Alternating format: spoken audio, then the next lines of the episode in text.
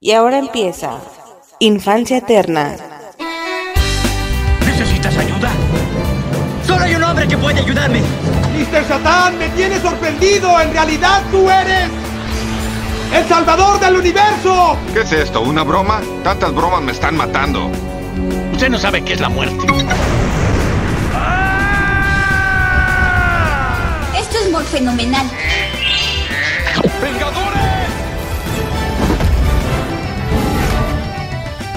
Unidos. Puedes volar, puedes pelear y cacarear. ¡Liberlo! Está bien perder con el oponente, pero no con el miedo. Ya entendieron, ¿ok? Peter 1, Peter 2. Peter 2. Peter 3. Peter 3. Ok, vamos por A ver, ellos. esperen, esperen. Los amo, chicos. Gracias, capitán. Cuando seas mayores ya no podrán volver. Sean bienvenidos a una edición más de su podcast Infancia Eterna. Yo soy Riser. Y en esta ocasión, señores, continuamos con el mame, continuamos con el hype. No sé cuántos audios más se vaya a extender esto o si ya aquí se cierre y ya en el siguiente pasamos a, a otra cosa. La verdad es que de momento todavía no lo, no lo sé bien. Pero sí es una realidad que traemos este hype, este mame de los extraterrestres. Lo que ya se comentó en audios previos, ¿no? Por el tema de la audiencia y todo ese rollo. Eh, digo, no estoy diciendo que creo 100% que sea real. Más bien casi nada. Sí entiendo que lo más posible, que lo más lógico es que no. Y que hay algún otro motivo. Pero bueno, me encanta pensar que es una posibilidad, que realmente es una posibilidad. Me encanta pensar que pudiera ser cierto. Y en base a eso, que, bueno, es como Navidad, ¿no? Navidad tampoco es real, pero igual, o sea, no, no existe Santa Claus y tal, pero sí que nos ponemos a ver películas navideñas, al menos su servidor, ¿no? Ah, pues aquí es lo mismo. Andamos en este hype y pues traemos ahí el tema todavía bien insertado en el fundillo, ¿no? Pues nada, este es el tercer audio de, de, una seguidilla hasta el momento de tres audios. Esta seguidilla que empezó con eh, revisar el tema con Frank, el tema de la audiencia. También fue una plática muy general donde se mencionaron eh, algunas películas. De hecho, las que yo me, porque él mencionó como que unas muy, muy particulares, o sea, muy personales, sin ser como que esa película convencional de invasión extraterrestre. No sé si me explico. Si fueron, o sea, fueron tan particulares pues que, que, no reconocí casi ninguna, ¿no? Claramente son cuestiones ahí muy, muy, muy personales. De hecho, yo no pude entregar esa misma esencia. Yo no pude entregar una esencia de tres o cuatro películas muy, muy, muy personales de aliens que nadie conozca. Porque realmente las que yo mencioné, que son la mitad de esta selección de este audio, las que, o poquito menos de la mitad, las que yo mencioné, pues tal cual son películas que, que son como que las más convencionales. ¿Sabes? De que, oye, una película donde nos invaden aliens. Güey, rápido. Guerra, guerra de los mundos, señales, Día de la Independencia y párale. O sea, son como marcianos al ataque. O sea, son como que esas, ¿no? Son las primeras que te va a decir la banda, ¿no? Ah, pues ni pedo, esas son las que yo mencioné en su momento porque son las que estaba viendo, güey, realmente. ¿Por qué? Porque iba, no sabía, pero iba a la mitad de la preparación de lo que al final terminó siendo otro audio, ¿no? Seguí, seguí, seguí viendo películas, güey. Le agregué películas, en, bueno, fuera de estas cuatro que ya mencioné, en algunos casos le agregué cosas que ya había visto a la lista, pero pues que me, que me refresqué. Y ya, ahí quedó este otro tema, ¿no? Películas de invasiones alienígenas. Pero bueno, ese primer audio, ahorita comentamos el contexto. Alto contextualizador, no hay de otras, se chingan. O le pueden, o lo pueden quitar, o le pueden adelantar. Hagan lo que se les hinche una nalga. Entonces, el caso es que se hizo ese primer audio con Frank, muy general, las películas en general, eh, el tema de la audiencia, experiencias personales, eh, a lo mejor puntos de vista, ideologías, cómo creeríamos que sería tal o cual cosa, etcétera. Fue bastante general, ¿no? Una plática como muy muy bifurcada, ¿no? Muy, muy arborescente siempre y cuando nunca nos, nos saliéramos de la categoría de los extraterrestres, ¿no? Posteriormente el audio este con, con Suicide, con esta dinámica de listas que, que, como ya mencioné previamente, pues a lo mejor es la única dinámica que todavía le sigue interesando para podcastear. alguna otra igual y no, no tanto, pues bueno, vamos a aprovechar eso, vamos a irnos por ahí. Y ahora Suicide ya va a ser la invitada especial para esos formatos, ¿no? Para las listitas de diferentes personajes, ¿no? Que ya se han hecho en más de una ocasión, pues esta vez tocó extraterrestres, también muy en este mood, ¿no? Extraterrestres de la, de la cultura pop. Y, se, me hace, se interesante esos temas, pues por eso, ¿no? Porque se te hace increíble la diversidad de personajes que puedes llegar a sacar, que a veces uno no tiene nada que ver con otro, pero que sí que tienen un, una característica en común y esa característica pues es la categoría elegida para ese tema o para esa selección de personajes, ¿no? Bueno, un, tema que a mí me, me, gusta, ya lo hemos hecho en más de alguna ocasión con padres, madres, maestros, brujas, velocistas, no sé cuántas veces lo hemos hecho ya, güey, y vamos a, seguir haciendo, espero, porque sí me divierto mucho en esa, en esa dinámica, ¿no? Y yo creo que de momento el tercer audio de la seguidilla, repito, no sé si sea el último, la verdad es que depende de qué tanto me siga el hype. No sé si voy a seguir viendo películas de aliens o, a lo mejor al rato se me olvida y ya empiezo a hacer otra cosa, ¿no? Si, si llego a otras ocho películas diferentes, pues a lo mejor se hace, qué sé yo, güey. El caso es que de momento es el tercer audio de esta seguidilla, eh, donde eh, en esta ocasión vamos a hacer una selección de películas, como ya mencioné, unas de ellas muy básicas, otras de ellas tal vez muy personales y que fueron, fueron puestas en esta clasificación de la invasión alienígena más de huevo que otra cosa. Digo, si ya se vieron ahí la, descripción, pues películas como Vengadores, como Tomorrow War, como este Edge of Tomorrow, pues están más metidas de huevo que otra cosa por parte de su servidor. De huevo y no, sí que siguen entrando total y completamente en la categoría invasiones alienígenas, ¿no? De ahí el truco del por qué puedo meterlas, ¿no? Así como meter Karate Kid en películas de... de en, una selección de películas de Halloween, ¿no? Quien ya sabe por qué, ya sabe por qué. Este, aunque realmente, bueno, etcétera, ¿no? Aunque, aunque realmente la película no sea Halloweenesca. El caso, señores, el caso es que se decide hacer esta selección y sí que salvo esas tres que ya mencioné, las otras cinco sí son como muy, muy, muy generales. Son las primeras, como ya mencioné, son las primeras que alguien te va a decir, ah, sí, claro, invasión alienígena, ve esta y esta y esta, ¿no?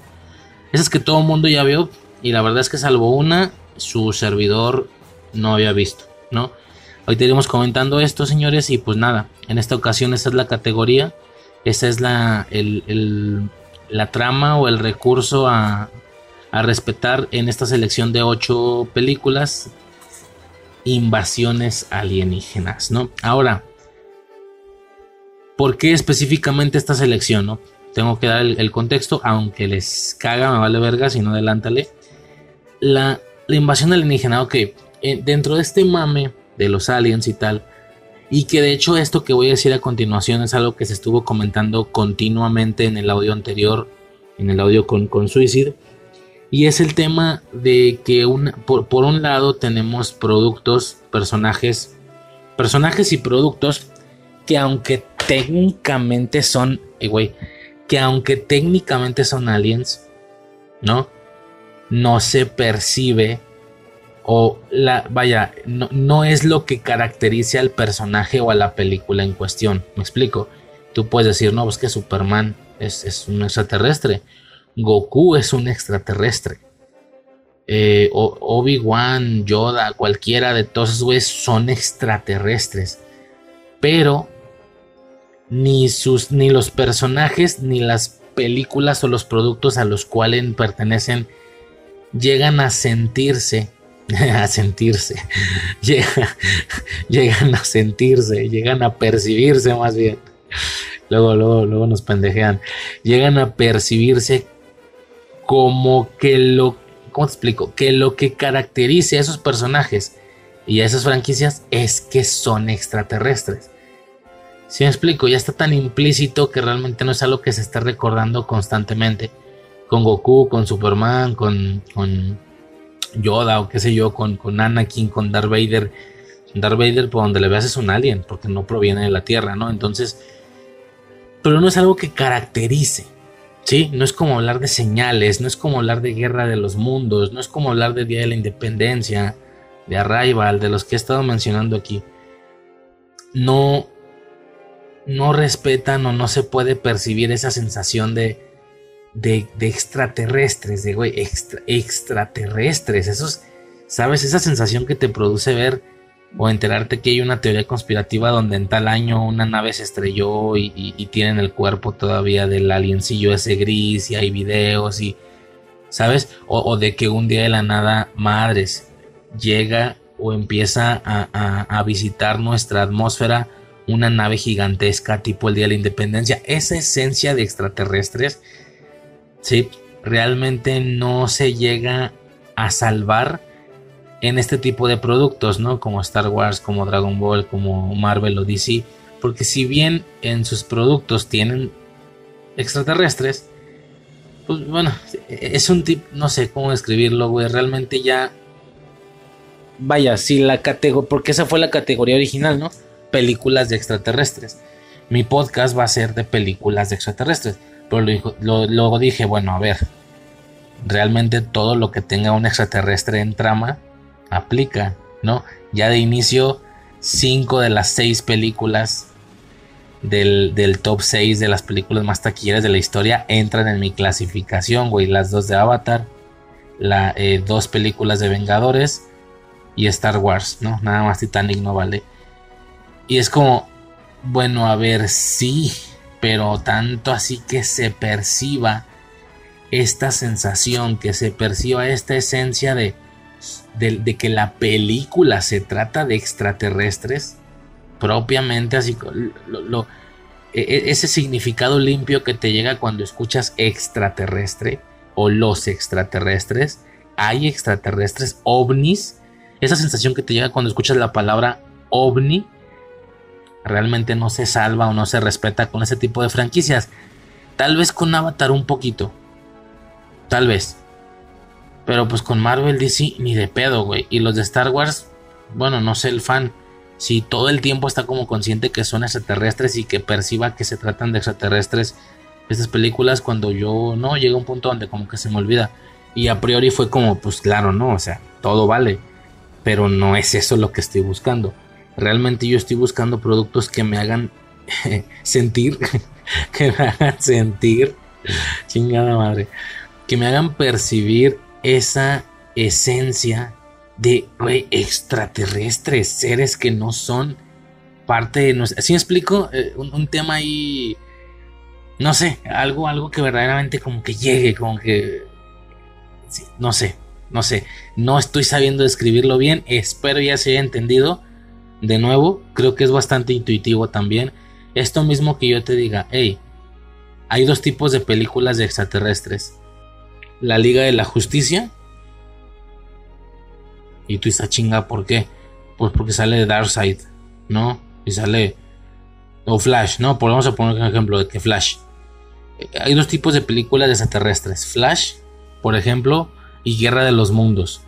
O, cambia guerra por señales, o cambia la por de la independencia, la que tú quieras. Y tú puedes decir, ah, cabrón, Flash, ¿por qué? ¿Cómo que por qué, güey? Pues sale Superman. Y sale este. Sod y la chingada. Y es como. A ver, bueno, sí, pero no es que la película. la, película primero se percibe como película de superhéroes. Después, una segunda etiqueta se percibe como viajes en el tiempo o líneas temporales o qué sé yo. Que esa es la que se alcanza a rescatar todavía un poquito más. Y después alguien se acuerda si esta película puede ir en un top de películas de extraterrestres. Sea, es como, como que pasa un tercer o cuarto plano ese hecho. Y el otro tipo son películas tipo Señales, Guerra de dos Mundos y dices, ah, claro. No, pues sí, la segunda. Espero se, perciba, espero se sienta, espero se, se sienta, ¿no? Espero se sienta. Eh, de lo que estoy hablando un poco, pues bueno, eso, esa, esa esencia es por la que yo me quería ir. Y no nada más mencionar productos donde pues, porque sale un extraterrestre ya vale y fin del pedo. No, no, sino que el hecho de que son extraterrestres es lo que envuelve y le da y le da ese sentido a todo el producto o mínimo alguna secuencia del producto, ¿no? En el caso de los Vengadores, por ejemplo, ¿no? Que por querer rescatar esa esencia, ¿no? Me voy a invasiones alienígenas.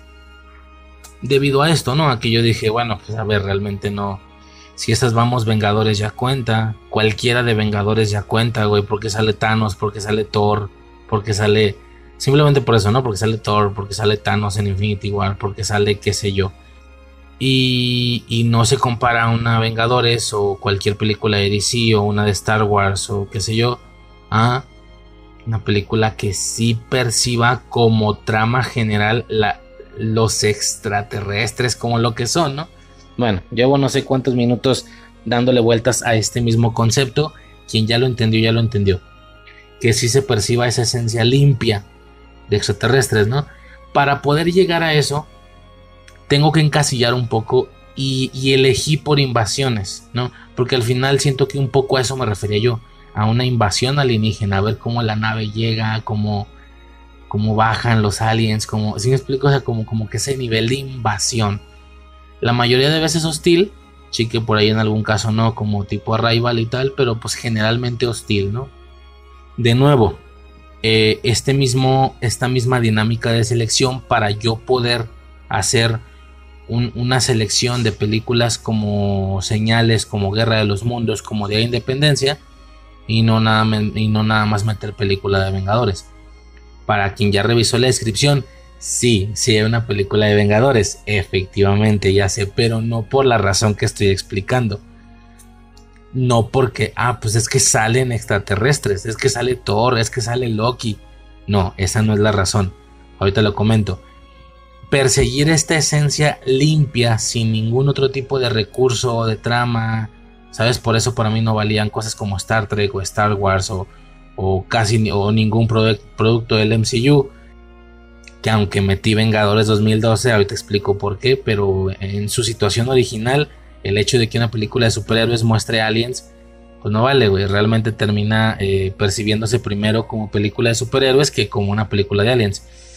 Y esto me lleva a, a digamos, a abordar una situación en específico que sea o que pueda representar un poco la esencia que yo buscaba al, hacer una selección de películas y terminé dando con Invasión Alienígena, ¿no?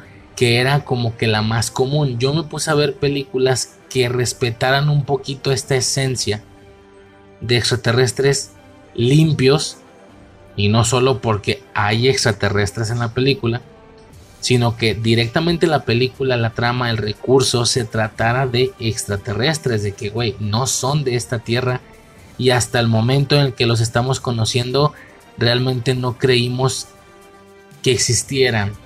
No sé si me estoy explicando, por eso es que cosas como Star Wars o Marvel no, terminan no valiendo, ¿no? Como te digo, Avatar igual y Avatar sí. La primera sobre todo. Igual y Avatar sí. Se hace mucha se hace mucho envolvimiento, se hace mucha referencia, se orbita demasiado este concepto de es que ellos son otra raza que, que no somos nosotros, por eso están en otro planeta, ellos son extraterrestres, ellos son aliens. Bueno, punto que Avatar se salva bastante, bastante bien en esta esencia, ¿no? Ahora, ¿qué pasa? Perseguir esta esencia pues me lleva, por supuesto, a hacer una selección de invasiones alienígenas que me percaté que yo busca, yo descartando películas del tipo que estoy diciendo, Marvel, DC, Star Wars, qué sé yo, Star Trek, como que lo normal, ¿no? Lo, o sea, es que volvemos a lo mismo, ¿en qué puto producto hoy en día geek, en qué producto friki no hay un alien como persona, no, hay aliens, güey, ¿sabes? E, e, es que es curioso, ¿no? Como te digo, ya desde un Thanos o así, pero al mismo tiempo no lo percibes así. No es como que lo que más caracteriza al mono, ¿no? Bueno, el caso es que revisando películas. Chingada madre, ¿cómo le doy vueltas a lo mismo, güey? El caso es que revisando películas que pudieran salvar o que pudieran rescatar esta esencia prima, esta esencia limpia de los extraterrestres, me percaté que una constante en casi todas o la mayoría de películas que rescataran esta esencia se trataban de invasiones, ¿no? Otra vez, Guerra de dos Mundos es una invasión, Señales, Día de la Independencia, Arrival, Mars Attack, todas estas, porque nunca dije serias, ¿no? Con Mars Attack, por ejemplo, nunca dije serias, solo que, que salvaran este concepto de es que ellos son extraterrestres. hasta ahorita me entero que, que existen, yo ni sabía que existían. Si me explico, es un, o sea, un poco películas que pudieran estar más apegadas a nuestra realidad y que nada más cambias una u otra cosa, no una Vengadores donde lo cambias absolutamente todo, ¿no? ya sé que metió una de Vengadores, ahorita pasó a eso. Entonces, pero no por esas razones, no porque, ay, pues Vengadores, pues porque hay, porque hay aliens, porque sale Loki, porque sale Thor. No, no, por eso, ahorita explico eso. Entonces me voy a invasiones, ¿no? O sea, noté que era como que el recurso más común. De que, ah, ok, para buscar películas que hagan directa referencia a esta sensación que yo quiero como rescatar, tienen que tratarse de, o sea, la mayoría tratan de invasiones. Claro, por supuesto, hay películas que representan la esencia del extraterrestre limpia sin que se sin que se trate de una invasión. Sabes de que una de que podemos ver la nave en el cielo y de que nos están invadiendo. No. De bote pronto se me viene a la cabeza, por ejemplo, E.T. el extraterrestre. Por ponerte un ejemplo, ¿no? Que sí que tiene. Que sí que es una película de, de aliens tipo Guerra de dos Mundos y no tipo Vengadores o qué sé yo, ¿no? Vengadores porque salen aliens o tipo Star Wars. No, no, no. Sí que es como que una realidad más apegada a la nuestra. Y, o sea, empiezan trabajando sobre nuestra realidad y a partir de ahí, ay, güey, hay aliens, hay alienígenas. Uf, qué miedo, ¿no? Que de nuevo es un poco lo que ya estado mencionando en los audios previos. Entonces, bajo esta misma lógica me percato que pues el recurso es al parecer, o sea, mi, título del podcast cambia de películas de extraterrestres o con extraterrestres a, a, películas de invasiones alienígenas. ¿No? Ya enfocándome en un recurso. Claro, esto deja fuera películas que sí, ya como estoy seleccionando una situación en específico, esto sí que deja fuera películas tipo E.T. el extraterrestre, porque no se trata de una invasión, no como tal la nave y todo ese rollo. Pero no más, no se me viene ninguna otra a la cabeza. Todas las demás que más o menos tenía pensada, porque en esa lista original estaba E.T., ¿no? Igual E.T. se queda fuera por cumplir con el requisito de la categoría, pero prácticamente todas las demás se quedaron dentro, ¿no? Y al final esa es la selección. Al final esa termina siendo la elección ya definitiva, ¿no? Invasiones alienígenas. Todas las películas que van a estar mencionadas aquí entran en esa categoría. Guerra de los Mundos, Señales, Día de la Independencia, Arrival y Mars Attack. Ahora, las tres películas restantes sí ya es una especie de trampa. Sí ya es justo lo que estoy diciendo al inicio que no debería de valer tanto lo que llevo diciendo media hora ya. ¿Por qué? Porque, por ejemplo, Edge of Tomorrow, yo en lo personal, la, antes la percibo como una película de viajes en el tiempo que una de extraterrestres. ¿No? Lo mismo con Tomorrow, Como que primero la percibo más como de viajes en el tiempo antes que de extraterrestres, es raro. Y Vengadores, pues Vengadores, es que te digo, güey, es justo de lo que llevo hablando media hora, que es lo que para mí no vale. Vengadores la percibo mucho antes como una película de superhéroes que como una película de aliens. Y el hecho de que, ah, es que sale Thor y Thor es un alien. Pues sí, güey, pero no se siente como un extraterrestre en esta, en esta esencia convencional de la que estoy hablando. Y tú puedes decir, Riser, entonces ¿por qué la metes? Porque haciendo memoria, sí que esa película hace referencia al concepto de la invasión alienígena. No nada más porque sale Thor, no nada más porque sale Loki, no nada más porque hay aliens. No, no, no. A diferencia del resto del MCU, en esta sí que hay una invasión. Que es la secuencia final. Sí que hay una invasión formato, formato invasión extraterrestre. ¿Sí? De nuevo, la película no es elegida porque tiene extraterrestres, porque sale Thor, porque sale Loki, porque sale no sé quién más. No, no realmente ese es, ese es el motivo, sino porque hay una invasión, porque sí que es una invasión alienígena con todo y, tropas, con todo y nave nodriza, con, que son los, típicos recursos un poco de, este género, ya, lo, ya iremos viendo a lo mejor las similitudes entre cada una de las películas o algo que es muy de este recurso en general, la nave madre, la nave nodriza, todo este tema, ¿no? Todo este concepto de que si te chingas en la nave todo lo demás se apaga, es una, una salida de arco bastante, bastante tramposa, güey. O sea, realmente no imagino en una guerra de nosotros tirándole la base central de estos güeyes y los soldados dejan de funcionar. Pues no, güey, siguen peleando. Pero bueno, es un recurso común en este tipo de cotorreos, ¿no? De que una vez apagas ese punto central, todo lo demás deja de funcionar y es una manera rápida de ganar toda la guerra en general, ¿no? Es, es interesante. Y como en Infinity War, por ejemplo, eso no podía pasar, lo cambiaban por el chasquido, en lugar de destruir la nave nodriza de Thanos. Bien. Y ya, eso es todo, señores, por eso es que elijo. La verdad es que las de estas ocho películas, cinco originalmente consisten en representar verdaderamente la esencia de la que yo estaba hablando, de un producto de, de extraterrestres limpio, limpio, limpio, limpio, sin decir sin entrar en este campo de decir, ah, güey, pues yo voy a elegir a Superman porque es alien, voy a elegir a Goku porque es alien. A ver, sí, pero no se sienten a nivel cultura pop, no son más aliens que el trípode, no son más aliens que los de señales, no son más aliens que, que la nave de esa nave gigantesca de Día de la Independencia. Técnicamente ambos lo son, pero ya me entiendes, a nivel cultura pop no es lo mismo. Entonces, un poco esas cinco películas son las que reflejan más esta sensación que yo buscaba. Las otras tres sí que están metidas ya nomás disque trampa y no, porque sí que aplican, sí que aplican totalmente. La invasión de los Vengadores, Edge of Tomorrow y Tomorrow War, claro que también son invasiones alienígenas, no en tiempo real, sino que en ambos casos ya sucedió cuando revisamos las percepciones, pero bueno, me resulta hasta cierto punto interesante a mí en lo personal. Señores, basta, basta de tanto divague, ya fue exageradamente demasiado hasta para su servidor. Con esto ya podemos pasar y espero se haya percibido, se haya entendido todo lo que dije. Si no se entendió, pues, pues ya estoy acostumbrado. Ya estoy acostumbrado, güey, a que la banda no perciba bien de lo que hablo, entonces no pasa nada. Nada, eh, Vamos al tema, señores, de esta ocasión. Por supuesto, tenemos extra infancia también.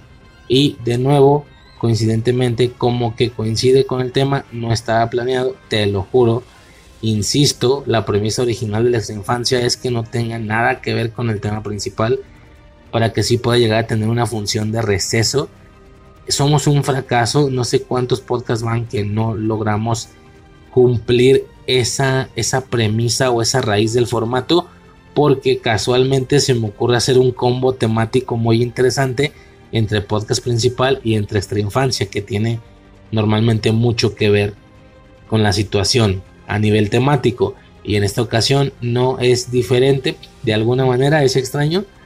Sí que aquí no hay nave y tal pero bueno, termina siendo algo bastante similar no ya lo, ya lo comentaremos en su momento y ya lo vieron en descripción obviamente y pues nada, señores, yo con esto cierro por parte de ese, esa tertulia inicial de calentamiento. Ya podemos pasar directamente a ir revisando las películas. Sores. Los marcianos llegaron ya y llegaron bailando ricacha, ricacha, ricacha, ricacha. Así llaman en Marte al cha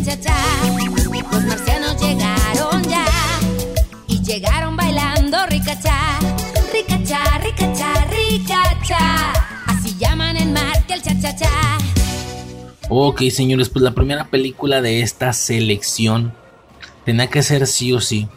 Y la única de estas cinco películas que llevo comentando mucho tiempo que pues que pertenecen a este recurso limpio sin meter superhéroes o viajes en el tiempo y que también comentaba, creo que mencioné o no, no me acuerdo, que son como que las más básicas.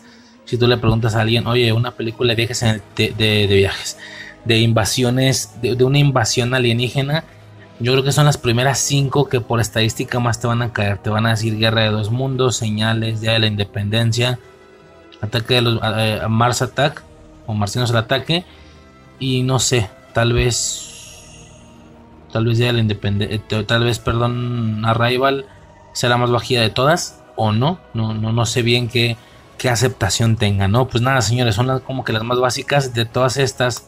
Guerra de los Mundos, yo ya la había visto antes, pues es del 2005, estoy revisando, ¿no? Hay mucho lore a través de esto, sí, claro, hay una película o más, muy viejitas, perdón, no tengo el interés de, de revisarlas. Está el tema del libro, por supuesto, que es la fuente, la fuente original de todo este cotorreo.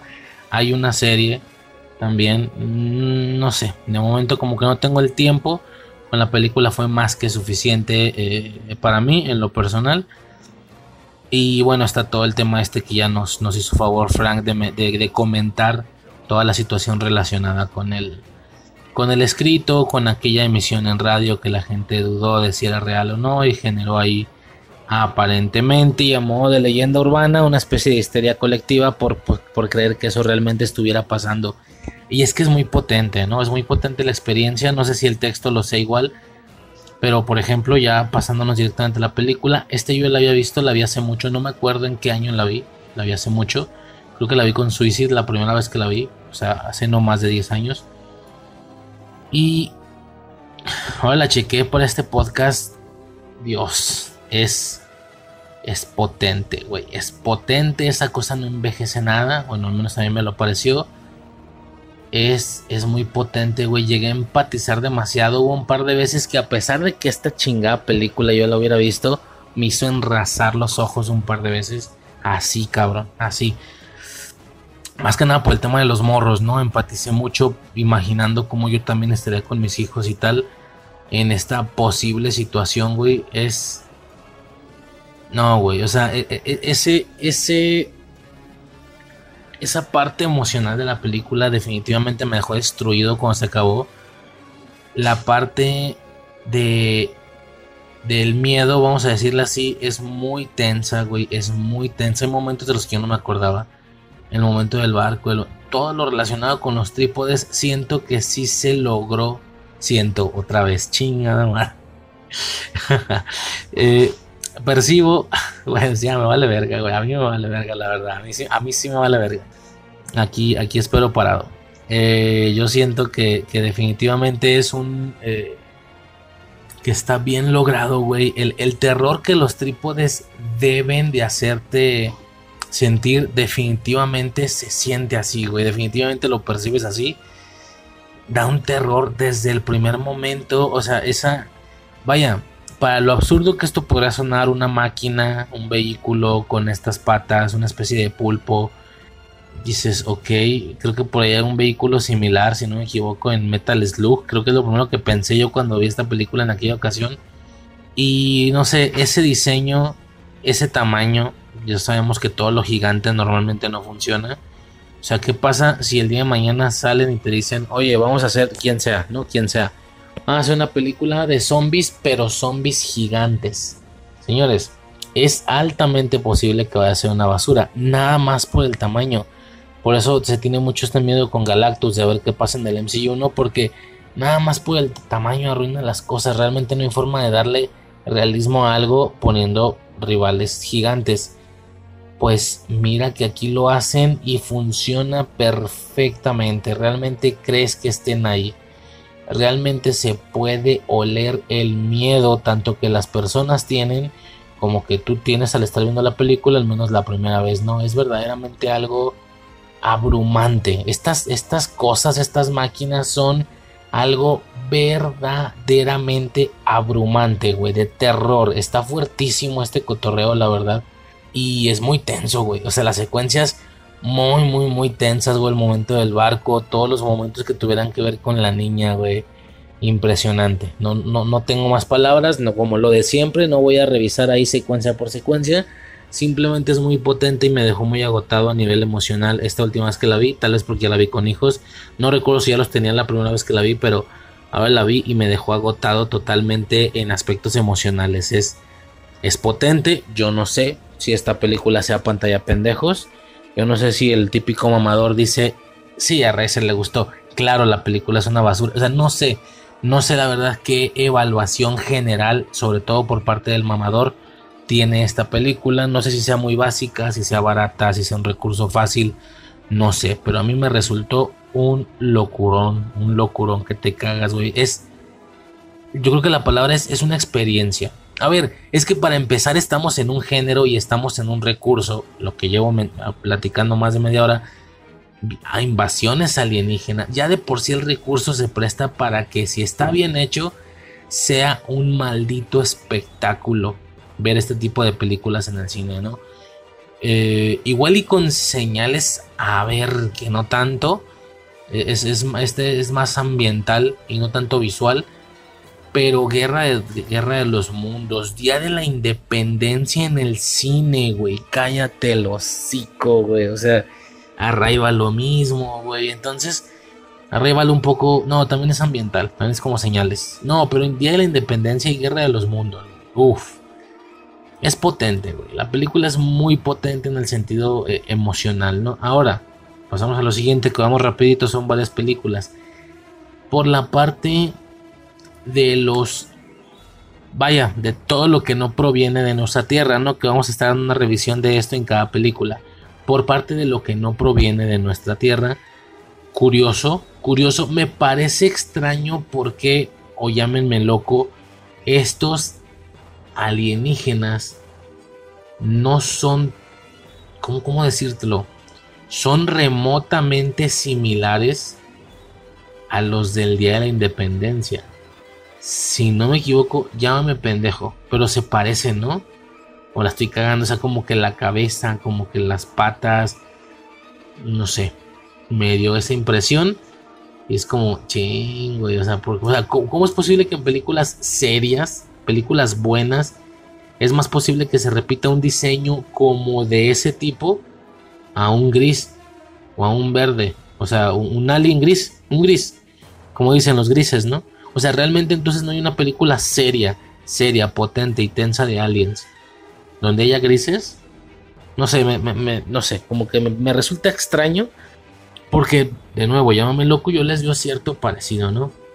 Eso hablando de los aliens, señores, los vehículos, no, güey, pues qué te digo, güey, o sea, algo para para que te cagues encima, güey. O sea, en serio, es es impresionante, güey. Estaba checando que hay varios diseños en base a la adaptación, a la serie también tiene ahí un, un diseñillo. No me gustó en lo personal, chequé el puro diseñillo nomás. Y luego, pues, la, el aspecto. De hecho, creo que esto es más fiel al libro, porque estaba checando que en una película de los. En blanco y negro de los 50, no sé cuándo chingados. Eh, se supone que ahí era un diseño muy diferente, como muy de mantarraya, ¿no? Y esto es es distinto, güey, pero es un diseño impresionante, güey. ¿Qué, qué película, no me canso de decirlo, qué película tan potente es la palabra, es... Es potente, güey. Si tienes a ver, es que también sabes qué pasa, a lo mejor yo aporte mucho de mí, así como pasa con Hereditary y con Midsommar, seguramente yo le eché muchas ganas a la experiencia y eso que ya la había visto, me refiero al volverla a ver. ¿Por qué? Porque yo creo que esta película le da le da en su madre a dos situaciones que en específico me revientan a mí, que en específico son puntos débiles para su servidor, que son los hijos, ¿sí? Esa madre a mí me revienta en las películas y hay algo relacionado con tus hijos y la invasión extraterrestre, que como ya medio he estado explicando, no sé, no, no percibo que la gente a mi alrededor esté tan hypeada como yo con, con todo este tema de la audiencia y muy a proporción de ese gusto por los alienígenas también se genera el miedo. Yo cuando yo escucho esto por parte de la audiencia y suponiendo que fuera una realidad, no sé, siento que no es tan... Es que, ¿cómo te explico? Ok, no fue oficial la audiencia. Imagínate que el día... Porque no fue oficial. Imagínate que el día de mañana sale el presidente de los Estados Unidos de manera oficial, ahora sí, no a modo de filtraje, diciendo, señores, como dice JM, fuera máscaras, se acababan las conspiraciones, mm, no es nada que vaya a ocultar, a partir de este momento considero que es algo que ustedes como pueblo, como raza, deben de conocer, deben de saber qué está pasando allá afuera. Y definitivamente existen, claro que existen, se ha librado en alguna ocasión alguna guerrilla o no, o ha sido dependiendo de la década, ¿no? Hemos tenido relaciones conflictivas, en ocasiones guerrillas, en ocasiones nos comunicamos, tenemos contacto, tenemos, como ya dije, comunicaciones y demás, y si es como, siento que la gente no dimensiona la gravedad de lo que, la, de lo que el presidente estará diciendo, hasta que no, hasta que el presidente no pare a un pinche alien allá a un lado de él, un pinche gris, un reptiliano, que lo veamos en televisión global, en HD, ahí a un lado de él. Hasta que no pase eso a nivel visual, güey, realmente la gente siento que no dimensiona, por ende no siente ese terror. Por alguna razón yo sí le echo ganas y yo sí me esfuerzo y, esto genera que me dé a lo mejor terror, ¿no? Pero sí que me genera cierto miedo una posible invasión alienígena, güey. no, es que es, fascinante, pero al mismo tiempo es, es abrumante, tal vez es la palabra, güey. Entonces, como que combiné las cosas más convenientes para mí en particular que ocasionaron que esta película fuera toda una experiencia, porque esa es la palabra. Fue una experiencia, lo mismo que el Día de la Independencia, ¿eh? Una experiencia. Pero bueno, por lo pronto con esto cierro, señores, con Guerra de los Mundos. Yo creo que precedente precedente, al menos para su servidor. Yo creo que es lo que más marca. Antes de hacer toda esta preparación, antes de hacer este podcast, antes de la audiencia incluso. Si tú llegabas con tu servidor y le preguntabas, oye, una película de invasión alienígena, de bote pronto y te contesto en medio segundo, Guerra de los Mundos. Esa era la película que yo mencionaba. ¿Por qué? Porque las demás no las había visto también, ¿no?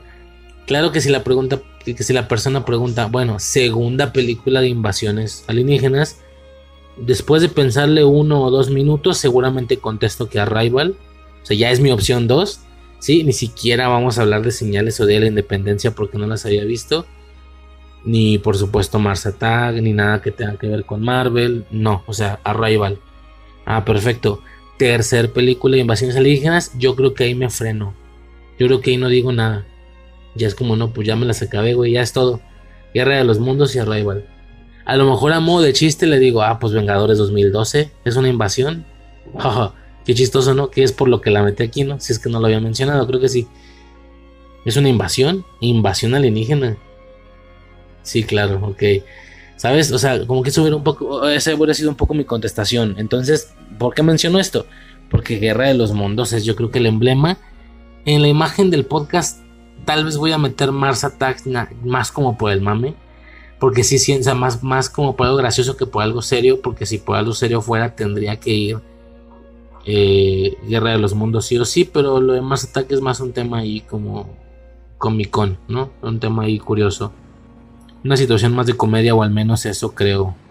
Creo yo, bueno, no, no creo, yo creo que es implícito, ¿no? Queda clarísimo que ya es otra cosa, pero como representación sencilla, fácil de entender a nivel visual, hasta por un niño porque sí que algo común en estas películas es que intentan innovar, intentan realmente echarle cabeza a, percibir, o sea, realmente le echan cabeza al crear cómo podría verse una civilización fuera de nosotros, qué tecnología usaría, qué haría, cuál sería su comportamiento. Este tipo de factores llegan a ser hasta cierto punto importantes para que las cosas que nosotros conocemos las, las conocemos como lo que son actualmente, ¿no?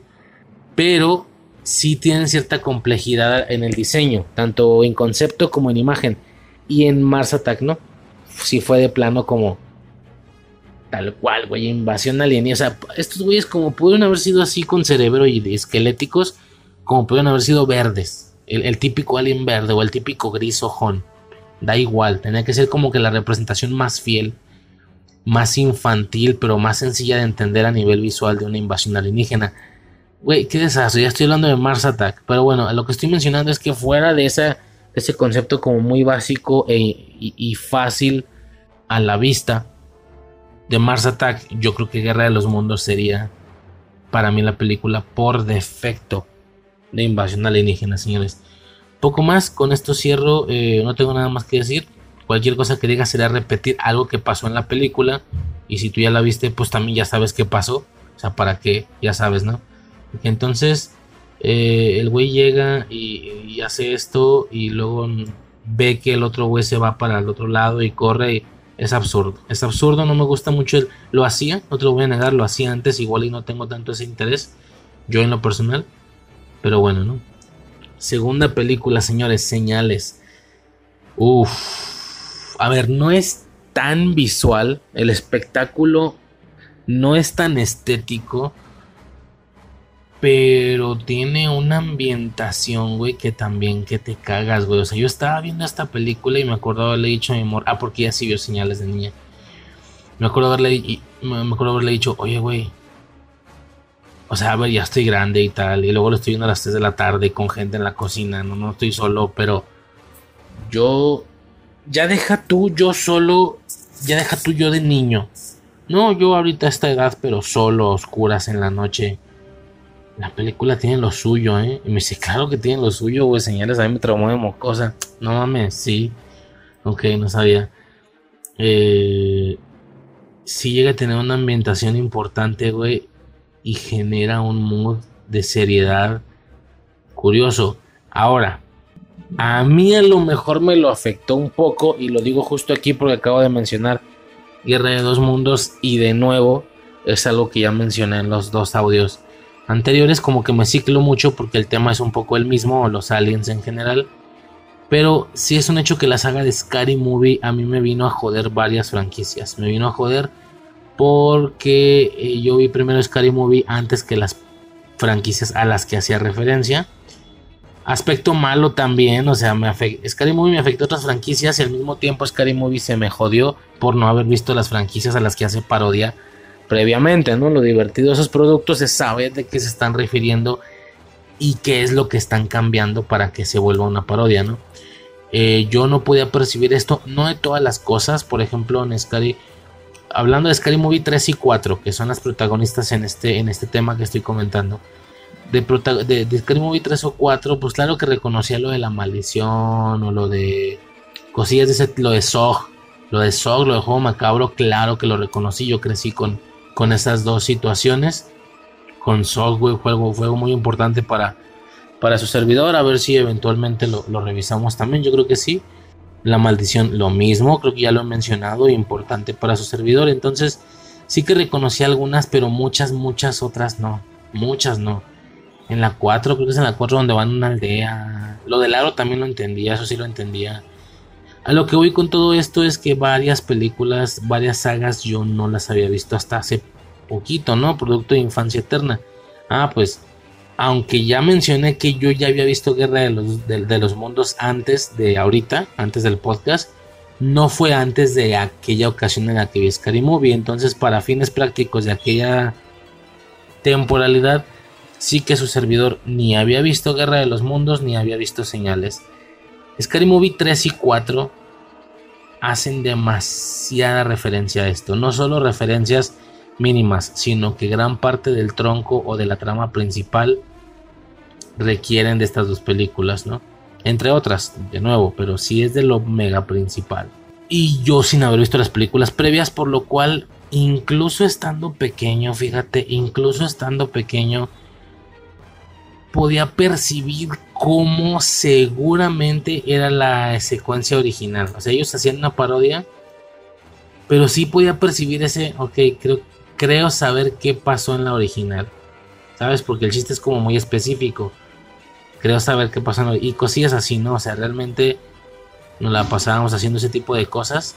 Y el caso es que con varias sagas, con Scream, con Guerra de los Mundos, con señales. Seguramente cuando vea sé lo que hicieron el verano pasado y ese tipo de cositas. Ah, por suerte vi la maldición antes. Por suerte vi. O sea, hay algunas cosas que sí vi antes. Por suerte vi Sog antes. Si no, también al ver esa saga sería como, ok, esta es la escena que estaban parodiando. Ya entendí. Eso me pasó con estas dos películas, con Señales y con Guerra de los Mundos, que fue como, ah, ok, esa es la que estaban para... Ok, aún así, aún así, no te voy a negar que independientemente de poder reconocer este tipo de cuestiones o ese tipo, hacer el paralelismo, Guerra de los Mundos aún así sigue resultando exageradamente potente para su servidor. Es verdaderamente fuerte la sensación que se logra percibir y es una sensación que no me da para hablar cuatro horas aquí como me pasó con Midsommar o como me pasó con Eterno Resplandor. No, simplemente es fuerte, Es fuerte. Eh, Guerra de los Mundos, si no la has visto, por ¿quién no la ha visto, Eso es lo curioso también, ¿no? Por eso resulta tan, tan raro que su servidor no haya visto varias de las cosas que son de toda la vida, ¿no? Que son de toda la vida y que todo el mundo ha visto. Bueno, eh, estábamos en señales, comentaba entonces que a nivel estético igual y señales no llega a cumplir con ese tipo de estándares, pero sí que es muy ambientación, pero al mismo tiempo algunas de las cosas se vieron importantemente mermadas por Scary Movie, ¿no? Algunas de las cosas. Yo juraba que los pinches gorritos de aluminio era de Scary Movie. Y ahora veo que no, que sí es de aquí. Y es como... Ah... Ok. Digo, ya en Scary Movie aparte hacen ese rollo de abrirlo y, como si fuera un kiss, agarrar, arrancarle chocolate. Pero sí que los sombreros son de acá y es como... Mm, ok. Y no sé, no, no sé, ¿será, ¿será que es debido al... ¿Cómo decirlo? ¿Será que es debido a la vibra que le hemos dado nosotros mismos con el pasar de las décadas? La vibra que le hemos dado o el significado gracioso a usar un, sombrero de aluminio para que los aliens no lean nuestra cabeza, que el hecho de que ellos hagan eso me resulta como estúpido, pero al mismo tiempo es como, por eso es que es huevo gallina, ¿por qué lo hacemos nosotros? ¿Por qué para nosotros es un chiste? Seguramente porque lo sacamos de aquí, de señales. Ahora, y paso a eso, es señales la primer película, literalmente el concepto de usar sombreros de aluminio conspira, sabes que es un tema conspiranoico sobre todo usar gorros de aluminio porque van a leer mi mente los aliens o porque las antenas que puso el presidente o por lo que tú quieras. O sea, literalmente surge aquí desde 2002. No, es de más antes, ¿no? O sea, señales ya está homenajeando a algo previo. No creo que Señales sea el autor el autor principal número uno del concepto de usar gorros de aluminio en protección de alguna amenaza más grande y que es utilizado a modo de burla, de mame, de chiste, rollo conspiranoico, ¿no? Que quien lo haga está así todo loquito. Que a ver, a veces no tanto, ¿verdad? Yo con yo llegué a describir mi, mi o sea, yo, yo, yo, llegué a explicar lo que yo percibía de la pandemia y que esto no era cualquier cosa cuando todavía no llegaba aquí, cuando se veía que estaba al otro lado del mundo. Y la gente, te juro que me llegó a decir, ya pues, ya ponte tu gorrito de aluminio. O sea, haciendo referencia a eso, ¿no? De pinche conspiranoico. Y pues ve, ve lo que sucedió. Y lo mismo está pasando ahora con de que, güey, o sea, yo no sé, siento que la huelga de guionistas no la están percibiendo como lo que realmente es. Es la pausa del cine y la televisión por meses, por, por tal vez años a ver, años uno, uno o dos, pero es que es demasiado. Y que me retrasen las cosas que yo estaba esperando dos, tres años. Güey, Deathpool 3, no mames, es la que más pronto venía. Ya por fin venían Vengadores, la primera, aunque sea de las tres, güey, la de Kang Dynasty. Por favor, y me, las van a retrasar uno o dos años. Güey, no, no es justo, cabrón. De nuevo, la huelga de guionistas es otro, otro tema en el que la banda me dice así de bueno, con ese no me han dicho, pero es como del tipo, ¿no? Como de, güey, ya pone tu gorro de aluminio. Por eso, ¿qué quieres que la gente haga? Que deje de trabajar, que deje de comer porque no va a Pues no, güey, porque no va a haber películas. Y sí percibo de qué hablan. Yo soy el primero que defiende ese tipo de cosas, ¿no? El caso es ese, ¿no? Que, que a lo mejor llegó a no ver tan serio a estos señores con ese gorrito de aluminio cuando hay de dos. O tal vez de aquí fue de donde lo tomamos, que no creo. 2012 hace muy, muy apenas Tal vez ellos homenajean, o sea, el, concepto del gorro de aluminio es algo tan grande que no creo que venga de señales. Yo creo que ellos ya de por sí están homenajeando algo. O no, o ellos son los originales. ¿Te imaginas? No sé ahí, perdón, y tampoco me he puesto a investigar. Lo siento, esto sale del corazón y no de un, de un guion, ni de una chuleta, ni nada de eso. Y poco más, señores, lo que ya mencioné a grandes rasgos en el audio de, de Confran, güey, es que te dan una ambientación, güey, tan lenta pero funcional y efectiva. Nunca llegamos a ver la nave, pero sí que ahí está, posada en algún punto del cielo de esa ciudad y en más ciudades, obvio, pero pues tienen un cierto como camuflaje, ¿no? Por eso lo, de, lo del pájaro. Algo que yo rescato mucho de las películas es que realmente nunca logremos ver la amenaza, porque el misterio infunda miedo. Si lo vemos super HD, independientemente de lo bien hecho estéticamente hablando que esté el monstruo, si lo vemos super HD y con toda la calidad del mundo, sí merma demasiado la experiencia. ¿no? La merma demasiado. Bueno, si es algo sobrenatural, igual y con lo físico no afecta, ¿no? De hecho es más funcional ver a un Michael Myers que no verlo. A lo que voy con esto, es que estos güeyes sí se ven, pero por alguna extraña razón no llegan a joderme la película. Sí se ven, sí están desnudos, de hecho a diferencia de, Guerra de los Mundos o Día de la Independencia, que ya comenté que, es, que me resultan hasta cierto punto similares los aliens, aquí no. Tal vez señales, señores, de toda la selección de películas, tal vez señales es la que adopta de manera más fiel y más básica sin hacer gran cambio a lo que yo entiendo como un alien o lo primero que piensas cuando te dicen extraterrestre que ves al, al peloncito gris o al verde o al reptiliano tal vez es un poco lo más similar no sé como que es muy alien de nuestra cultura pop ese ese alien de, de señales güey pero me llama bastante la atención, me gusta, por alguna razón no me arruinó la película a pesar de que lo vi súper bien. De nuevo, de nuevo, porque tal vez yo estaba poniendo demasiado de mi parte. También creo que creo que soy consciente en esta parte que el tema de los aliens verdaderamente es algo que me causa impresión y miedo, tal vez, ¿no? Porque sí, ok, ya se vio, ya lo tienes de frente y es como, sí, güey, pero es que no estás dimensionando, para quien haya dicho, no mames, ya ve el alien, ya lo tienen ahí enfrente a, un a dos metros. To culero, No, no, es que dimensiona. De verdad, de verdad, de verdad dimensiona. En serio dimensiona. Tú estás en una casa, en tu casa, volteas y tienes, imagina lo que te estoy diciendo, tienes tres metros o dos metros delante de ti un ser que no es de esta tierra, que pertenece a una raza hasta cierto punto similar a la tuya por lo civilizada, que es una raza completamente, que no es una bestia, como pasa con Tomorrow o con Edge, con Edge of Tomorrow o como, no, no, no, no, que es un cabrón que no te va a morder como un monstruo, pero tiene algo en la mano. Y si es un arma, realmente voy a morir. Pero la sensación de, falta de entendimiento, la sensación de no entender qué tienes de frente, qué hace, cómo habla, cómo piensa, cómo se comporta. Nada más que seguramente civilizado porque alguna pieza de ropa o indumentaria tiene en base a su, a su vuelo intergaláctico, ¿no? Y tiene un arma en la mano, es como... O sea, realmente puedes dimensionar ese terror de decir, ¿en serio estoy a un ser que no nació en la Tierra, civilizado, inteligente frente a mí? ¿qué me va a hacer? No sé ni siquiera cómo piensa.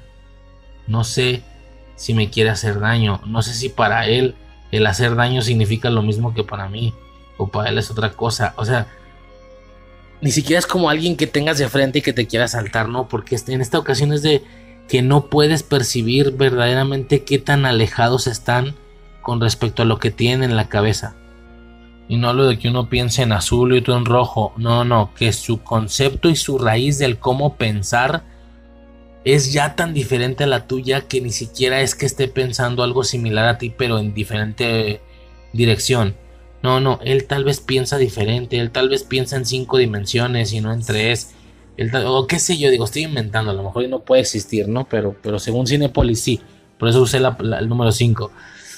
A lo mejor él piensa en dimensiones diferentes, a lo mejor él piensa con colores diferentes que tú nunca has visto, a lo mejor, o sea, algo inimaginable, ¿no? De hecho, Ana Arrival, ahorita pasamos a eso, tocan muy bien ese punto, que el lenguaje es el límite de la manera en la que piensa tu cerebro. Por ende, si tú aprendes un lenguaje diferente, tu cerebro piensa diferente. Esto es algo súper impresionante. Y no sé, es un poco ese miedo de decir, en serio lo tengo enfrente. De verdad lo tengo enfrente fue muy muy muy rudo digo obviamente toda la ambientación previa de lo que está ocurriendo en la casa tranquilamente por hacer una película de miedo sí que ya cuando entramos de lleno de lleno a la parte de los aliens pues si no me equivoco la nave nunca llegamos a verla si no me equivoco y el tema por ejemplo de, la secuencia final que tú crees que ya se acabó todo y vámonos Ahí está el güey todavía parado a media sala, a plena luz del día. No es algo de terror, no es un fantasma, está ahí. Está ahí, es un ser igual o más inteligente que tú, pero en otra dirección y de otra manera completamente diferente. Tal vez tú lo ves físicamente como un igual, pero él te ve como una hormiga. No, no sé, güey. Es que eso es lo, la incertidumbre y esa es, es la incertidumbre y es el miedo, que ni siquiera sabes cómo piensa. No si, no si te quiere hacer un bien o te quiere hacer daño. Como mínimo entiende el concepto de esas dos cosas. Como mínimo percibe el concepto de lo que es una pregunta. El decir, ¿me quieres hacer daño o no me quieres hacer daño? Eso ya es una pregunta. Siquiera percibe cómo es que funciona desde nuestro lenguaje el hacer una pregunta que es la petición, es una petición de información que tú no tienes y que la otra persona sí, lo dimensiona de esa manera, o sea, esa incertidumbre es que, güey, no sé, no sé, no sé, siento que mucha gente, me atrevo a decir con esos huevos, mucha gente no sintió, sintió, no sintió esta secuencia como yo. Yo la vi y dije, güey, a mí me pega un paro cardíaco, o sea, no, no sabría qué hacer, no sabría qué hacer. Y ellos están igual claramente se quedan congelados, güey, se quedan inservibles, inmóviles. Toda la película, güey, se la pasan desarrollándote dos situaciones. Una, que el vato era beisbolista, el personaje de Joaquín Phoenix. Primera. Y segunda, pues que el morro tenía asma, ¿no? Que es un poco la pregunta que llega a ser, si no me equivoco, en la película. De que, güey, ¿por qué tengo asma? ¿Por qué tengo asma? No debería de tener. Y pues supongo que lo que te contestan hoy en día y una persona religiosa, porque Dios así lo quiso, algún objetivo tienes. Cuando la realidad es que para cualquier situación, para cualquier estado que no esté funcionando en tu cuerpo como deba de funcionar, no debería estar funcionando así, o al menos eso es lo normal. Sucede por, si lo quieres llamar así para que se entienda, por mala suerte, por algún defecto, por algún error, una equivocación o simplemente no lo controlaste, pero tomando en cuenta que hay gente que no lo tiene, ese padecimiento técnicamente, y si repito, no es que crean eso, pero es como para que se entienda, pues te tocó la mala suerte, O sea, si, hay gente que no lo tiene, pues, pues, tú sí, ¿no? O sea, algo los hace más especiales a ellos que a ti no. Si, si nuestra realidad estuviera eh, si, si, a nuestra realidad la rigiera una inteligencia, una inteligencia de algún tipo, entonces él vale más que tú. Porque tú, a ti, a ti te falta un brazo y a él no. No sé, es un ejemplo, ¿no? Es un ejemplo. Eh, es todo el contexto que doy en base a que el morro dice porque tengo asma, se refiere a eso. Él verdaderamente espera un objetivo. Porque si no lo tiene, entonces está mal que eso suceda. Y el hecho de que esté mal le afecta al niño, obviamente, güey, ¿no? Tan igual como que uno tenga tal cosa, tal enfermedad, o que esté gordo, qué sé yo, güey. Claro que le afecta. Y ese punto final, güey, cuando este cabrón le tira el veneno, güey, ese punto final de decir, porque el vato obviamente nunca supo responderle. Ese punto final de decir, por eso, por eso tienes asma. Por eso, para este momento en particular, para este momento fue que tú naciste con asma estaban cerrados, estaban cerrados.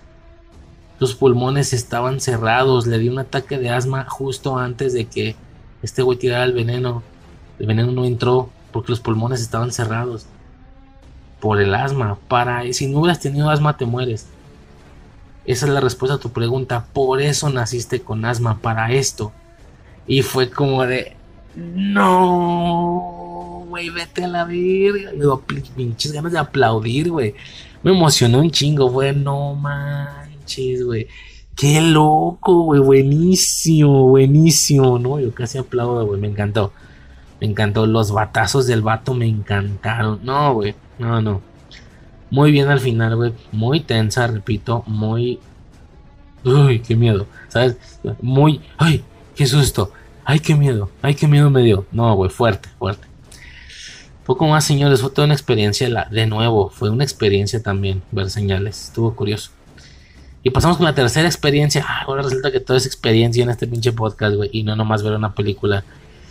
Pero es que sí, sí, no sé, como que me, me agarré las básicas, güey, las de cabecera, y pues por eso son de cabecera, porque son todas muy buenas.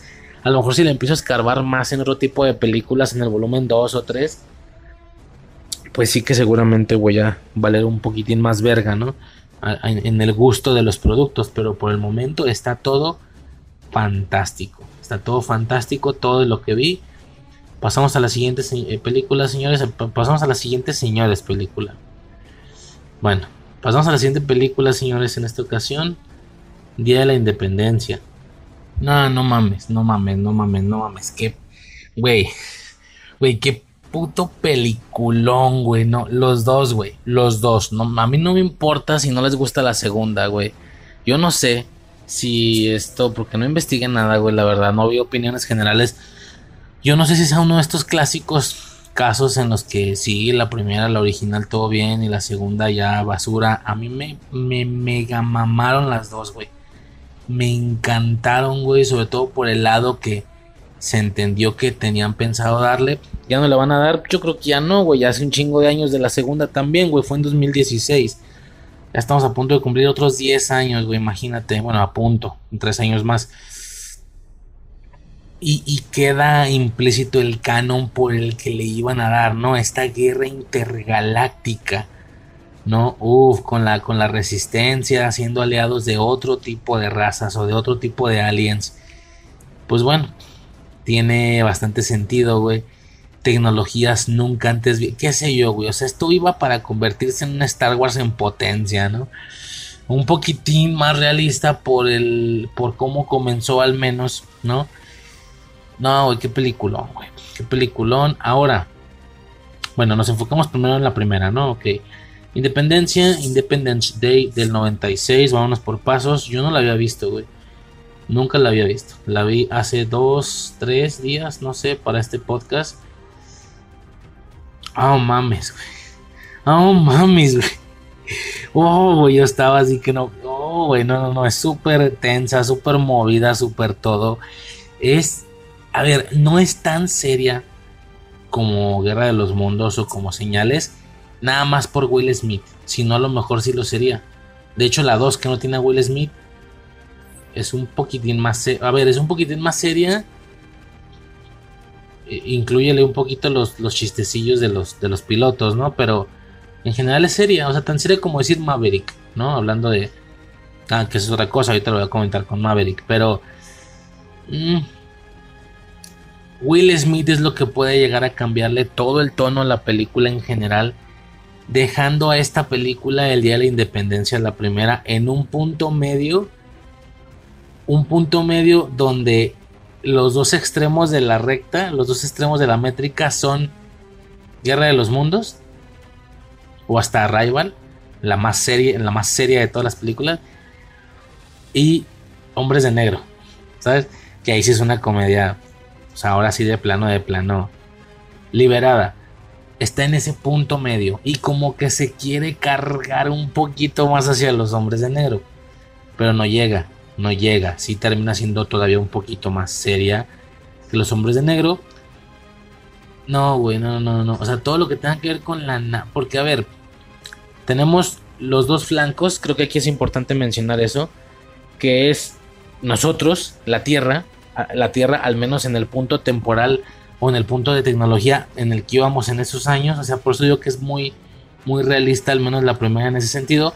Y a partir de nuestra realidad, a partir de aquí nos vamos hacia adelante, ¿no? Ya con cosas que no pueden pasar o que no han pasado, más bien. Que unos aliens nos ataquen y todo ese desmadre, güey.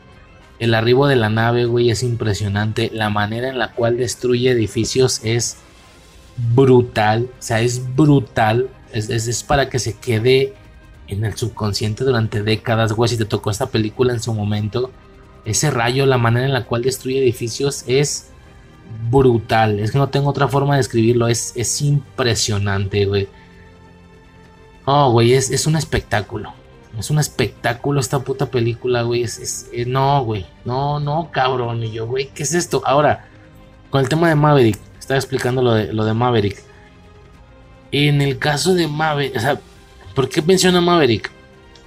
Yo sé perfectamente que el recurso viéndolo como un recurso de cine, de los militares, pero no los militares de verde, los camuflados con armas, no, no, la parte de los pilotos, ¿sabes? La parte de los caza. Estos modelos que, obviamente Arviso y Torino conocen muy bien, que si los F-14 y que si los, los F-18 y no sé qué, ¿no es un poco ese tema?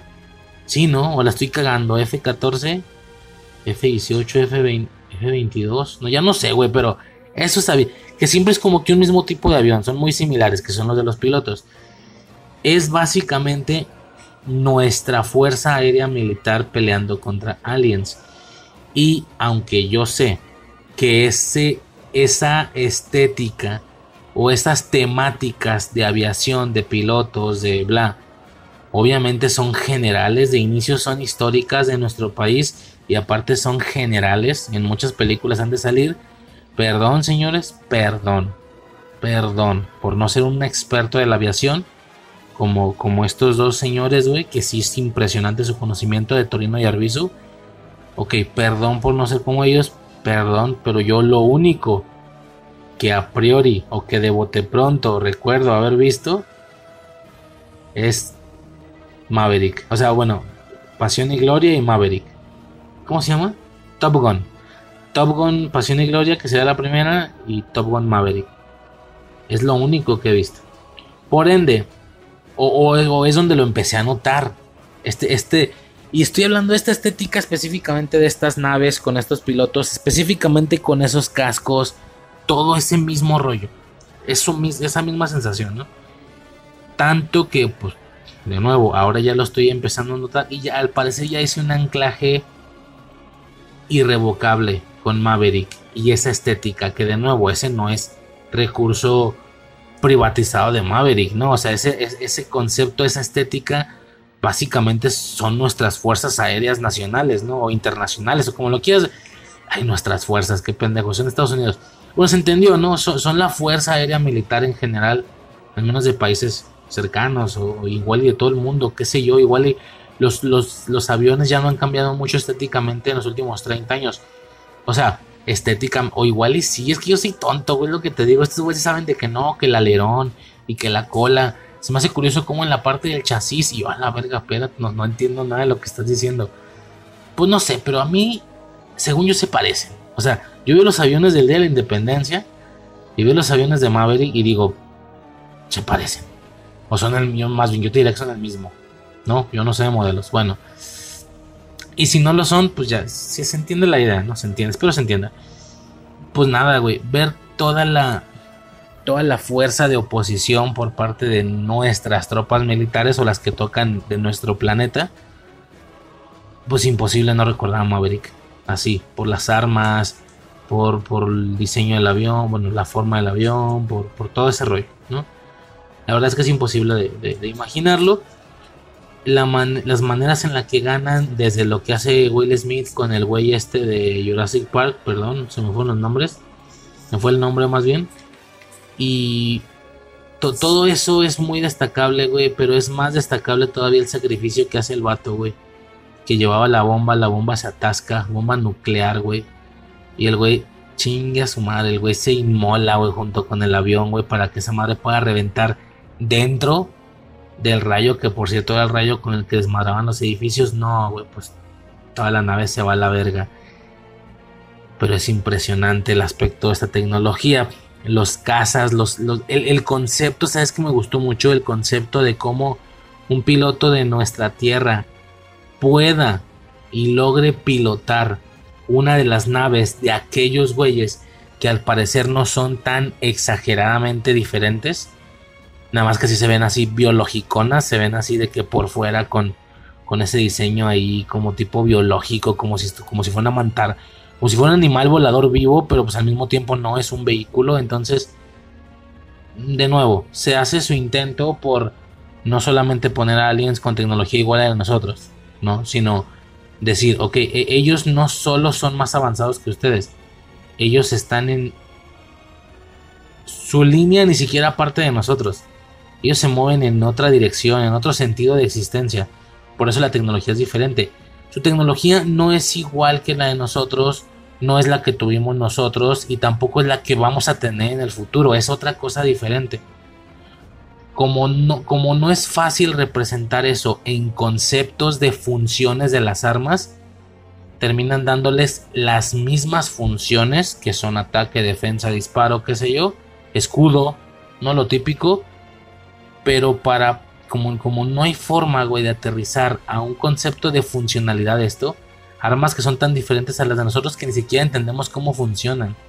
Así como un indio, o, así como alguien tribal, si me explico, algún güey de tribu, de un indio, un lo que tú quieras, una persona que, que, sabes, que no esté para nada colonizada, si se le puede llamar así, así como esa gente no entendía una bala, no a priori, no sé si después, supongo que sí, pero al inicio fue algo de, güey, ¿qué hizo?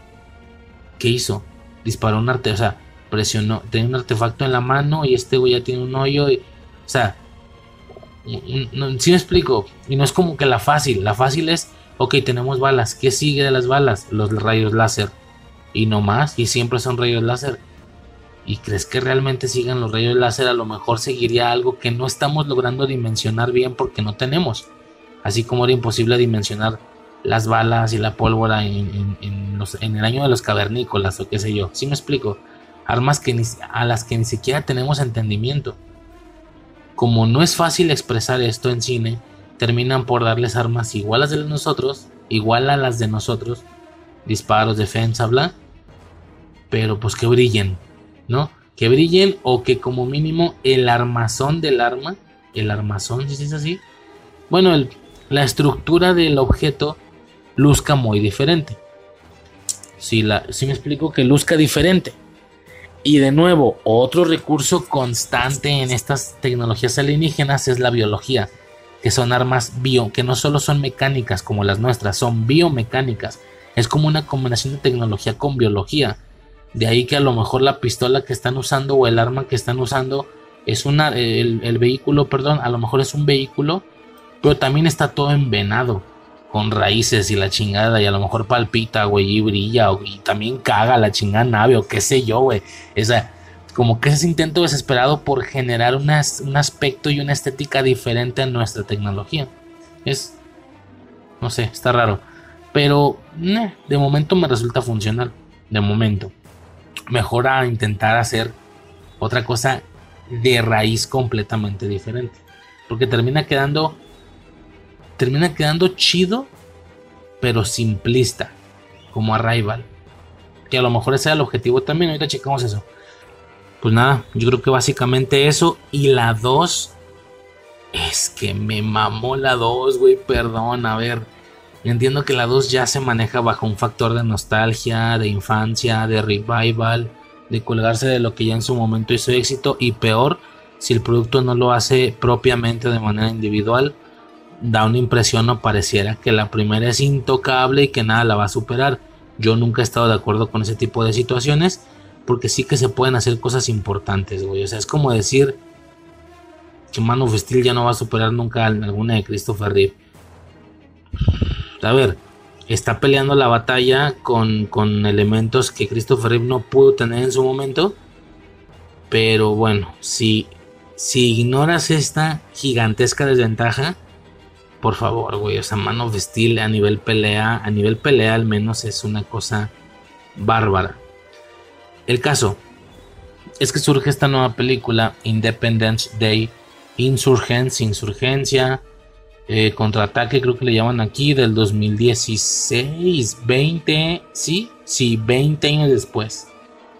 20 años después. Ya no sale Will Smith no sé, a ver, no sé qué tan necesario sea. Igual sí es necesario porque ese era el estilo de, del Día de la Independencia, una especie de hombres de negro, pero no tan satírica, un poquitín más seria. Y específicamente digo hombres de negro y no otro producto de, de, de Will Smith, pues porque es de Aliens, ¿no? O sea, para que se entienda esa relación. Pero pues no sé, güey, perdón. Perdón si, si, si, si por parte del fandom es una regla odiar esta película.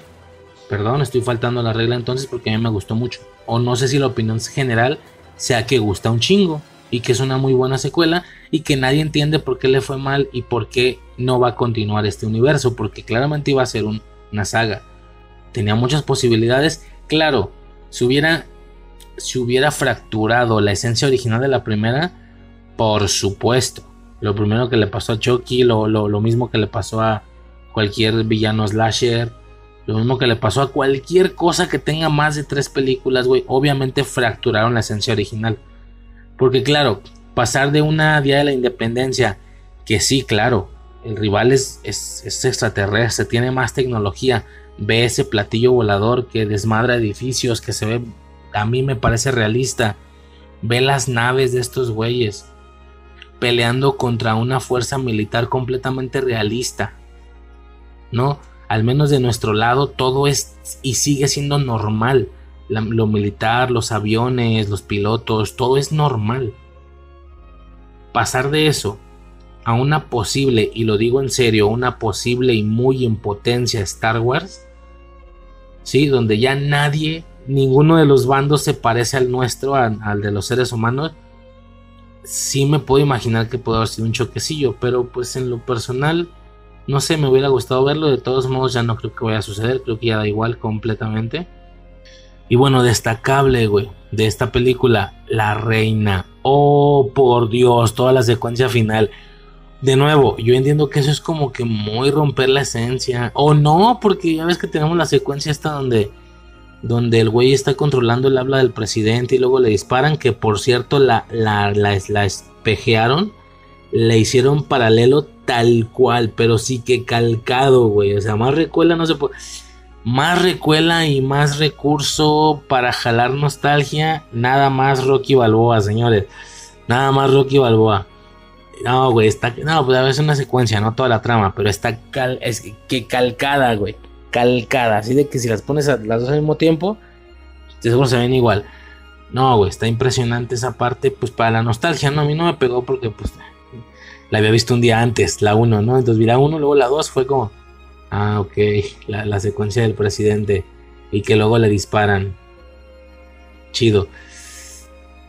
La adaptación de la tecnología de los aliens a la suya se me hace brutal. Es de lo que más me gustó de la película. De nuevo, se pierde la esencia, ¿sí? En esta posible saga de 5 o 6 películas o no sé cuántas. O mínimo una trilogía, como mínimo aquí ya se pierde la, esencia desde la segunda, porque la esencia originalmente era que nosotros vamos contra una raza de aliens y nosotros estamos normales. Nosotros no representamos un ejército que no existe. Lo que hacen es todo completamente real para el ejército estadounidense en aquellos años. Las bombas, los, las metralladoras, los misiles, ¿sí me explico? Y ahora en esta otra situación sigue manteniéndose muy fiel a la tecnología humana estéticamente, pero claramente, no es como que directo se apegaba a la tecnología de aquellos y ya, ya usamos todos platillos voladores y no, sigue muy apegada a lo que ellos perciben como tecnología y a sus diseños, pero con ciertos aspectos o ciertos descubrimientos de física, de bla, impuestos en los trajes, en, los vehículos, en, los, en las armas, en todo. Esto, señores, obviamente brinda muchas cosas, pero la que más me resultó destacable a mí son los cazas. Tal cual, los cazas siguen de nuevo luciendo exactamente igual que el caza o el avión convencional de Maverick. De nuevo, ya lo mencioné, perdón si me estoy equivocando. Para mí se ven igual, los demás, para mí todos se ven iguales. Sí, entre el F-14 y el F-18, ni siquiera si, se dice así. Pero los de Maverick. Ah, los, los aviones que usan aquí que se supone que siguen respetando su estética o su diseño original, pero ya con cierta parte de la tecnología de los invasores añadida o adaptada o como lo quieras llamar. Esto nos da el resultado de que todos los pilotos están dentro de una de un avión, de un avión, un caza igual que el Maverick, pero al mismo tiempo esto ya funciona como nave espacial. Me explico, como, o sea, de hecho hay unos accesorios, hay un añadido ahí en la parte trasera que son unos círculos como unos ventiladores brillando de azul. Salvo eso, todo el avión se ve igualito a los de Maverick, igualito. Entonces, pero al mismo tiempo es como, ok, somos pilotos, somos de, de, nuevo, yo sé que salió después, pero es la manera en la que yo lo puedo nombrar. Somos pilotos tipo Maverick, ¿sabes? Tipo Top Gun, pero al mismo tiempo nos vamos al espacio si queremos. ¿Sí me explico? Y, y no sé, me dio una sensación divertida. Fue como que chingón se ven los aviones, güey. Me gustaban mucho, me gustaban mucho la tecnología que te llevan cuando, cuando disparan, güey. Hay una parte donde disparan y te percatas que, muy al estilo del mismo sistema de vuelo, ya no usan metralladoras, ya usan láseres. Allí láseres, láseres.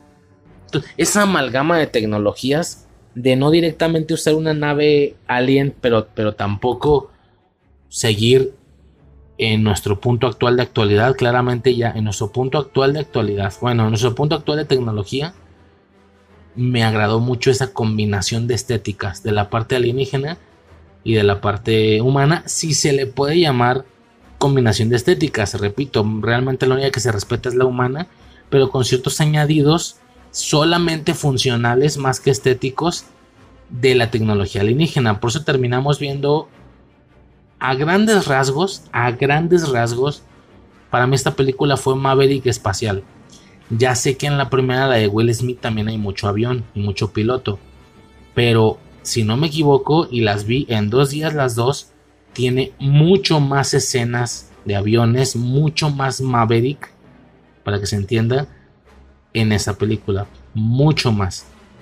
Entonces, mi etiqueta para insurgencia yo creo que sería ver Top Gun Maverick, pero espacial. Y no espacial tan espacial al grado de volverse Star Wars. No, aterrizadito. Como que está en un lugar similar a nuestra Tierra. Nada más ya avanzó los suficientes años como para que los aviones del grupo de Maverick ahora ya puedan volar eh, alrededor de la Tierra o en el... Que realmente ya lo vimos al inicio, güey. No, con el avión que prueba Maverick. Es que por eso digo que no está tan alejado. Oye, imagínate que esa tecnología casi espacial del primer avión es implementada de manera súper ligera y súper sencilla en los aviones normalitos que cualquiera usa. ¿Sí? Esto hace que se puedan salir afuera de la Tierra, andar ahí en el espacio. Eh, esos aditamentos como azules o que brillan en azul, queda implícito que justamente es eso lo que hace, lo que hace funcionar el vuelo y el método de despegue, ¿no? Que obviamente no es como correr en chinga hacia adelante y, ya luego elevarse, ¿no? Estos activan algo y empiezan a flotar, a flotar y ya vámonos, porque es lo que dan a entender, ¿no? Que realmente lo verdaderamente importante fue la tecnología antigravedad. No sé, güey. Me encantó. Digo, también me pareció curioso que muchas de las tecnologías estaban casi calcadas. O sea, por ejemplo, el rayo que estos güeyes le disparan a la primer nave, ahí en la base de la luna, es que es igualito al de estos güeyes. Se carga hasta igual. Los rayitos que se juntan en un punto y luego una como mira láser y luego aventar el impacto. Es como lo mismo y sí, y es como... Ok, entiendo que si tecnología, así funciona. No sé si me estoy explicando si en otro si, si, en otro país prenden fuego y yo lo prendo acá a mi manera, no, no va a lucir diferente. El fuego se va a ver igual. Ok, lo entiendo. Por ese lado lo entiendo. Si ya estás usando la misma tecnología de, de, de, energía, de, fotones, de qué sé yo, pues seguramente se va a ver igual y va a cargar igual como el fuego. Lo prendes aquí o en China, prende igual. Ok, por ese lado lo entiendo. Pero al mismo tiempo no estamos en la realidad estamos en una posibilidad. Entonces, no sé, güey, mínimo cambiar el color. O sea, que es el mismo rayo me, me causó, me choqueó un poco ahí. De que al chino lo han cambiado en 20 años, güey. O sea, tal cual usan lo mismo. Entonces no han desarrollado. O sea, si bien se han desarrollado mucho en 20 años y claramente esta visión de la película está mucho más desarrollada todavía que nosotros, dentro del canon de la película es como si, o sea, ¿en cuánto tiempo tardaron en adaptar en hacer toda la ingeniería inversa y adaptar. Bueno, es que 20 años no es mucho, güey. Igual y sí pueden ir ahí en no haber hecho casi nada más que adaptar la tecnología de los aliens, pero no apoyarse con eso para crear nuevas tecnologías, ¿no? Es un poco raro, pero bueno. Fascinante totalmente. Ah, bueno, lo que decía, pues es como si vieras Maverick, pero ahora los aviones ya vuelan en el espacio. Y a su vez, muy a proporción de la subida de tecnología que tiene, pues también ahora tienen un enemigo que no es de otra nación, es de otro planeta. Pero, pero no sigue cambiando el enfoque de Maverick y sus pilotos militares. Es un poco eso, entonces me agradó. Me encantaron los vehículos impuestos aquí, que son como los aviones de Maverick, pero un poquito más futuristas y ni siquiera, ni siquiera tanto. Son bastante similares todavía en aspecto. Y no sé, me gustó, me gustó, fue toda una experiencia. Yo creo que esto sí, güey. Ya sea qué par de personas enseñárselo a mi familia, güey. Le va a gustar, les va a gustar esta chingada película, güey. De la independencia. La uno, sobre todo la de Will Smith, pues un poquito más cómica, es más familiar. Y sí que la segunda es a lo mejor, o a mí me resultó un poquitín más táctica. No sé si sea la palabra. Pero fantástico, fantástico. Y de veras, güey, de veras, yo sé que lo estoy diciendo con todas con todas las películas, pero es que es una experiencia, güey. El día de la independencia.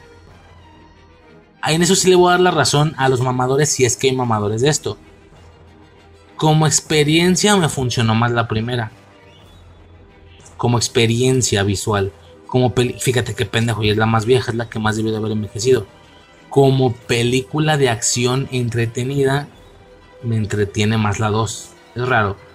Pero bueno, ya aventé la dupla. Obviamente era solo una. Todo el tiempo he dicho 8 películas y con esto técnicamente van a ser 9. Pero a ver, realmente la, la mención aquí es para la Independencia 1 y la 2 es una especie de, de remanente ahí importante. Muy importante, pero remanente al final, ¿no? Y nada, señores, eso por parte de la Independencia. Qué puto peliculón de veras. Y, y ya, güey, nos pasamos a Rival ahora sí. Esa, esa película, güey, sí la vi en su momento. O sea, no en el cine. Pero en cuanto a una película esté disponible, me salió, güey. Creo que fue por el Freaky Podcast. Creo que la sugirieron, güey. A ver, no, no es cierto. No, no, claro que no fue Freaky para nada. Fue Bower. Sí, Bower to the Future. Eh, un canal que yo seguía. Y digo seguía porque ya no hace videos. Bueno, no, no ahí ya se expandió un poquito, se fue más general y hace resúmenes de películas en general. Pero sí que la particularidad de este canal es que era de puros viajes en el tiempo o puras películas raras, rollo ciencia ficción. En ocasiones, bueno, olvídalo de ciencia ficción, ¿eh? entonces es, irrelevante. Imagina un canal de puros viajes en el tiempo, puras reseñas de puras películas de viajes en el tiempo. Era lo que me alocaba. Es debido a este canal que conocí tanta tanta joya como Coherencia, como Mr. Nobody, etcétera, ¿no? Pues el caso es que tenían publicada esta película.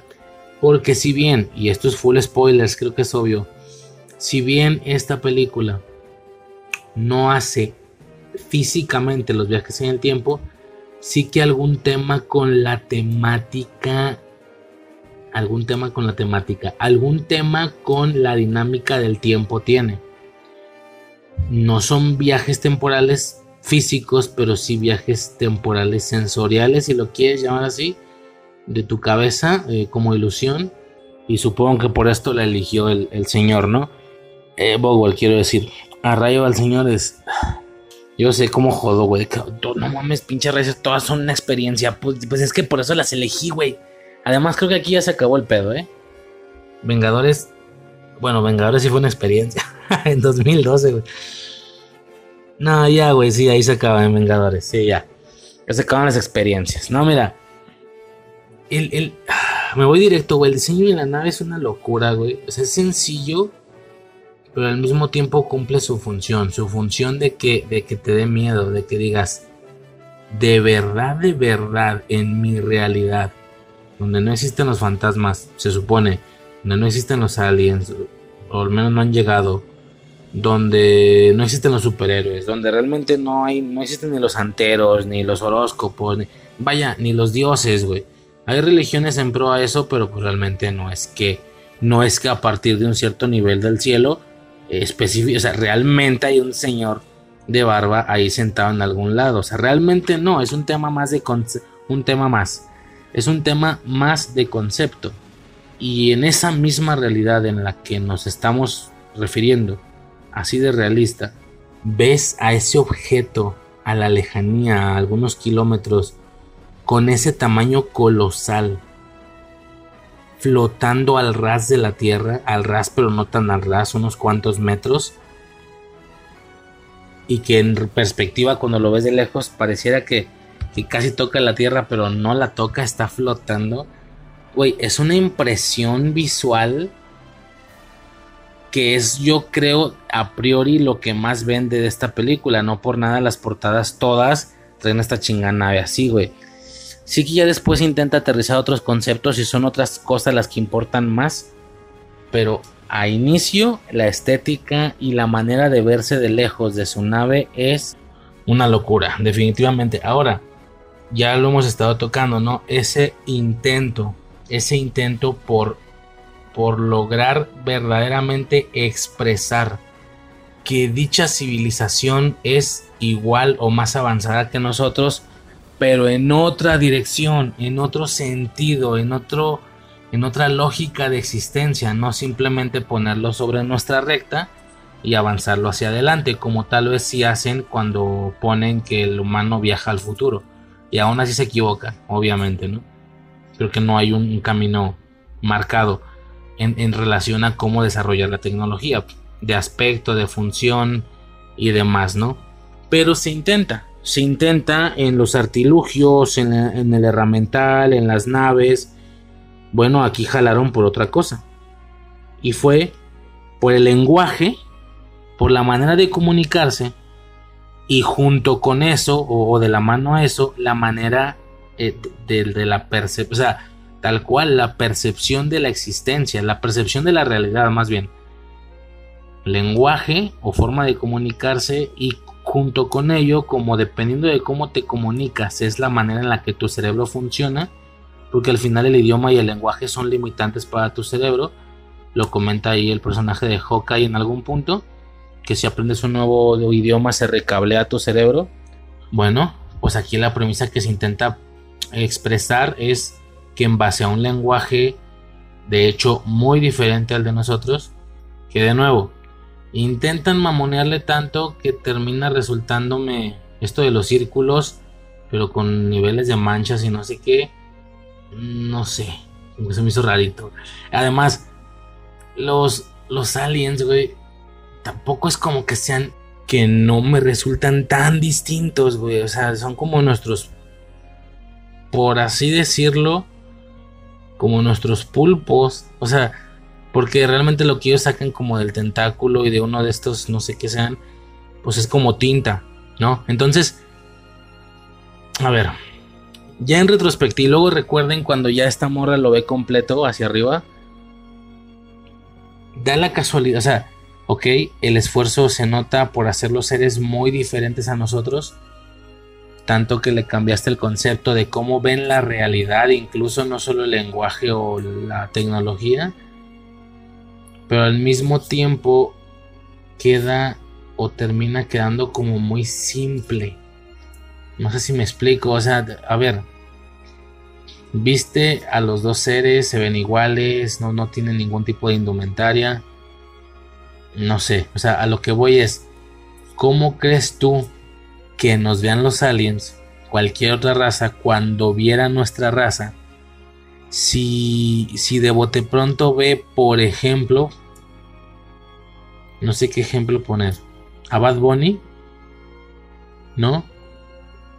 Y a Slash. No, a Slash no. A, a, este güey, ¿cómo se llama? El, del, el de la grabadora. Alex Lora. Imagínate Bad Bunny y Alex Lora juntos en un mismo lugar y le dices al alien, ellos son de la misma raza, si captas lo diferentes que se ven, ¿no? O sea, ¿por qué no vemos nosotros esas mismas diferencias al percibir una raza alienígena u otra especie en películas? Si me explico, terminamos viendo el mismo ser pero clonado, así como, como, como plaga. Y, y no sé, esto, me, esto le quita realismo. Por eso es lo que te digo con Avatar. Si realmente no tienes manera de darle hacia adelante, tanto en tecnología o, peor aquí que se fueron más lejos en concepto de cómo ver la realidad y de cómo sentir la realidad, son seres tan diferentes a nosotros que sienten la realidad diferente, pues mejor juégale al fácil como Avatar. Colócate sobre nuestra línea y vete hacia atrás, ni siquiera hacia adelante. Por eso cuando tú vas a Pandora y ves a los Navi dices, ok, ya sé en qué punto de evolución van. Ellos van en un punto por el que nosotros también pasamos ya. Ellos van en el punto de los taparrabos y de las flechas y de, ¿sabes? Y es como que no sé, como que empatizas más. Aquí no te lo voy a negar, el esfuerzo termina estando brutal, ¿eh? O sea, brutal, es una locura el tema temporal. Esta sorpresa de cómo la chica, o sea, cuando... A ver, no, no voy a describir muchas cosas, si ya la vieron, ya la vieron cuando la chica dice, es que no sé, no sé quién es, quién es esa niña. Dices, espérate, ¿cómo que, cómo que quién es esa niña, verga? Si llevo fumándome toda la película, que tú antes estuviste casada, te divorciaste, eh, la niña se enfermó y, ya la perdiste, ya te, o sea, tienes como que ese pasado súper oscuro de haber estado casada, de haber tenido una hija, de haber vivido unos años hermosos, increíbles con tu hija, pero al mismo tiempo murió joven y ya, otra vez está sola.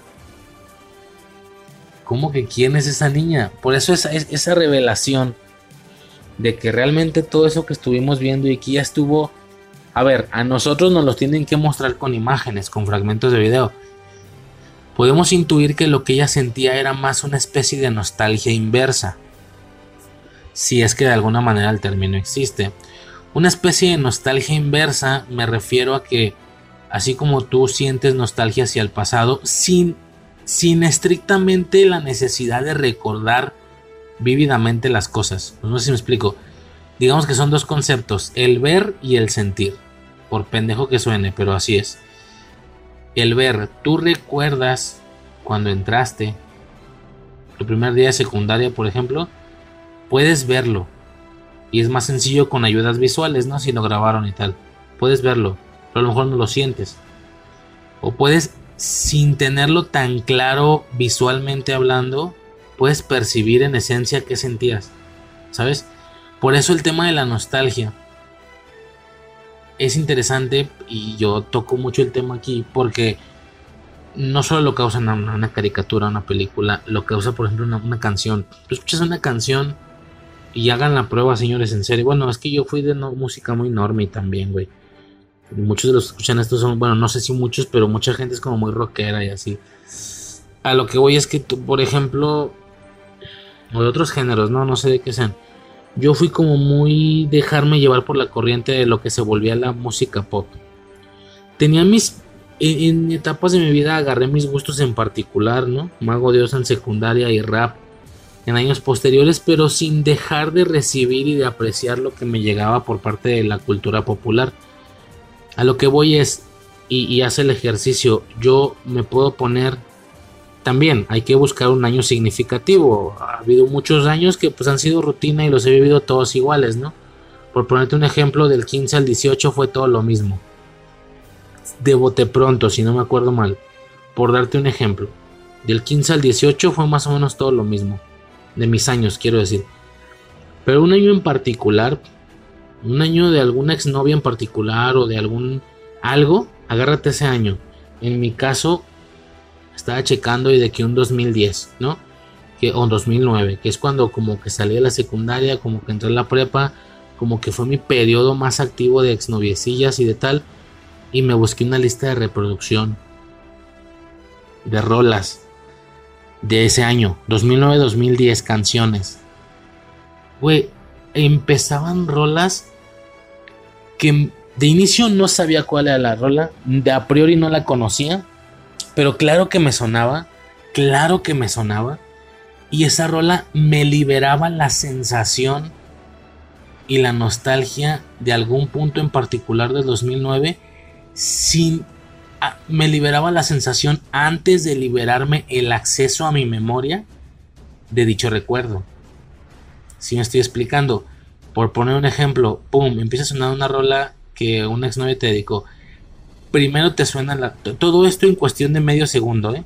En ese orden. Primero te suena la rola, luego se libera primero el sentimiento, ya fuera felicidad, agonía, tristeza, pero no una tristeza cualquiera, sino esa tristeza que sientes con esa vieja primero se libera la sensación antes de siquiera recordar a qué se debe esa sensación. Ya de poquito después tu, cerebro hace el trabajo o reacciona en base a lo que le estás provocando hacer, que es escuchar la rola. Él hace las conexiones y, ah, ya, de esta morra, de esta morra. Sí, esta morra fue la que me la dedicó y, y la tengo completamente anclada con esa morra y esta morra me hace sentir esto. Y, más si el noviazgo fue en una si fue en un periodo corto de que un invierno, tres meses, puta, hasta frío me dio, güey. ¿Sabes de qué fue? Porque fue en invierno y fue puro, toda nuestra experiencia fue con frío. Es un decir, es un ejercicio, cálenlo, bueno, yo que soy particular consumidor de la nostalgia, y te lo juro que primero se libera la sensación y luego el acceso al video o a la memoria, si lo quieres llamar así, es interesante. ¿Qué pasa? Que siento que con esta chica, güey, ¿cómo nos desviamos? Siento que con esta chica pasó algo así. No es que estrictamente viera lo que nosotros veíamos, pero somos espectadores, de qué otra manera nos lo, no, nos lo expresan, no hay otra forma. Pero siento que la chica no solo flashazos de imágenes, también tenía sensaciones, tenía nostalgia, pero hacia el futuro. Es extraño, esto basado en lo que los aliens te dicen que eso logro percibir yo, güey. A lo mejor estoy inventando. Realmente no es tan sencillo entender de qué manera es que estos heptápedos se llamaban, de qué manera los heptápedos percibían el tiempo. Solo te dicen que no es lineal, que no es de izquierda a derecha, que no es un primero y un después, sino que es un todo al mismo tiempo. En todo lugar, en todas partes.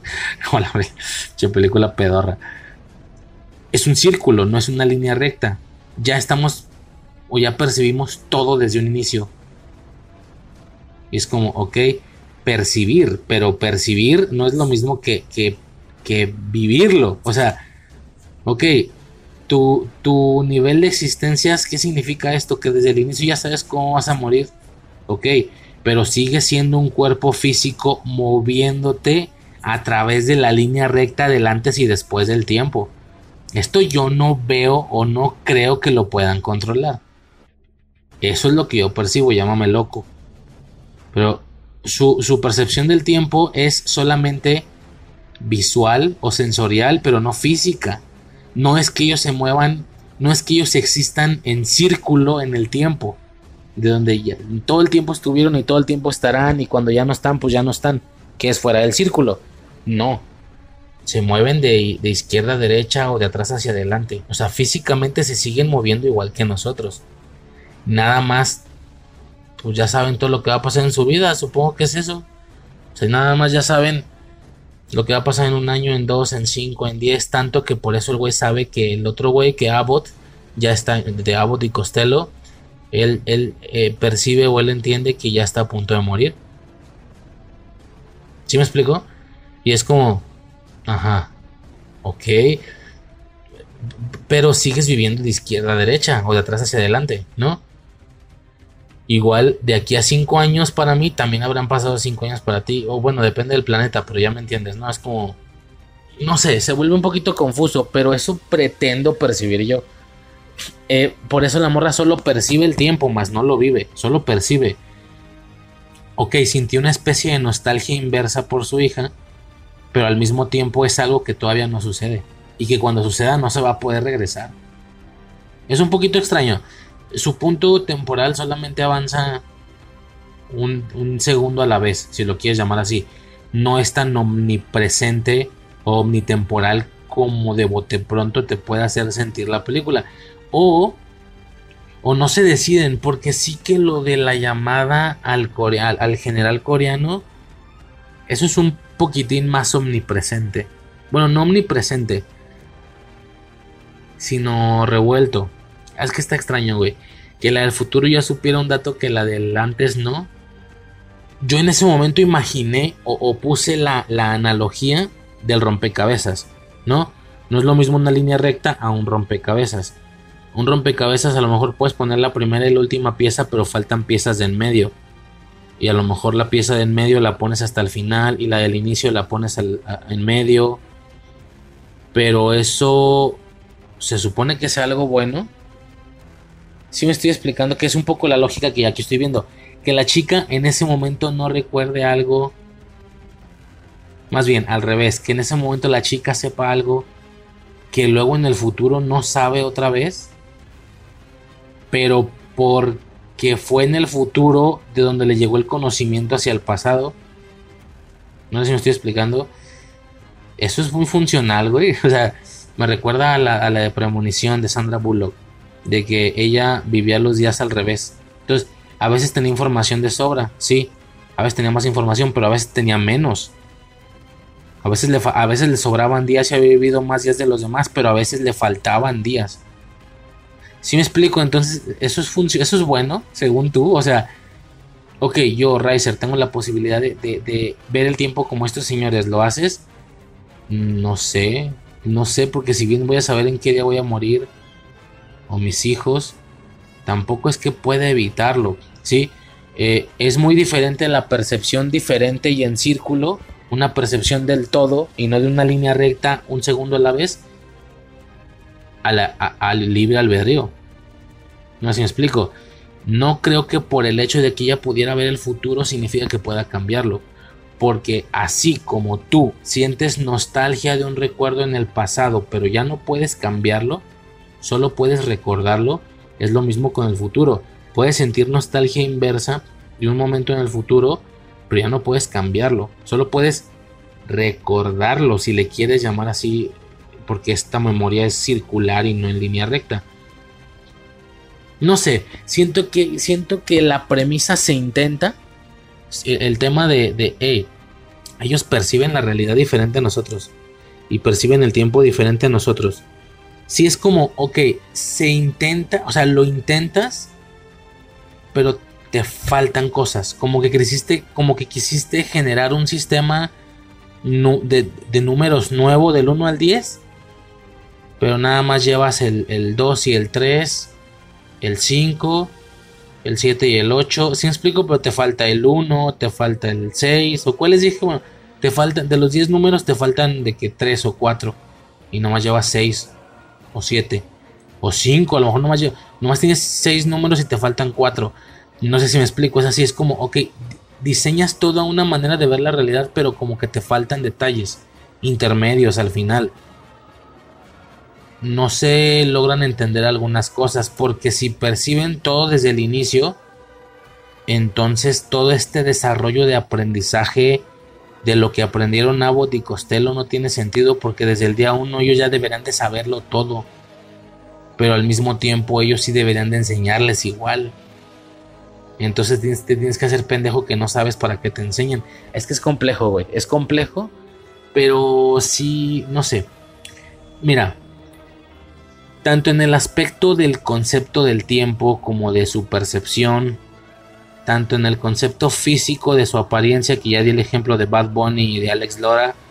O sea, ahora resulta que si nosotros vemos una raza, los vamos a ver a todos iguales y desnudos. Como que está, no tiene mucho sentido, güey. O sea, no estoy diciendo que van a tener ropa, porque nuestro entendimiento de ropa es diferente al suyo, pero algo, algo, algo, no pueden ser iguales, no tiene sentido. Vaya, ni siquiera dos humanos desnudos se verían iguales. Estaría el tema del peso, estaría el tema de, del, cabello, de la cara, y, aquí siempre nos ponen a los aliens iguales. O tal vez no lo son y yo estoy siendo racista de aliens. Como cuando dices todos los negros son iguales o todos los asiáticos son iguales. Capaz soy un racista de alien y sí que los aliens de, de señales, por ejemplo, o los aliens de Día de la Independencia, a lo mejor sí tienen diferencias. Yo las veo, los veo todos iguales. Y de nuevo, ¿qué pasa si te ponen a un Bad Bunny y a una Alex Lora? El alien va a decir, neta que son de la misma especie. Sí, güey. Y no estoy hablando de la inteligencia. A lo mejor fue un mal ejemplo usar a un trapero y a un rockero con, contando lo mamadores que son los ancianos frikis hoy en día. No hablo de la diferencia de inteligencia. Por si se entendió así. Con decir que si son de la misma especie. Yo estoy hablando de estética, del concepto estético, que es tan abismal y distinto que resulta curioso porque a nosotros no nos pasa eso en los productos audiovisuales al conocer aliens. No sé si me estoy explicando, pero bueno, el caso, Arrival. Siento que lo o sea, siento que lo intenta, siento, otra vez siento. Siento que lo intenta, Pero como el intento es bastante complejo, güey. O sea, volvemos a lo mismo. O te vas a la fácil como Avatar. O te vas a la fácil como Día de la Independencia. Que, ok, cambiamos tecnología, cambiamos armas y aspectos. Pero eh, es nomás para la acción. Aquí, aquí se quisieron ir más allá. Tal vez, es la, tal vez es la más ambiciosa de todas. Las películas, de todas las ocho que traigo aquí. Yo creo que sí. Arrival es la más ambiciosa de todas. Y dices, ok, qué bueno que lo intentas. Pero el, punto a llegar es tan ambicioso y está tan lejos. Y estoy hablando de lograr expresar algo que no existe o que no conocemos todavía. Lograr expresar si una raza alienígena fuera diferente a nosotros. No solo lo serían físico, no solo lo serían tecnología, lo sería de raíz en, su en su concepto de ver la existencia, en su manera de ver el tiempo, en su manera de moverse por las dimensiones, tal vez era diferente. Si me estoy explicando? Entonces, vaya, también se me hace muy atrevido lo que hacen en Día de la Independencia en la 2. Cuando dice la morra que por temas de optimización consideraron que era más viable una realidad virtual y no una física. Es como, wey, esto sí me suena muy alien, ¿no? No sé. Obviamente no sé de aliens, no he visto ninguno. Por razones obvias, pero no sé, ya en conclusión Arrival lo intenta, mas no lo logra al 100%. Pero de nuevo, lograrlo al 100% era una era un reto que nadie podía cumplir y que creo que nadie ha cumplido hasta el momento a mi gusto. Y estoy hablando de irte hacia adelante y cambiarte de carretera. No solo irte hacia adelante sobre nuestra recta, cambiarte de recta. Y decir, mira, esos aliens son tan diferentes a nosotros que ni siquiera podemos decir que nosotros vamos en el... Ni siquiera podemos decir que nosotros vamos en el 7 del desarrollo tecnológico y ellos van en el 12. No, nosotros vamos en el 7 y ellos son azul. O sea, es, es una cosa completamente diferente a nosotros. Por ende, no lo entendemos. De nuevo, ¿cómo crees que un indio percibiría una bala de bote pronto? ¿Cómo un indio percibiría un celular? ¿Sí? No tiene sentido, son cosas que no han visto ni siquiera la raíz de eso. Aquí sí, si nosotros tenemos pantallas, pues el alien le pone una pantalla más grande. Si tenemos naves, pues al, o vehículos aéreos, pues al alien le ponen un vehículo aéreo más chido. O sea, todo lo que hacen con los aliens está enfocado en nosotros, pero mejor y dándole un aspecto estético diferente no logra representar verdaderamente la diferencia o no logra representar verdaderamente la incertidumbre que nosotros realmente podríamos llegar a sentir al ver comportamientos y tecnología de aliens que ni siquiera entendemos y como no entendemos ni siquiera sabemos qué está pasando visualmente frente a nosotros así como el indio no entiende el celular o así como el indio no entiende este una bengala Pon tú. Imagínate una bengala esas de Navidad. Así que está pasando, güey. Está haciendo fuego con la mano. Es un dios. ¿Sabes? Un encendedor, güey. Cuando todavía no vi. imagínate un encendedor en el punto temporal donde todavía no se descubría el fuego. ¿Qué es esa cosa naranja de ahí que se mueve? ¿Qué es? ¿Sabes? No, es un dios este güey. Entonces, no se logra. No se puede. Por eso nos vamos a la fácil basarnos en nosotros y mejorar las cosas. Ah, mejores naves, mejores armas, más agresividad, más fuerza, mejor potencia de rayo. Cuando la realidad, muy al estilo del indio con el, con el del celular, es que a lo mejor la cosa ni siquiera va por parte de nuestro entendimiento. Bueno, mucho pedo, güey. Arriba lo intenta. No lo logra, porque ya como, como estoy describiendo es muy difícil de lograr, creo yo. Pero lo intenta. Y eso nos deja pues dos seres en su concepción biológica bastante sencillitos. Bastante sencillitos, nada comparado a lo que nos muestran con su tecnología. O sea, para nada es proporción lo que nos muestran con su tecnología según su nave. Para nada me resulta proporcional su aspecto de seres en comparación a lo que podría ser su lenguaje y su forma de ver la realidad o su forma de percibir las memorias, el pasado, el presente y el futuro. Si me explico?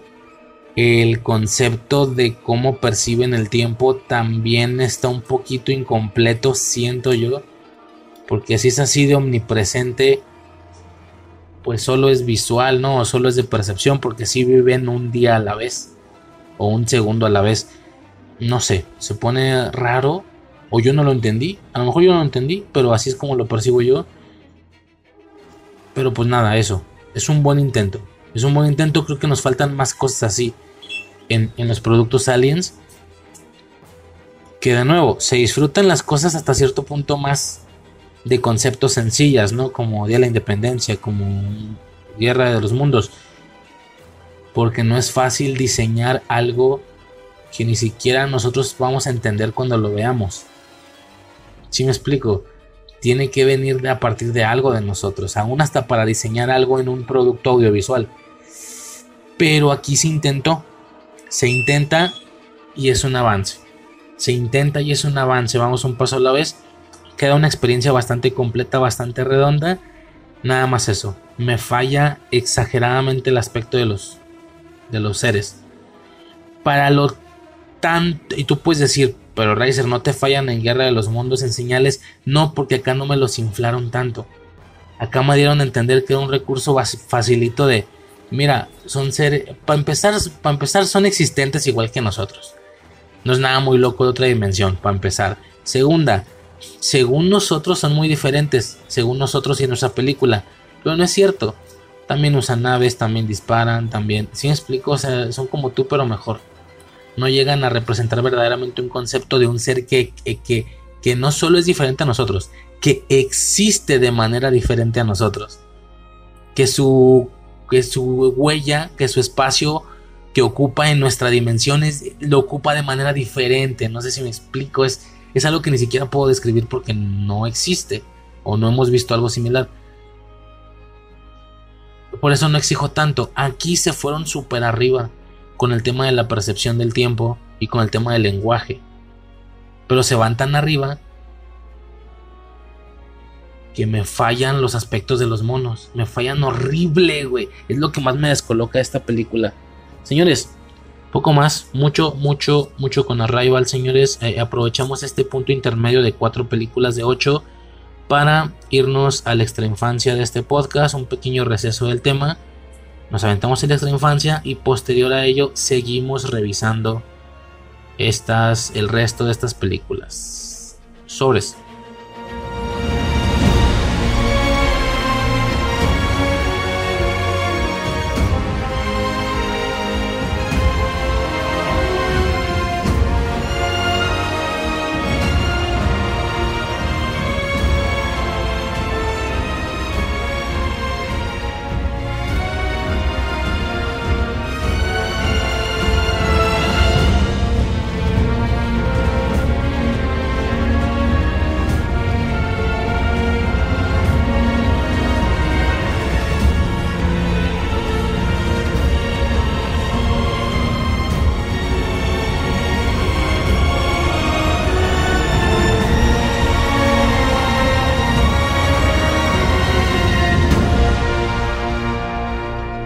Señores, y como extra infancia de esta ocasión, el tema es Invasión Secreta, Secret Invasion, esta serie de Marvel que...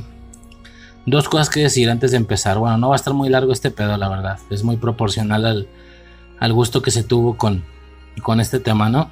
De inicio, parece que nomás no doy una con respecto a respetar la, temática de esta sección. Eh, ya lo he comentado muchas veces, el extra infancia es o el objetivo que tiene es básicamente tocar un tema secundario, un tema pequeñito, una pequeña cápsula dentro del tema principal a modo de receso, ¿no? A modo de, ok, estás escuchando un tema de una misma categoría, por así decirlo, y, luego hacemos un pequeño receso hablando de otra cosa completamente diferente y que no tiene nada que ver con el tema, ¿no? Para que funcione como descanso, ya lo he comentado, ¿no? Ya, ya digo, poco descanso es, escuchar a un pendejo hablando de otras pendejadas diferentes a las pendejadas que ya está escuchando, pero bueno, así lo veo yo, en su momento me resultó efectivo a mí, en, otro podcast y tal, pues bueno, estoy copiando ahí la, dinámica, ¿no?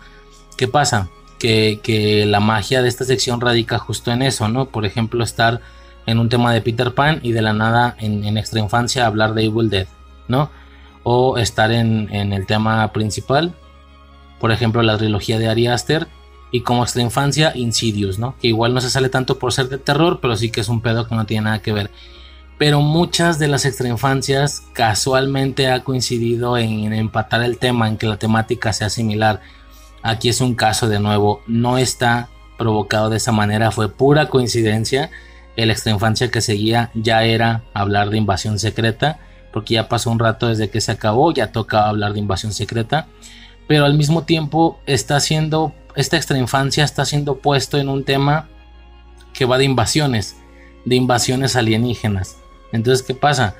A ver, si entiendes, ¿no? Invasión alienígena, invasión secreta, es una invasión, y esta invasión no es producto de otra cosa que, que, que resultado de una invasión de aliens, de extraterrestres fuera de la Tierra va muy a mood. Digo, no, no sigue tanto la, la digamos, el, el, requisito de que tal cual llega una nave y vemos la nave ahí en el cielo, ¿no? Como es la mayoría de los, de los productos. Bueno, igual y con Edge of Tomorrow y con Tomorrow War, igual y no tanto, pues por el tema de que ya el arribo de estas criaturas ya fue hace mucho tiempo, ¿no? Y ya estamos en un futuro post-apocalíptico, ¿no?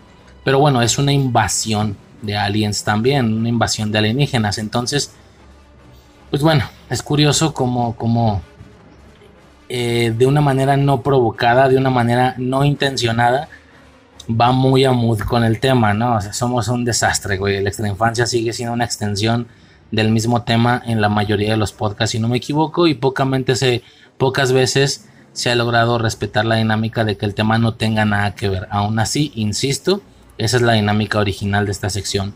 Eso por una parte, ¿no? Por otro lado, y enfocándome en el tema, es curioso cómo el, el abrazo o, la, el desarrollo que se le estaba dando a las series Marvel en este podcast era brutal, era brutal, era de hablar del episodio de la semana de la serie Marvel ingresándolo a modo de extra infancia, aunque todavía no existía el término, pero básicamente era eso, ingresándolo como una pequeña sección previa al tema principal, ¿no? Eh, titulado La Hora Marvel.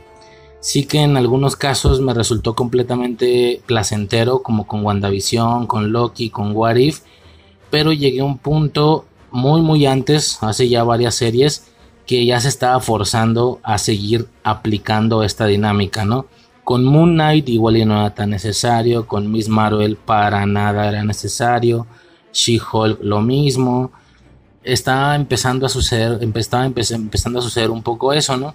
Yo por mantener esta dinámica de hablar de un episodio, ¿no? Entonces, si hubiéramos aplicado esta misma dinámica a Invasión Secreta, los seis, los seis audios previos que, ustedes que, ustedes, ah, que ustedes vean en el podcast, técnicamente hubieran llevado su episodio de Invasión Secreta junto con el, con el tema o con el podcast, ¿no?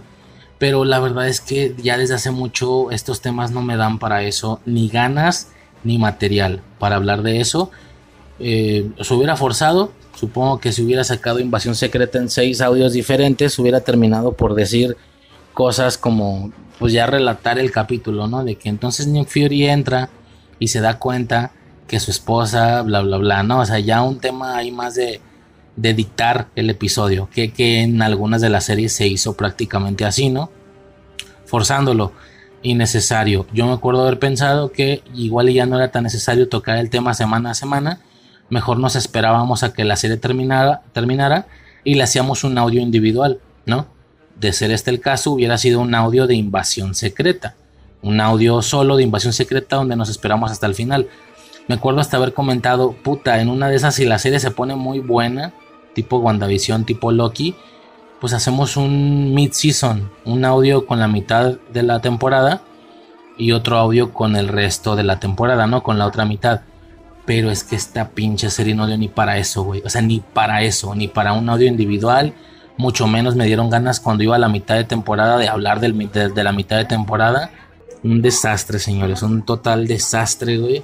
Eh, termina ni siquiera una infancia corta como alguna vez y me arrepiento tanto haberle dedicado una infancia corta a Miss Marvel que ya fue el final creo ah porque el final no era sí cierto no eran seis seis episodios en seis podcasts de Infancia Eterna.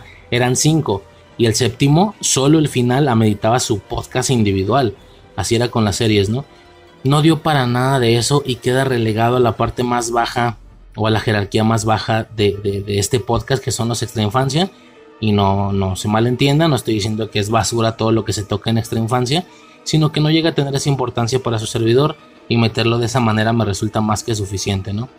Queda relegado a ese punto y muy a huevo. Ahora sí que por tocarlo, porque esta serie se me pudo haber pasado en verde, no haber hablado de ella. Vaya, hay temas más importantes de Marvel de los que no hablé en el podcast y que están pendientes para un futuro, como la película de Spider-Man, que ya nomás nunca la toqué. Eh, me importa más que Invasión Secreta, definitivamente. Y aún así, pues aquí estamos por no faltar a la regla de que cada producto del MCU se podcastea en este podcast sin falla, sin falla pero queda relegado a este punto, ¿no? ¿Qué cosas decir de invasión secreta, señores?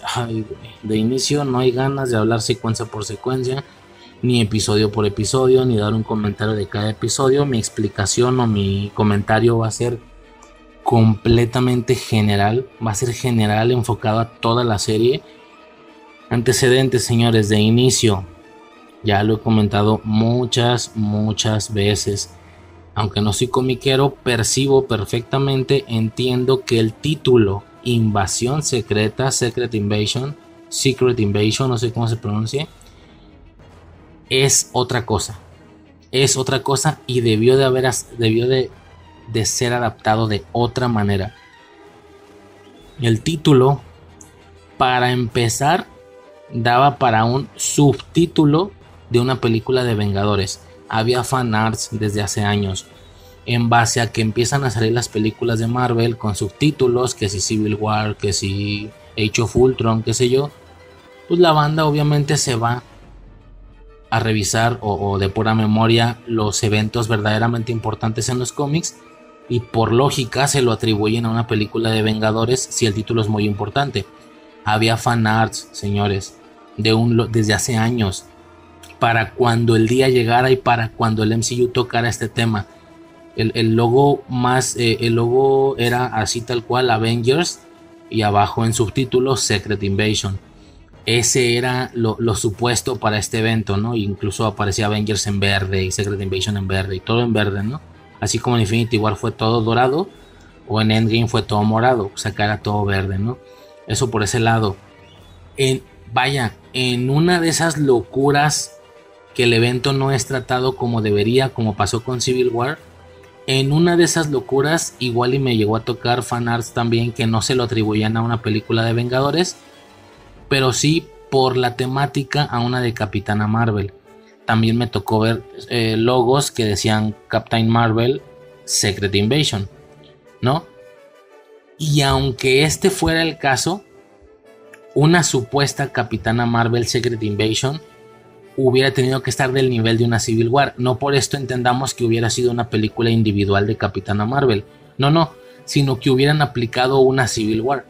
Es decir, que el subtítulo Secret Invasion Civil War está aliado a una película que no es de Vengadores, sino que de bote pronto se entendería que es una película individual del héroe, pero termina prácticamente no teniendo diferencia con una película de Vengadores. En el peor de los casos, así como Civil War. Que, Civil War bien se podría llamar Avengers Civil War y funciona exactamente igual. Ah, pues lo mismo acá. Pero es que ni eso. Tampoco, tampoco sucedió eso, señores. En su momento, cuando se hace el anuncio, se presenta Invasión Secreta como logo individual sin pertenecer, sin ser un subtítulo parte de otro logo. Ya desde ahí resultó extraño pero extraño para bien, no para mal. Yo en varios audios he estado mencionando que hay muchos eventos tan fuertes a nivel Marvel que igual y no se, no se requeriría que fueran o que estuvieran aliados a un que fueran un subtítulo parte de otro. No sé si me explico. Es decir, ok, tuvimos Avengers Infinity War, pero nadie decía Avengers Infinity War. Todos decían Infinity War nada más. A lo que voy es que yo sí, yo imaginaba el punto en el que el universo estuviera tan generalizado que un evento importante no pudiera, por temas de temática y de canon, no pudiera, un subtítulo importante no pudiera ser parte de un título más grande como Avengers. ¿Por qué? Porque para ese punto ya habría agrupaciones igual de importantes en el MCU y resultaría extraño. Me explico con esto último. Avengers Infinity War es la misma donde salen los Guardianes de la Galaxia, pero no se llama Guardianes de la Galaxia Infinity War, se llama Avengers Infinity War. No, no resulta un problema el, el relegar, si, si, no sé si es la palabra, no resulta un problema el inferiorizar a los Guardianes de la Galaxia siendo asimilados por una película que su título principal es Avengers. ¿Por qué? Porque a nivel general Guardianes de la Galaxia para nada tiene la importancia de, del título, o sea, el título Guardians of the Galaxy para nada tiene la importancia del título Avengers, para nada, ¿no? Pero también funcionaba, o sea, los Guardianes tan no son Vengadores que la película se puede haber llamado Infinity War nada más y decir esto que es es la siguiente de Vengadores, es la siguiente de Guardianes, esto que es es que esto no es nada, es Infinity War, nada más, es un mega evento que ya no tiene un título más grande, el título en su mayoría o el título principal es Infinity War, ¿sí? Ahora, no resulta un problema secundar o inferiorizar a los guardianes porque realmente no es importante, pero yo comentaba qué va a pasar en un futuro cuando ya estén los cuatro fantásticos en activo, ¿sí? ¿Qué va a pasar en una posible, por poner un ejemplo, una Secret Wars? ¿Cómo va a ser? Avengers Secret Wars, pero entonces estás inferiorizando a los cuatro fantásticos, cosa que aquí, aquí sí ya no aplica como los guardianes, porque los cuatro fantásticos son tan, tan importantes y para algunos hasta más. O sea, el logo, el logo o el título cuatro fantásticos, para algunos es igual de importante que, que, bueno, no para algunos, es igual de importante que Avengers y para algunos es hasta más importante. Entonces resultaría extraño que una película, que los cuatro fantásticos fueran asimilados en una película que se llama Avengers, porque ellos no son Avengers. Si me estoy explicando, resulta raro. A su vez, tampoco funciona. Ah, bueno, entonces que se llame Cuatro Fantásticos Secret Wars. Porque entonces ahora son los Vengadores los que están siendo asimilados por un título que no coincide con ellos, los Cuatro Fantásticos los Vengadores no son, no son fantásticos, o sea, no son parte de los cuatro fantásticos. Entonces, yo, yo, yo mencionaba que era posible que la situación llegara a ese punto que no le pusieras ni uno ni otro. Que la película se llama Secret Wars y ya. Las guerras secretas, Secret Wars, sin ser parte de un título ya previo de películas. Y la gente diría, pero ¿esto qué es? ¿La siguiente de Vengadores? ¿Vengadores Secret Wars? ¿Esto que es Cuatro Fantásticos? Cuatro Fantásticos Secret Wars. Eh, esto que viene. Eh, imagínate, y ese es el ejemplo con los Cuatro Fantásticos. Ahora imagínate en un futuro más allá con los X-Men en función también. Que haya X-Men, Cuatro Fantásticos y, Vengadores funcionando todos al mismo tiempo. Cualquiera de los cualquiera de los tres son tan importantes al mismo nivel que cualquiera de los títulos que tú le pusieras al evento técnicamente asimilaba a los otros dos dándoles menos importancia. X-Men Secret Wars. Sí, pero también salen Vengadores y ellos no son X-Men. Pero también salen Cuatro Fantásticos y no son X-Men. Avengers Secret Wars. De acuerdo, pero también salen los X-Men. Pero también salen los Cuatro Fantásticos. O sea, como que le das más importancia a esa agrupación. Y lo que ya dije, ¿no? Cuatro Fantásticos Secret Wars. No termina teniendo como, como, como lógica al menos a mi parecer. Por eso yo decía que podíamos llegar a un punto donde ya se llamara Secret Wars nada más. O, es un decir, ponle título que tú quieras en un futuro, no sé. Este porque es el más próximo, pero no sé, dime cualquier otro, el que tú quieras. Eh, Eternity War o qué sé yo, el siguiente mega evento después de Secret Wars. No, pues ya no es parte de un título más grande, ya es Secret Wars nada más. o ya es eh, Eternity War nada más. Por eso, pero esta que es, no es nada, no, no, es, no es Vengadores la que sigue, no es Cuatro Fantásticos la que sigue, no es Guardianes, no es Defenders, es, es Eternity War nada más. Es un mega evento donde se van a juntar todos. Si me, me estoy como explicando, yo creí que esto podía empezar a suceder por el hecho de que no, ya no tienes posibilidad de, de relegar o de inferiorizar a los Cuatro Fantásticos o a los X-Men en una película que se llame Vengadores. Porque esto ya no está representando bien lo que estás mostrando en la película. Si me explico, pero tampoco lo puedo hacer con ninguno de los otros dos. Y, y qué es lo que sí pudiste hacer con los Guardianes en Infinity War por, o en Endgame, porque no son tan importantes, ¿sabes? Bueno, y porque temporalmente pasan a ser Vengadores también, técnicamente, ¿no? Cuando, cuando tiran el, el Vengadores Unidos, ahí están los Guardianes. Y ellos realmente no se perciben como Vengadores, ni lo empezaron a hacer después de esa película. Fue solo en ese momentito, cosa que ya no coincide. Pues ahora imagínate con los X-Men o con los Cuatro Fantásticos. Digo, estas son mis, mis pinches fantasías, ¿no? Yo explicaba eso antes, creo que en Wakanda Forever es donde desarrollé más este tema.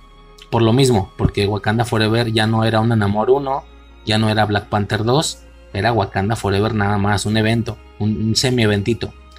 Bueno, bajo esta lógica que yo ya tenía prevista y que, o sea, que yo pensaba y que yo fantaseaba desde antes, me sacan el título Secret Invasion nada más. Yo me acuerdo haber pensado, exacto, de eso hablaba yo. De eso hablaba yo, que íbamos a llegar a un punto donde ya solo se tomara el evento, sin acreditarlo a ningún título en particular. Justo de eso hablaba yo. Excelente. El logo se ve hermoso, de hecho se ve naranjita con rojo. Estaba, porque esa es otra cosa, el logo, y El logo fue muy proporcionalmente a la trama. Siento que fue bajado de, de, de atractivo, ¿no? O de, o de rimbombante. Porque el primer logo era muy rimbombante. Era este primer logo. A ver si en algún arte de los podcasts les pongo ese. Era. O, o, o, o, pongo ese en lugar del normal. De todos el normal está horrible. No, no horrible, no tiene nada. Está súper seco. Ese primer logo naranja, güey, que se extendía de arriba hacia abajo. Oh, güey, es que era un logo digno de un evento al estilo Infinity War Endgame. Digo, aquí ya a lo mejor le estoy poniendo en mi cosecha, pero ese logo era digno de un mega evento. Estaba hermoso, así naranja con rojo. Bellísimo. El siguiente cambio que tuvo es que mantuvieron el logo, pero le cambiaron los colores. Ahora lo dejaron como verde con morado. Me gustó menos, pero hacía más. Obviamente hacía más referencia al tema de los Skrulls. Ok. Y ya después tuvimos un par de variantes de lo que ahora tenemos como logo de Secret Invasion, que es una cosa súper básica, súper sencillita, súper simple, súper, este, no sé cómo decirlo, súper minimalista. Y esto es muy proporcional al tema de la trama, ¿no? Tenemos eso por ese lado. Yo creí que iba a ser un mega evento y nada más falso que la verdad. Ahora, veo el logo, dije, güey, por fin mega evento sin nombres, porque no se requiere, no se necesita. Ah, pero que es una serie. Ah, es una serie, no una película. Bueno, no, no se alerten todavía, señores, no se asusten.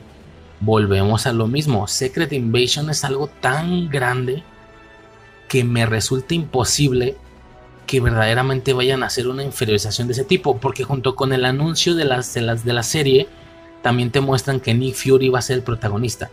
Yo dije, Nick Fury, habiendo tantos Vengadores, no, güey, más bien esto es el primer, el primer personaje de reparto que liberan, van a ir liberando más. No puede ser Secret Invasion lo que representa el evento. No puede ser nada más una serie individual de Nick Fury. Es que no hay forma. No hay forma, simplemente no se puede. Es tan absurdo como si tú hubieras sacado Capitán América Civil War. La gente sabe lo que indica la Civil War y que en la Civil War viéramos que le llaman Civil War porque se pelea Capitán América contra Falcon. Imagínate que es una película individual de Capitán América y que en algún punto Falcon y Capitán América toman una perspectiva diferente y se empiezan a pelear entre ellos y toda la película es Capitán América contra Falcon. ¿No? Y muy a huevo, a lo mejor Black Widow se le pone de lado a Falcon y Bucky se le pone de lado al Capitán. Dos contra dos y ya. Ahí tienes tu Civil War. Esto resulta absurdo. Esto resulta...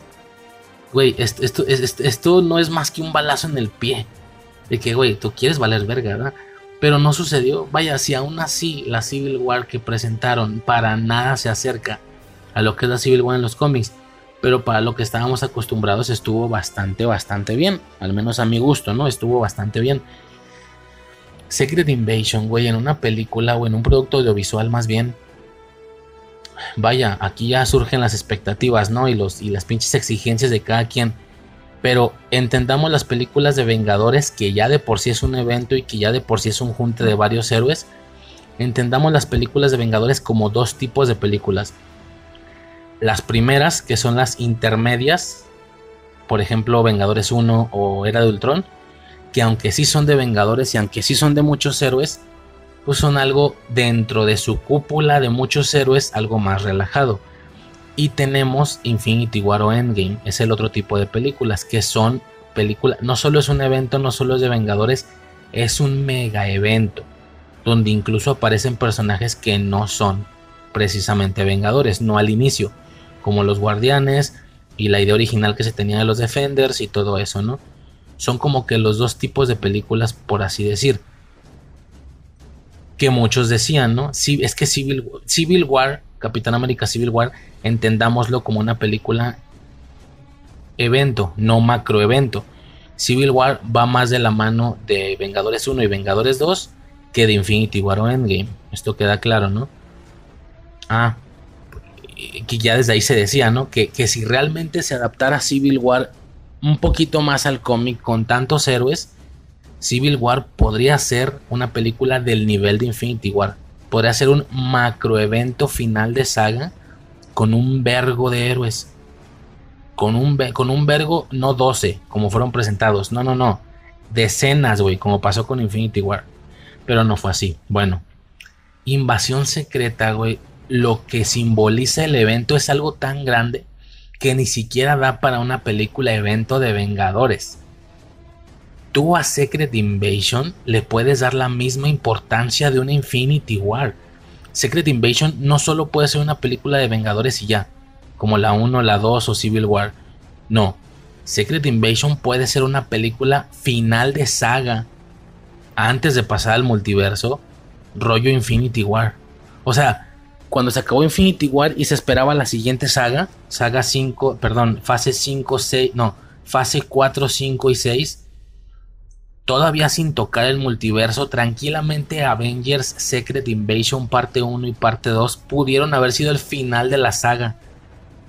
De la saga Invasión, se pudo haber llamado así, que creo que hay gente decía eso. Ahora la saga, así como la saga de la saga del infinito, esta es la saga de la invasión así de ese vuelo, güey. Pero mira, entendíamos que Secret Invasion venía a recaer en una saga en la que evidentemente Secret Invasion no es la protagonista. Aquí el pedo fundamental es Secret Wars, cuando se podían ir un poquito más lento. Bueno, ok, entonces Secret Invasion no va a ser un evento tipo Infinity War. Con una era de Ultron estoy chido. Con una película de ese tipo. Puta, es que ni eso, cabrón. Es que ni eso hicieron, güey. O sea, lo que hicieron resulta verdaderamente absurdo. Ahora yo decía, ok, la anunciaron como una serie, no como una película. ¿Esto es para preocuparse? No realmente, no realmente. De nuevo, otra fantasía que yo tengo y que aún, dado los resultados horribles obtenidos en la última saga, aún así tengo los huevos de asegurar, señores, es que algún día vamos a tener una serie pero que la serie sea un mega evento. Pero en serie. Para que se entienda mejor esto, agarra Infinity War, que dura 3 horas, y pártela en 6 pedazos. 6 episodios, uno a la semana durante 6 semanas. Pero un Infinity War. No me resulta una locura que algún día hicieran una serie así. En serio, porque hemos tenido eventos en películas, pero falta una serie evento. Yo lo pensaba desde antes, yo decía, güey, una serie evento tiene que caer en algún momento. Estoy seguro, güey. Tiene que caer. Y anuncian el logo de Secret Invasion, dije, este es el momento. Esta va a ser su serie evento. Esta, donde desde el, episodio 1 salgan héroes, toda la serie, una película de 3 horas del nivel de un Infinity War, pero partida en 6 pedazos O, no un Infinity War, una Age of Ultron. Agarra Age of Ultron y pártelo en seis pedazos. Eso. Es que ni eso, te fijas cómo le voy bajando cada vez más, más, más, más, más. Nada. Nada. Nada. Todavía hasta el punto final donde se, se, se vendía que la serie era una serie individual de Nick Fury. En acompañamiento salía Maria Hill y una que otra cosita más. La gente decía, yo decía al menos, no puede ser. Hay sorpresas aquí que no nos están diciendo. Y lo entiendo, para sorprendernos. Disque Nick Fury, disque Maria Hill y Gravik como el Super Skrull y el personaje Emilia Clark y fin del pedo. Párale de contar, eran esos, eran esos cuatro los importantes. Güey, estamos hablando de invasión secreta. No puede ser. Una serie de esos cuatro güeyes no puede ser. Ya empezada va a haber sorpresas. Claro que va a haber sorpresas, por supuesto. Se va a volver un evento esto. Por supuesto. Pero si vas a poner a Capitana Marvel, si vas a poner a Miss Marvel, si vas a poner a Falcon, si vas a poner a, qué sé yo, los güeyes que están activos ahorita, a She-Hulk, pues no los vas a enseñar en, como reparto, güey. Te esperas a la sorpresa. Pues tampoco, señores. Le vamos bajando, güey, le vamos bajando. Bueno, no, en serio va a ser individual ya cuando íbamos como por la mitad. Es neta que va a ser una serie Super X del vuelo de Falcon and the Winter Soldier o más pedorra todavía, güey. O sea, es que ni a WandaVision llega esto. Y digo ni a WandaVision porque WandaVision como mínimo te mostraba dos Vengadores. Aquí no hay ni uno solo. No, no puede ser, güey. No puede ser. Ya mis expectativas al final, como a mitad de serie, era. No, y hasta incluso un capítulo antes del final, en el quinto, yo decía, ok. Va a salir Capitana Marvel. Nada más ella, güey. Nada más ella va a salir Capitana Marvel. Una vengadora.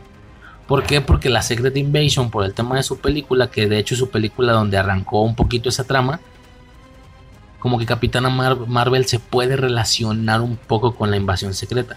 Por eso es que dije hace rato que se le atribuía también a ese logo, al, al de Capitana Marvel, sin ser una de Vengadores. Aún así hubiera sido una especie de Civil War. Pues tampoco, o sea, nada nada, nada, nada de nada. Esto sí fue un chiste, güey. Esto sí fue un chiste. No sé qué pasó, güey. No sé qué les estaba pasando por la cabeza cuando decidieron a este producto, ahora que ya lo entendemos como el producto que es, a esta serie, ponerle ese título. Cuando esta cosa debe de haberse llamado Fury. ¿No? O Nick Fury. Fury nada más. Fury. Yo lo comentaba en Bitácora. Le pones Fury, dejas a, haces todo igual. Así de pedorro y aburrido. Dejas a Fury, digo, le pones Fury, dejas a Gravik vivo y, acabas la serie. Se viene la invasión secreta después. Es que. No sé qué pasó, cabrón. Neta, no sé qué pasó. Es como un chiste esto. Es como un evento que la gente entiende que es algo muy grande. Hicieron lo menos posible, pero ni siquiera lo menos a modo de error provocadamente intentaron hacer lo menos posible. ¿Qué pasó, cabrón? ¿Qué pasó aquí? O es que todavía no me lo creo. ¿Qué pasó aquí? O sea, ¿y ya? ¿Esta fue la Secret Invasion del MCU en serio? No, pues ya me puedo imaginar qué me espera para la House of M cuando llegue. O, qué sé yo, dime algún evento fuerte de Marvel, ¿no? Ya, ya, me puedo esperar qué, qué, qué me espera para la House of M para Apocalipsis, para la misma Secret Wars, cabrón. ¿Qué pedo, güey? ¿Qué pasó aquí? Mira, no dejo de pensar, y este es un pensamiento que ya tengo desde hace un rato. Así como las películas o las sagas se rebotean, el MCU alguna vez va a ser reboteado. Alguna vez. Así como una película le cuesta 10 o 15 años, 20 para ser reboteada, el MCU, pues no sé, ya estamos hablando de 50, 100 años o qué sé yo, ya no me va a tocar, pero en algún momento, en algún momento de la historia el MCU llevará muerto 20, 30 años y luego lo van a rebotear. Van a empezar desde cero, obviamente todo diferente, pero ahora ya con todas las licencias desde un inicio. Y cuando ese día llegue, ahora sí van a hacer la Civil War como, se, como es. Que te digo, la Civil War bien hecha es una Infinity War o más Y solo en ese entonces, señores, cuando tal vez a su servidor y a ustedes ya no les toque, van a hacer la Secret Invasion como es, al rato, en el 2060, en 2070, qué sé yo, cabrón. ¿Sí me explico? Y va a ser como esta debía, o sea, y muy al estilo, muy al estilo de cómo uno ve una película. No sé, vamos a poner el ejemplo de los de Capitán América. Tú ves la película de Capitán América de, de Chris Evans y luego volteas hacia atrás y ves la película del Capitán América de los... ¿De cuándo es? ¿De los 70s, de los 80s? No tengo ni idea. Y, puedes observar el subidón de calidad por el avance y el desarrollo tecnológico, obviamente, que aquello eh, termina siendo una, una parodia culera absurda. Lo mismo que ver al Batman de Christopher Nolan y cuando volteas atrás ves al de Adam West. Esa misma sensación de diferencia, de decir, wow, miren que se convirtió, mira que era antes, ¿no? Esa misma sensación siento que va a ocurrir después cuando vean la Civil War que salga en 2080, 2070, qué sé yo, cuando vean la Secret Invasion que van a mostrar en aquellos años y van a voltear hacia atrás y así nos vamos a ver nosotros. Así como actualmente se ve al Capitán América o a Howard el Pato o, a, o la de Hulk Tú ves la, tú ves la película de Hulk. Desde la de Eric Bana, eh, si tú quieres, aunque ya es vieja. Tú ves la de Eric Bana o tú ves la de Norton y volteas hacia atrás a ver la serie esta del, del Hulk pelirrojo. Esa diferencia de calidad y de epicidad que hay entre un producto y otro, siento que algún día la van a hacer entre, entre nuestra Civil War y la que se haga en 50 años. Así de absurdo se va a ver, güey. La Infinity War, imagínate. No, no, no, no. Siento que esto en algún momento va a pasar, pero pues que nos vaya a tocar o no, pues mira, sí es otro cuento. Por el momento, señores, esta fue la Secret Invasion del MCU. Uf, uf, uf. Totalmente, totalmente decepcionado, güey. Eh, sigo firme, güey, por la Secret Wars. No, no me rindo. No me rindo. Algunos me pendejían ahí de bitácora. Lo siento, no me rindo. Yo voy a ser el último fan, güey, que quede sobre la tierra. el último fan vivo. O firme, más bien, o vivo, firme. Sí, vivo, pues no sé, yo no controlo eso. Voy a ser el último, güey. Yo voy a ser el que tape, el que tape las, como cuando se cierra un ciber, el que tape las computadoras y el que apague la luz detrás de mí. Yo voy a ser ese, güey. Antes de que este universo se muera por completo, yo voy a ser el último. Dando el 100% de mi confianza, güey. Pero de momento, no te, yo insisto que la Secret Wars, y cuando digo Secret Wars, entiéndase todo el evento. Que, que por lo visto es Kang Dynasty, Secret Wars y una tercera película que, que no han revelado el nombre. Se dice que Avengers, una vez lo dije de mamada y, y, parece ser que es el más posible, Avengers Forever. Ese evento de tres películas, señores, de mí se acuerdan, güey la gente va a decir, Marvel nunca estuvo muerta, está más viva que nunca. Va a ser una locura. Pero hasta que ese momento suceda, señores, la espera está siendo muy tortuosa. Muy tortuosa y... Pues qué te digo, ¿no? Poco más tengo que decir, güey. Ya enfocando... Ya no quiero hablar de la pinche serie pedorra, güey. Enfocándome en la serie, güey, rescato porque, a ver, Isor, es que, ay, güey, es que la Secret Invasion, güey, por el, por el concepto, daba, y yo le, yo le ponía el ejemplo a Arbisu. No sé si recuerdan esta secuencia final con Mystic en la primera X-Men de Brian Singer, donde Mystic está constantemente engañándolos. ¿Sí? Y hacen este tipo de juegos, rollo, tú eres Mystic. No, yo soy el real. No, tú eres Mystic. No, yo soy el real. Y si era el real, ¿no? O a la inversa. Oye, oye, este, Logan, ¿qué te parece si madres te clava las garras? Porque era Mystic, no Logan. Hijo de su puta madre. O, o sea, hay muchas formas de, de, de, de, un poco de aplicar estas sorpresas, ¿no? Cuando creías que sí era, cuando tu espectador creías que sí era y no era. O cuando creías que no era y sí era. O hay una más por ahí que tú creías que era y no era, pero era el otro el que tú creías que era la víctima y el que tú creías que era al que se le tenía que convencer. No sé si me explico, imagina el escenario, lo voy a inventar, no me acuerdo si sucede, donde llega Logan y llega Cyclops, o Tormenta, o quien quieras, y Cyclops le dice a Logan, tú eres Mystic, No, te lo juro que no. Te lo juro que no, soy yo. Claro que eres Mystic. No, soy yo. Y tú dices, nah, si eres. Logan sí es Mystic. Cyclops ya se dio cuenta. Y si es.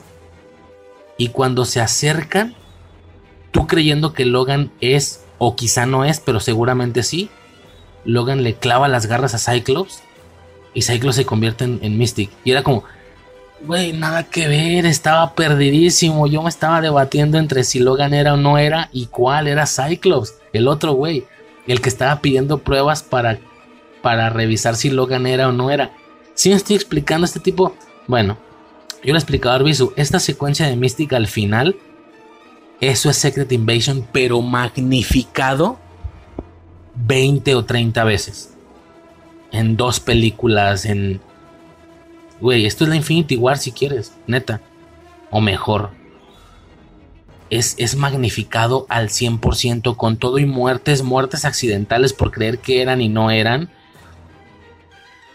Que a ver, lo hicieron dos veces, güey, y con personajes que nos valen verga. Lo hicieron con María Hill. Ese tipo de engaños lo hicieron con María Hill que es cuando fallece, y lo hicieron con Talos. Creo que en algún momento lo hicieron con Talos, cuando... Bueno, etcétera, hay un momento de confusión ahí y toma la que era grave y es como, güey, se supone que me tenía que sorprender. O sea, no me lo esperaba, pero no me importa. O sea, no me importa el riesgo que esto sucedió. War Machine, que debía de ser una mega revelación, güey. De que War Machine era un scroll nos valió verga todo mundo, güey. Ahora, dato con War Machine, ahorita que ya lo toqué. La gente dice, wow. Bueno, wow, es que nadie dice wow, ese es el pedo. Se supone que debas decir, wow, War Machine era un scroll. Bueno, ya la gente esforzándose en que esta cosa les guste y poniéndose a teorizar, cuando por ganas yo creo que la están ignorando. Cuando ya se esfuerzan y se pueden a teorizar, la gente dice, bueno, pero ¿desde cuándo es un scroll. Y la gente dice o pone el, momento de que, ay, güey, pues fue en Civil War.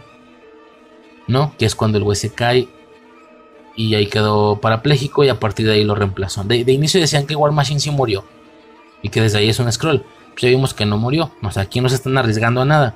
Bueno, no murió, pero fue ahí.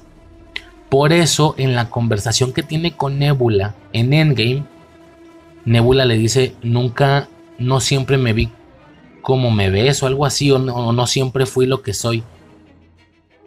Y War Machine le dice, yo tampoco, pero hay que adaptarnos. En su momento lo entendimos como, pues yo antes no usaba traje, no era superhéroe y ahora lo soy. Y ahora lo están conectando con la Secret Invasion, de que en ese momento era la chica diciendo, pues yo tampoco fui lo que ves, pero hay que adaptarnos. La gente está diciendo eso. Señores, lamento decirles que no es así. No es así. El War Machine de Endgame todavía era el War Machine real. ¿Por qué? Dos cosas. Primera, cuando derriban el, fuerte, el, ¿cómo se le llama? El, el centro de los Vengadores, no me acuerdo, el pinche edificio ese. Cuando Thanos lo desmadra, él se sale de la armadura y se pone a arrastrarse porque las piernas no le funcionan. ¿sí? Un momento en el que nadie lo estaba viendo, un momento de absoluta supervivencia. No era necesario hacer esto. Si me explico, muy por el contrario, en, el calor de la supervivencia esa madre te deja de importar y te paras. Pero no sucedió. Y mantener el teatro aún a ese nivel se me hace exagerado. Ah, ok, ok. Sé que al escuchar esto dijiste, pinche Rice ya está sobrebuscando no tiene por qué ser así, porque en trama, claro que todavía no existía la Secret Invasion, o no se, no se tenían planes, se están yendo hacia atrás en el canon. Ok, te doy otra. War Machine sangra, y sangra mucho en Endgame, sangra de los vergazos que recibe. ¿Y de qué color es su sangre, señores? Es roja, es roja, no es como la de los Scrolls. War Machine no era un Scroll en Endgame.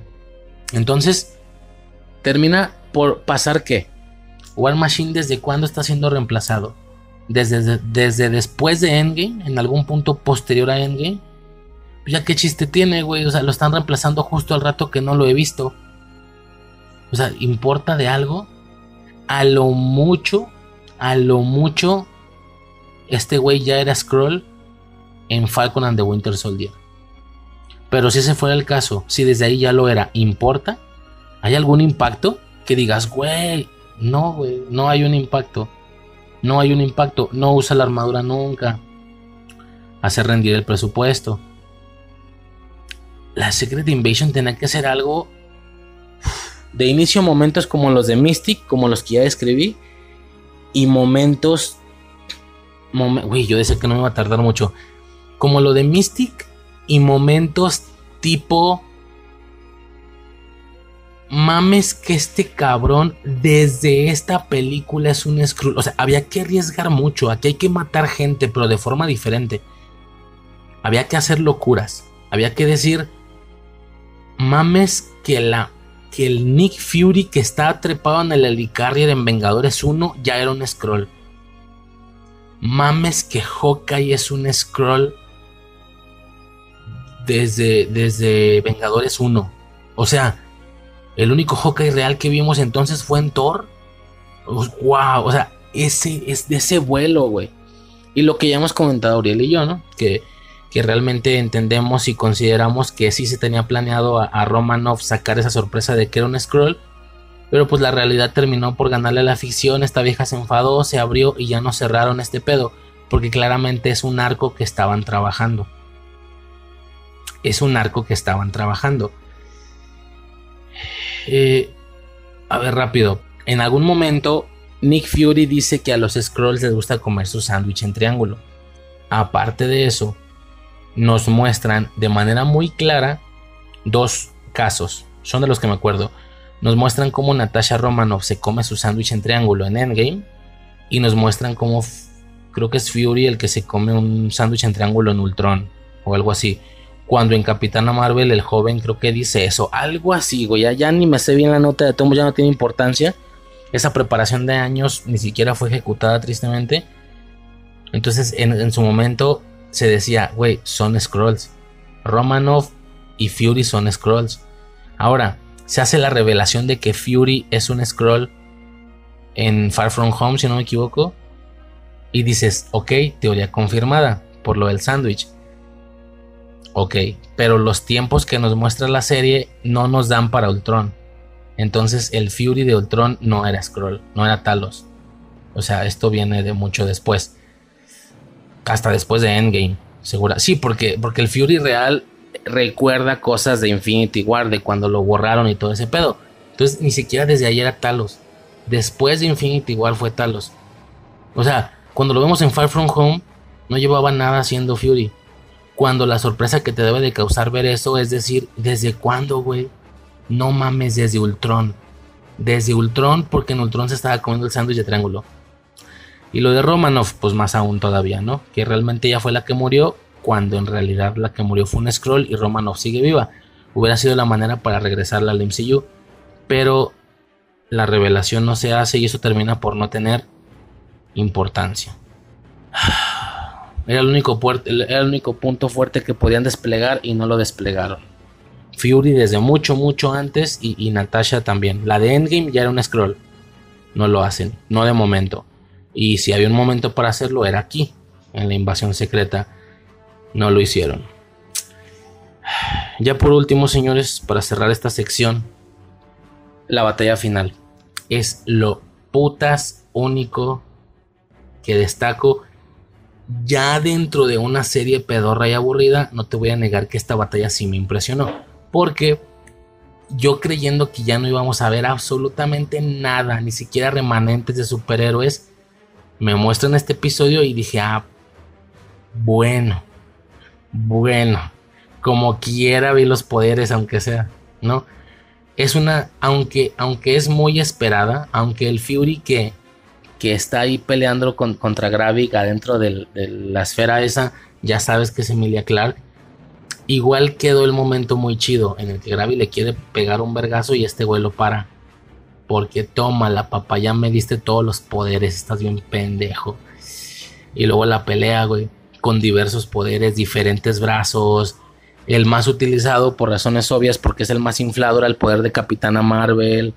El brazo de, abominación y no sé qué, güey. Estuvo chida. No te voy a negar que la pelea estuvo muy chida. En el momento Mantis yo sí me cagué.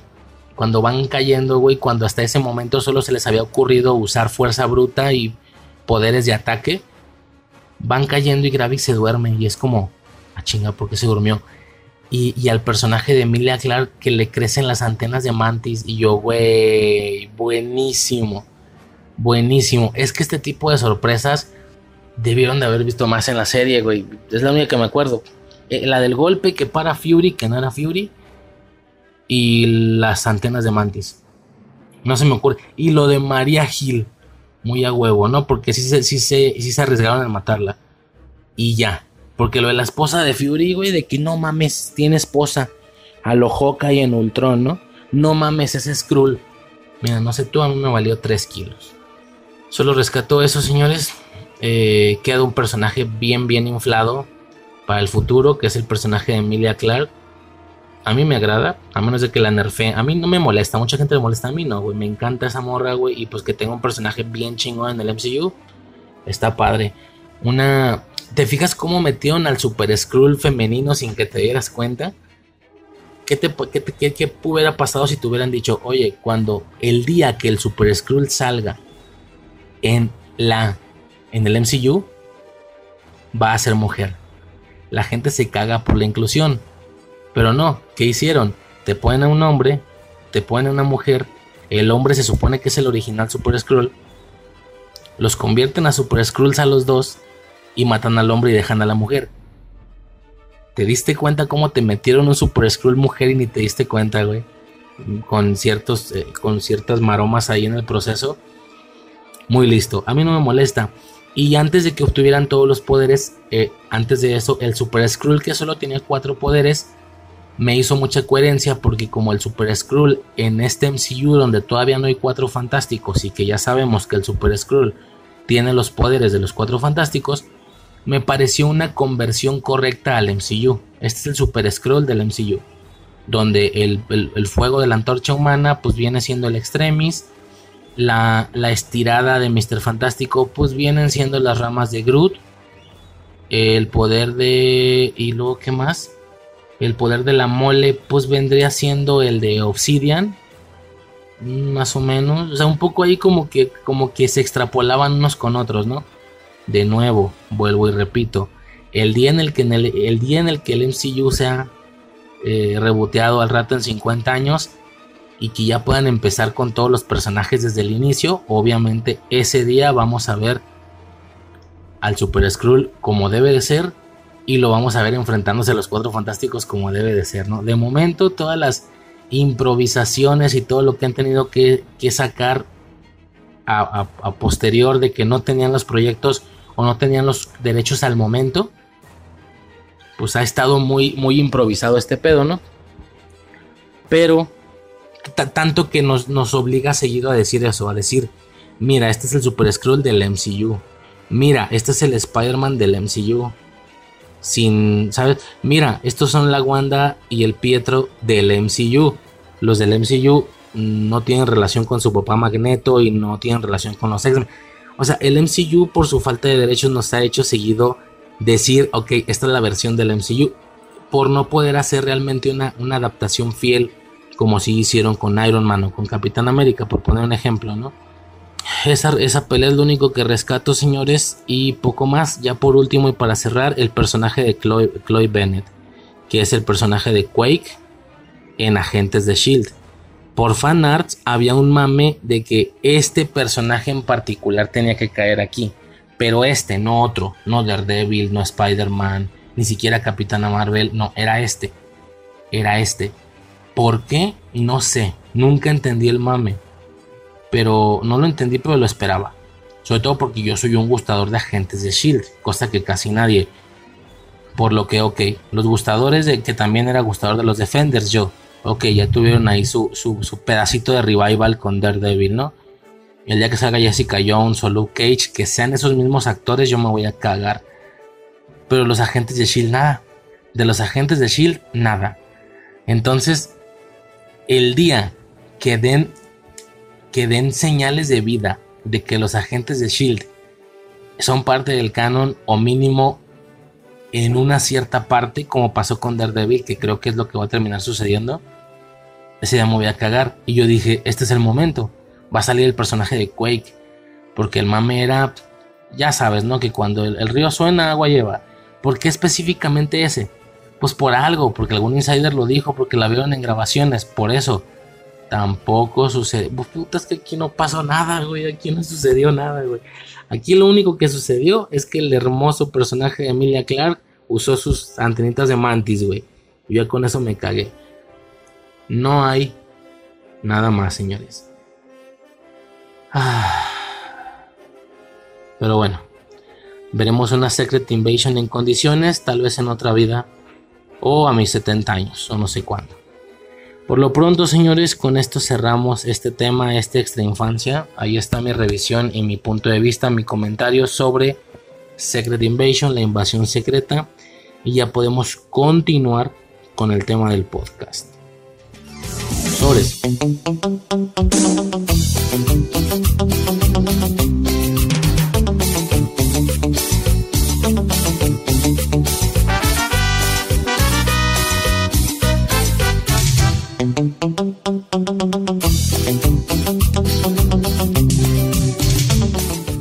Pues ahí está, señores. Ya podemos cerrar con ese tema. Nos vemos hasta la siguiente hora Marvel. Hasta la siguiente hora Marvel. Hasta la siguiente serie Marvel. Que es Loki, güey. Ay, mira, te diría que le tengo confianza, cabrón. Pero, güey, le tengo confianza a tantas cosas, güey. O sea, le, tuve a Quantumania, le tuve a, a, a, Secret Invasion mucho, güey. güey. A tantas cosas que se lo he tenido que, mira, ya. Me cansé de tener confianza, güey. Que bueno, la, verdad es que Wakanda Forever no me falló tanto, la verdad. Me dio lo que quería. Pues bueno, ahí está, señores, ¿no? Con eso cerramos el tema. Y continuamos con las películas, señores. Ya revisamos eh, Guerra de los Mundos, Señales, Día de la Independencia y Arrival. Que sin contar Arrival, a lo mejor cambiando Arrival por Mars, Mars Attack, tal vez son las cuatro películas de cabecera que a la gente se le viene a la cabeza si te digo una película de invasión alienígena. Y a lo mejor Arrival la metemos en un quinto puesto, ¿por qué no? ¿No?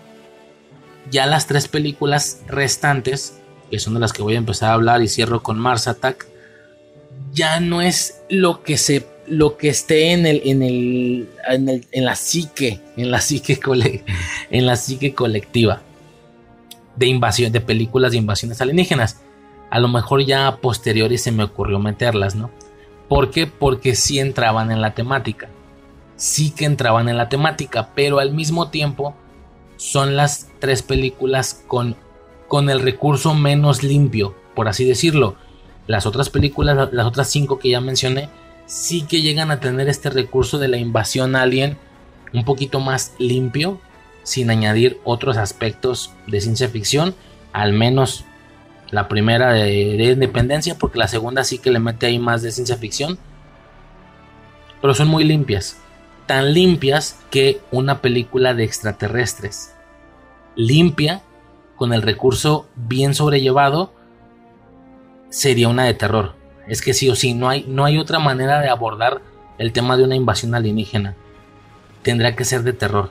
Bueno, Mars Attack porque tiene un enfoque diferente, ¿no? te lo comentamos pero justamente por eso, Señales o, Guerra de los Mundos son películas de terror a grandes rasgos. El Día de la Independencia igual y no, porque no es la esencia que se tenga ese miedo de la invasión y aún así te lo expresa en varias ocasiones. No, pero realmente es más un tema de, de acción, mucha acción, ¿no? Que también aplica y también funciona, porque al final es guerra, guerra contra otra raza, ¿no? Me funciona bastante bien. Y Arrival, pues ya lo comenté. Intenta ahí explorar otro campo, otro punto que sí hacía falta explorar. El, verdaderamente intentar que los seres fueran diferentes a nosotros, no solo físicamente, sino en, en concepto de existencia y de percepción. Que su percepción incluso es diferente a la de nosotros. Eh, perciben el universo y la existencia diferente hasta la materia o qué sé yo, las dimensiones, en este caso el tiempo, es el recurso elegido, el tiempo, pues mira, me funciona a medias. No lo que no por el aspecto pero, de los monos, pero bueno. Continuamos, señores, saliéndonos a lo mejor de ese marco de películas muy limpias de, de, de, de Aliens para irnos a Vengadores 2012. La siguiente película que sigue. A ver, a ver, estuve comentando mucho al inicio que yo eh, no podía solamente agarrar películas donde salgan aliens, porque realmente sería sería menos sería más fácil revisar hoy en día en cuáles películas no hay aliens que en las que sí los hay, ¿no?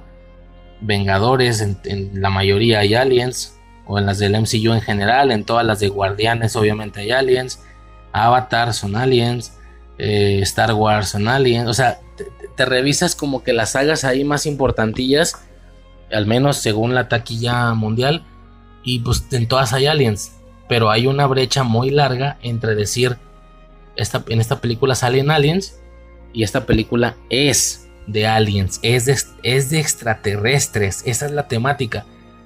Sí que aunque en estos productos que mencioné, salvo Avatar, salvo Avatar que para mí es así entra, pero, pero una Vengadores, una Liga de la Justicia, la verdad es que no, no se siente, o sea, nadie te dice, ve la Liga de la Justicia, es una película de extraterrestres, no te dice, es de superhéroes, ¿no?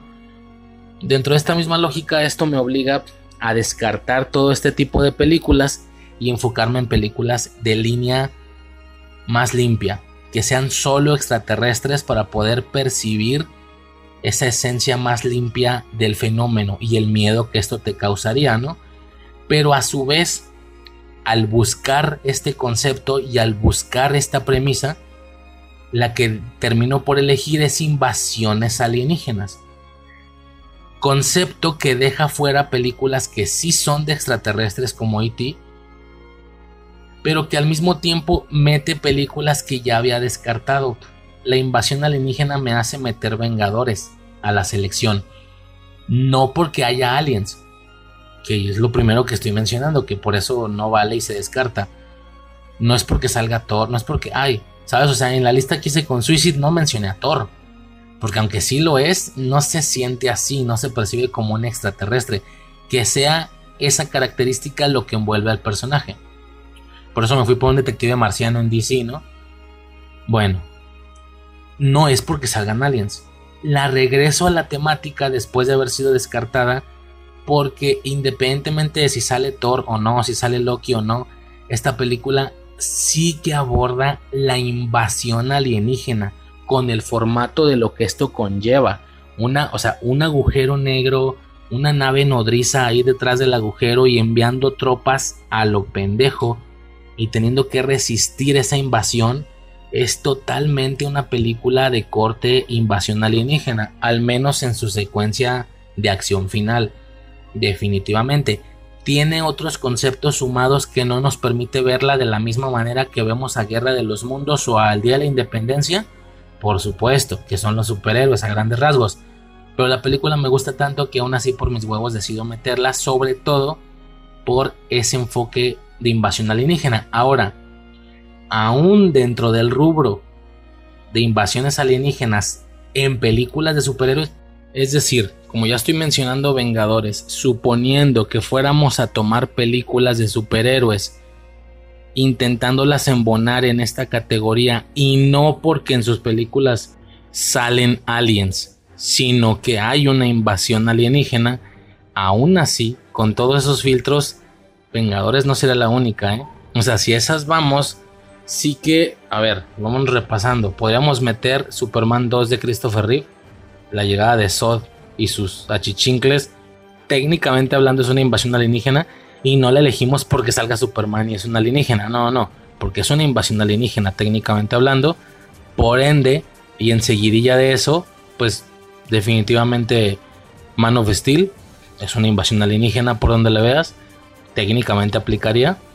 Eh, dentro de ese mismo seguimiento, Flash también lo es. Es una invasión alienígena porque retoma los eventos de Man of Steel.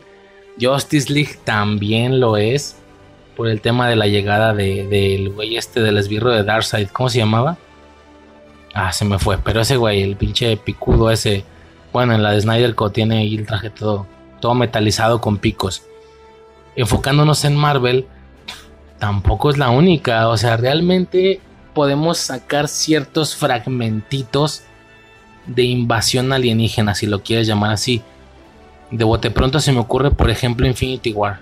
En Infinity War, señores. Bueno, a ver, Guardianes 1, güey, por la invasión de Ronan a, a, a Nova. Es como una invasión, ahí está la nave y todo el pedo, ¿no?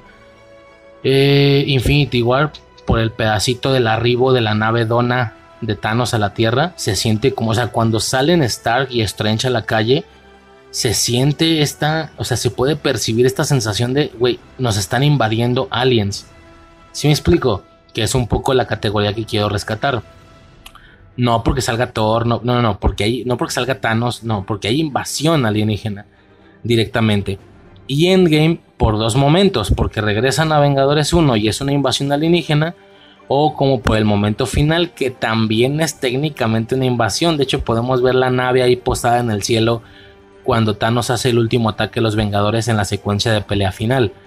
técnicamente todo esto son invasiones. Pero decido elegir solo una. Igual sí o no ya las mencioné, de todos modos, ¿no? Aquí en este tema en particular. Pero decido elegir Vengadores 1, güey. Porque de todas estas que acabo de mencionar, incluidas las de DC, son las que más... Vengadores 1 es la que más siento como una invasión alienígena en aspectos convencionales que es lo que yo estaba escribiendo hace rato, que, las tropas siempre son todas iguales, siendo que si ellos nos miraban a, bueno, es que depende, iba a decir, si ellos miraban a nuestro Bad Bunny y a nuestro Alex Lora, bueno, claro, pero ellos no van a ir a una guerra intergaláctica. Si por alguna razón otro, otra raza se pegara contra nosotros, ¿contra quién se pegaría? Contra militares. Y eso sí que van todos iguales, o sea, de bote pronto se ven todos iguales por el uniforme. Bueno, pon tú que por esa justificación. El caso es que estamos hablando de los Chitauri, son los que invaden la Tierra.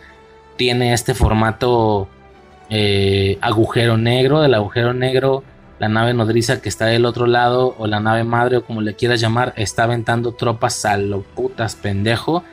Están resistiendo el ataque. Ya no voy a hablar de lo que conlleva la película de manera individual, que es algo súper icónico, ¿no? Esa esa primera vez en la que vemos a los Vengadores peleando en equipo. No, no, la parte alienígena es la que me interesa en este tema en particular. Una maravilla. Una maravilla eh, la tecnología rara que llevan los Chitauri, la manera en la que estos güeyes resisten y no se diga el momento en el que vemos la nave nodriza, que no la vemos desde el inicio, nada más vemos que entran y entran del hoyo. Pero el momento, ese momento, güey, es. Es un momento mega épico, güey, en la adolescencia de su servidor. Mega épico, güey. Que deciden mandar, aventar el misil para destruir toda la Tierra, güey. Para según ellos con eso parar el ataque y no se extienda al resto del planeta. A su vez, cuando ya más o menos lo habían lanzado, encuentran la manera de cerrar el portal. Aún cerrándolo hubieran tenido que seguir lidiando con las tropas que ya estaban abajo o las que ya habían entrado. eso es lo que hubiera pasado aunque bueno, no sé, si el destruir la nave nodriza hizo que todos los demás se apagaran como si fueran robots más que una raza, entonces estaban basados, se basaban en señal, ¿no? Si cierras el círculo, igual dejan de funcionar porque están extremadamente lejos para, para que la señal para que la señal llegue. No sé, güey, no me decido sobre esto, pero bueno. El caso es que eh, viene el misil. No, es que es un momento impactante, güey. Tengo posibilidad de cerrarlo. ¿Me copian? Voy a cerrarlo, dice Black Widow. Y el capitán le dice, ciérralo ya. Y Stark, no, espera. Y le dice este güey, güey, tenemos que cerrarlo. Ya viene, o sea, se están metiendo un chingo. Espera, acaban de enviar, acaban de mandar un misil. Y sé justo dónde lo pondré. El güey toma el misil a los Superman, güey. Es que esta secuencia era para Superman, no para Iron Man. En el cine de superhéroes. Y estos güeyes se la chingaron. Esa secuencia así de épica, con ese vuelo y manipulando ese, ese pinche misil. Con un hoyo en el cielo abierto y el misil. O sea, güey, eso era para Superman, no para Iron Man. Pero bueno, se vio epiquísimo, güey cómo lo agarra, cómo lo eleva hacia arriba. De hecho, al puro vergazo no le pegó a su torre, güey, o no, no sé si era otra torre. Se alcanza a pegar, güey. Pasa el hoyo y madres, güey, suelta el misil a la nave nodriza, güey. Mucha tecnología y lo que tú quieras, pero volvemos a lo mismo. Nuestra, nuestras armas nucleares son armas nucleares, güey. Si me explico, o sea, es como, no sé, es, es, un tema común en las películas de extraterrestres que aunque ellos tengan una, una tecnología superior, si logramos que esa madre les pegue, igual te fuiste a la verga, no importa qué tanta tecnología avanzada lleves. Claro, el problema es que no te pegue, ¿no? Producto del campo de fuerza que llevan en algunos casos, como en fuerza, como en Día de la Independencia, o la fumadota que se avientan en Mars Attack, que, que lo absorben con, con, una, con una pelota o no sé qué era, luego se lo fuman. Bueno, eso ya es, ya.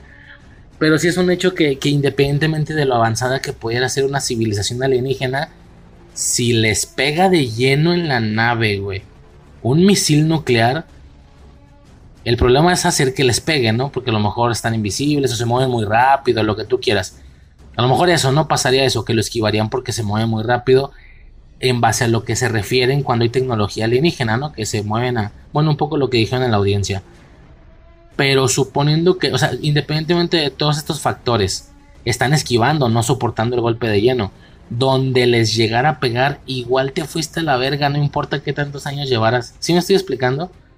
Así como nosotros, no importa qué tan avanzados estén. Si nos avientan una buena piedra en la cabeza, el soldado, o sea, y sin un, un, soldado sin casco chingaste a tu madre. Da igual que tengas un cuerno de chivo en las manos.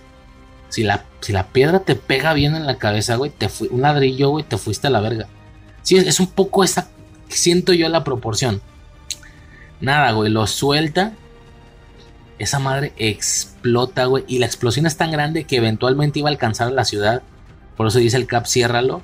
A pesar de que este güey no ha terminado de caer. Y al puro pinche vergazo, güey, alcanza a salir. Y justo sale, se cierra esa madre. Y pues el momento ese épico, yo me acuerdo haberlo visto en el cine, fue súper épico. El, güey, la libramos. La libramos. Ah, caray. No está desacelerando. O sea, no está volando, está cayendo. No está volando hacia abajo. Está cayendo.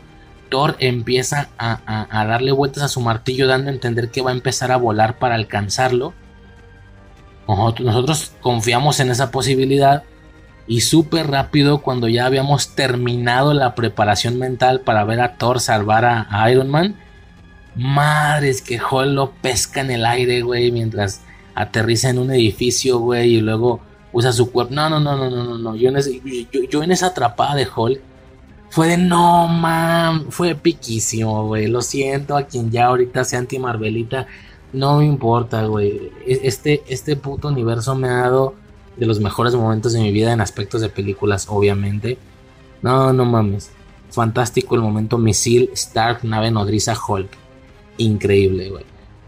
Que es un poco lo único que tengo que rescatar de toda la película en relación a la invasión alienígena, ¿no? Excelente, señores. Pasamos con la siguiente. Pasamos con la siguiente.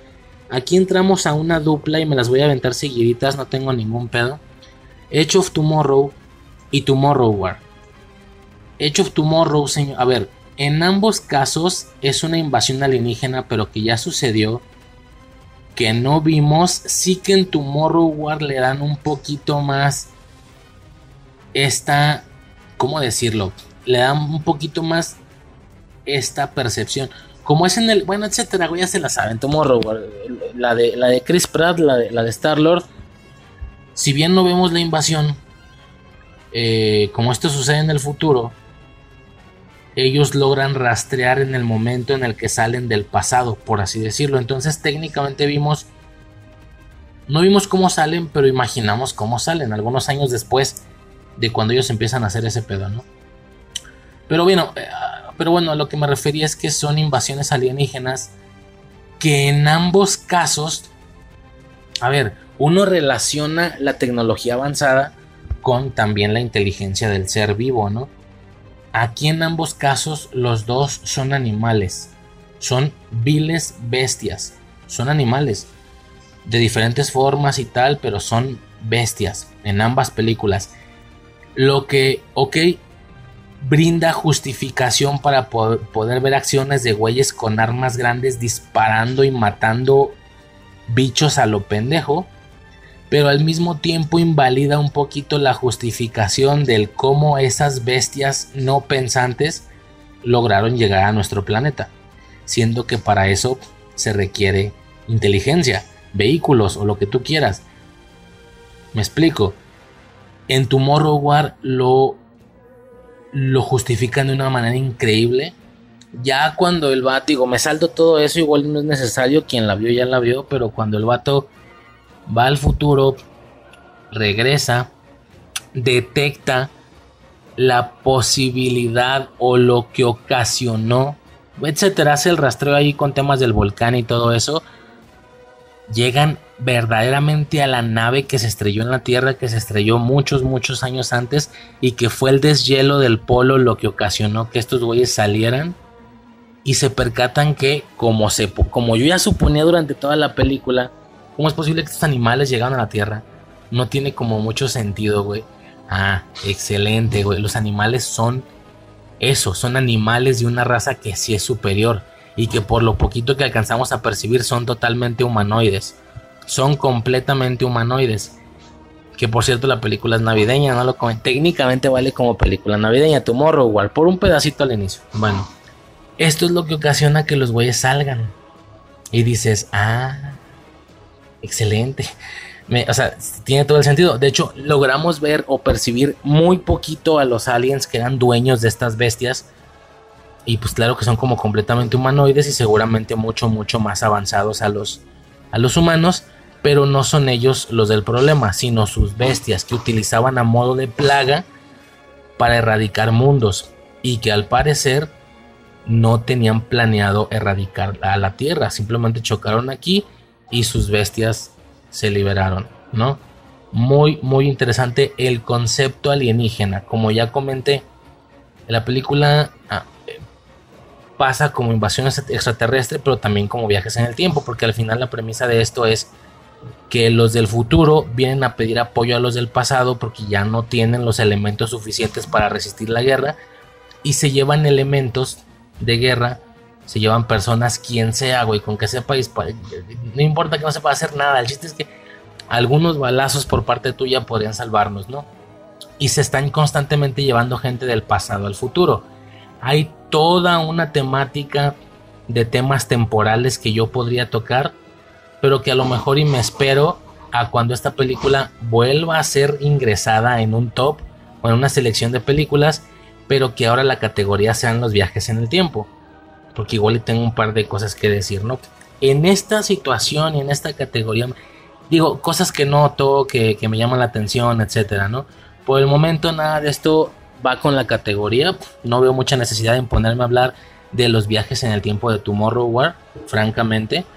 Eh, me enfoco solamente en la parte que nos, que nos conlleva en este tema, que es invasión alienígena que es básicamente lo que más me llama la atención, ¿no? Toda esa, toda esa premisa que le dan a estas criaturas, que son esta nave ya estrellada, quién sabe, desde hace cuántos miles de años, y que el deshielo provocó que salieran, ¿no?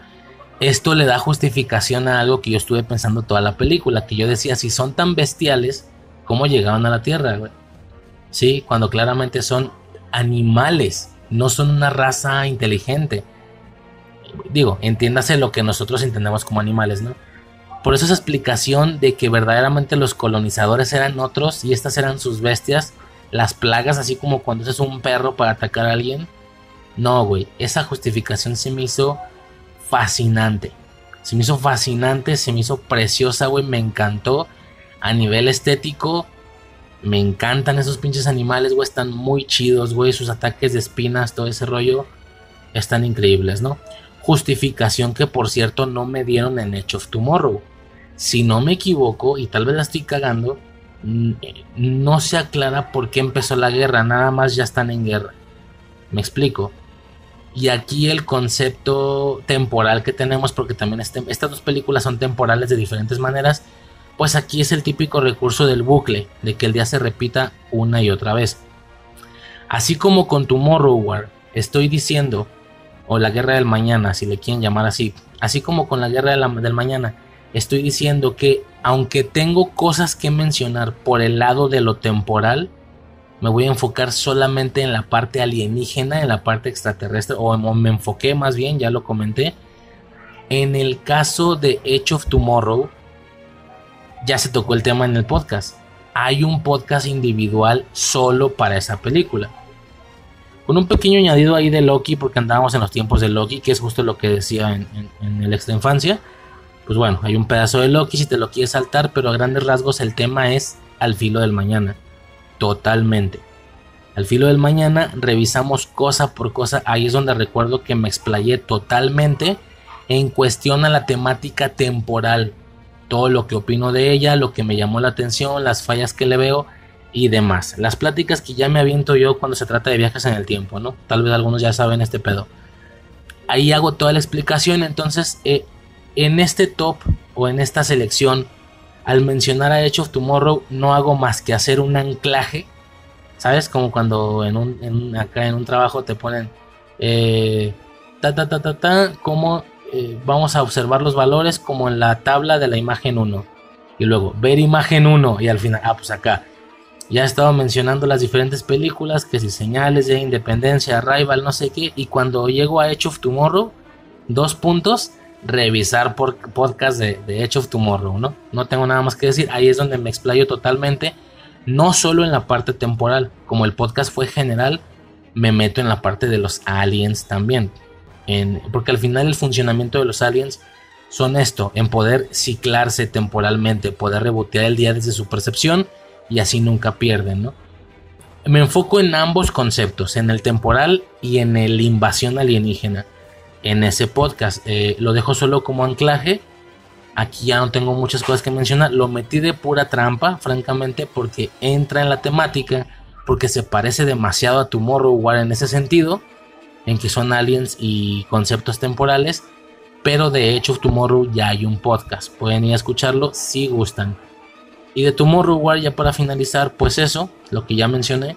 Eh, la parte alienígena, me encanta la justificación que hacen me fascina la posibilidad de en este canon o en este universo ver a esos seres inteligentes, los que eran dueños de los animales, de los espinas blancas se llaman, ver a los dueños de los espinas blancas funcionales, cómo serían, cuál sería su nivel de ataque, cuáles serán sus armas, pero no, en esta película eh, terminamos por ver solamente la, una una raza animal agresiva proveniente de una raza alienígena más avanzada que realmente nunca llegamos a ver en funciones, sino solamente a sus animales. Perfecta justificación, ya a nivel película, a nivel trama, no a nivel canon. Perfecta justificación para poder traerte aliens totalmente agresivos, no inteligentes, solo para generar secuencias de acción animalescas pero al mismo tiempo justificar por qué es que una raza que se supone que no es inteligente llegó a la Tierra. Justificación, mira que me chupo los dedos, me fascinó, güey. Me encantó esa justificación. El aspecto ya lo mencioné muy chido. Y el otro 50% de esta película es toda la parte temporal, los viajes en el tiempo, cómo funcionan y todo eso, pero creo que no es el espacio para tocar ese tema. Creo yo que no estamos en el espacio para revisar ese tema. Algún día, en alguna selección de películas de viajes en el tiempo que ya hace falta en, este podcast, tal vez vuelva a ser elegida Tomorrow y ahí sí ya me enfoco en, en esa parte. Como en su momento ya, ya me explayé, ya dije todo lo que tenía que decir. De hecho, Tomorrow. Con eso cierro esa dupla, que la veo muy como una dupla. O sea, lo veo muy como... De hecho, nomás porque en su momento cuando hice Edge of Tomorrow no había visto Tomorrow. Si ya lo hubiera visto, seguramente hubiera sido un podcast doble, un podcast revisando estas dos películas porque se me hacen muy, muy similares en, varios sentidos, ¿no?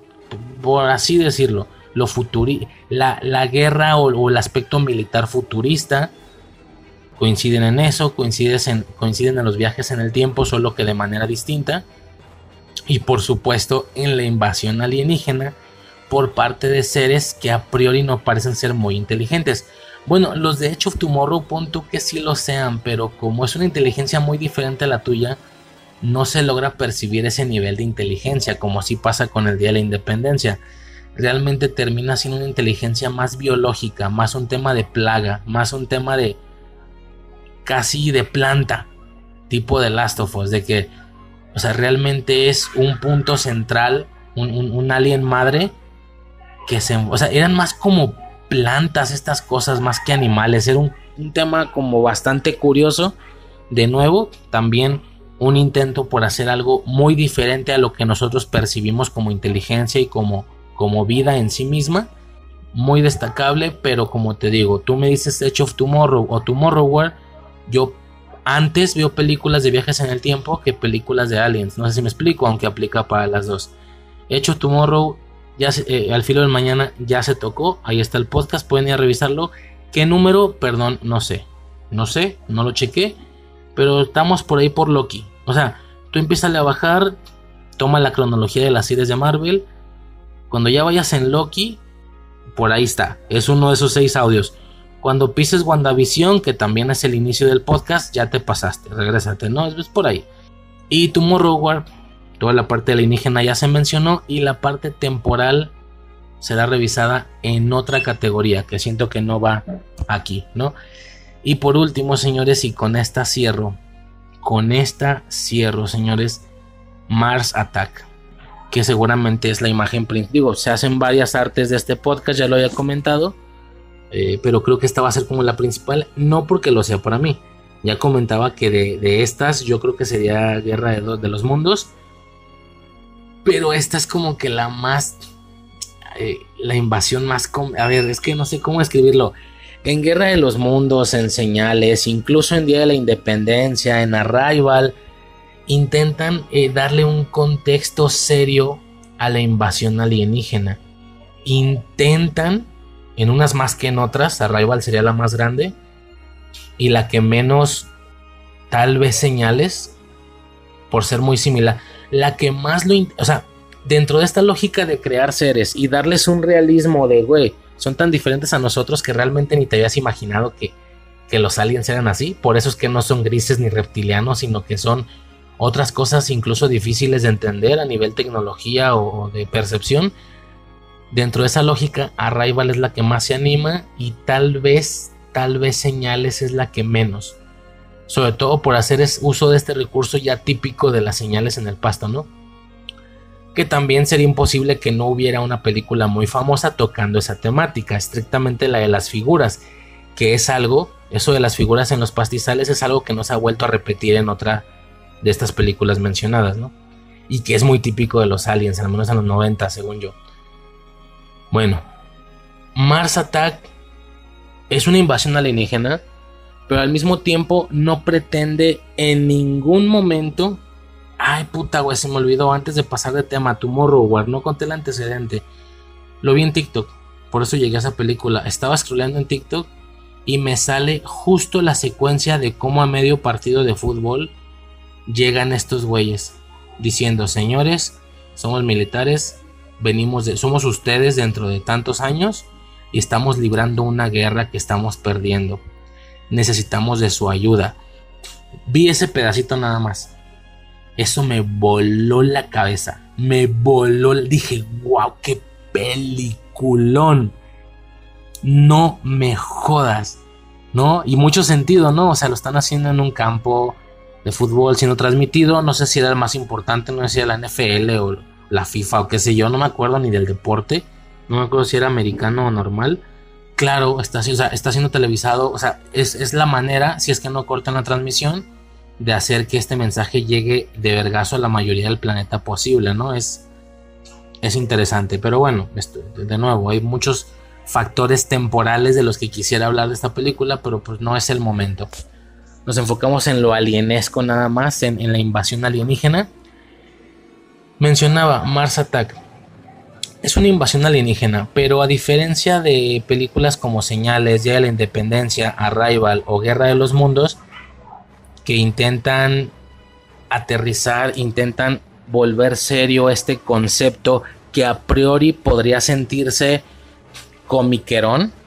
O sea, no, no, no de cómic, cómico. la percepción más limpia de una invasión alienígena sin darle tanta seriedad, esta película es la expresión perfecta, sin inyectarle seriedad, ¿sí? Esta percepción a priori que uno puede tener una invasión de que van a ser aliencitos verdes o aliencitos grises con pistolas láser, pero es que pistolas que se ven como como pistolas láser de ciencia ficción de producto de los 60, güey. Y que y que a lo mejor cuando hablan se escucha pip pip pip pip pip pip pip pip pip. ¿Sí me explico? O sea, güey, esa esa esa percepción de una invasión alienígena completamente raíz, sin intentar inyectarle seriedad y por ende ciertos conceptos poco entendibles en la estructura de la comunicación, de la inteligencia, de la percepción o de la tecnología por parte de los otros seres, como si lo hicieron las otras cuatro películas, no, se queda limpio. No le meta seriedad. Mete la invasión alienígena más limpia que se pueda meter sin miedo, sin seriedad. A ver, sin miedo, ya me dice Suicide por ahí que si estabas muy chiquillo, algún miedo había. Dices, ok, bueno, sí lo entiendo. Realmente lo digo, güey. Si Frank se cagó por una película de Luis Miguel, güey, que Suicide no se cagara por Mars Attack, ¿no? Lo entiendo perfectamente. Saludos al Frank. Lo entiendo perfectamente. Sí, realmente, ¿no? Es eso, ¿no? O sea, es. Vamos a hacer o sea, yo imagino esto, ¿no? Que actualmente yo te dijera, señor productor, vamos a hacer una película de invasión alienígena. Ok, pero el término y el concepto invasión alienígena, así a priori, es absurdo. Sin añadirle nada, sin añadirle nada, yo imagino hombrecitos verdes o grises llegando con pistolitas láser, chaparritos y diciendo bip bip bip o sea, hablando como aliens, ¿no? Pero estoy, pero estamos de acuerdo que no quieres hacer eso, tú, señor director. Ok, empecemos con el proceso de inyectarle situaciones realistas, conceptos militares de nosotros, seriedad. Seguramente va a terminar siendo una película de miedo o de terror, conceptos de militares, vamos a inyectarle temas de seriedad, por el tema de que son otra raza diferente a nosotros, vamos a inyectarle cosas que sean relativamente similares a nosotros, pero que al mismo tiempo no entendemos, pero que es tecnología más avanzada, ¿no? Repito, una que lo logra la más de las cuatro, yo creo que es Arrival, y la que menos es unas señales, por ser los aliens muy estereotípicos, alienescamente hablando. Y aún así, no se parecen tanto. No puedo creer cómo no hay una película creo yo, o la estoy cagando, donde veamos a aliens verdes, ¿no? Como esa imagen del gris o del verde ojón, cojotes negros, güey.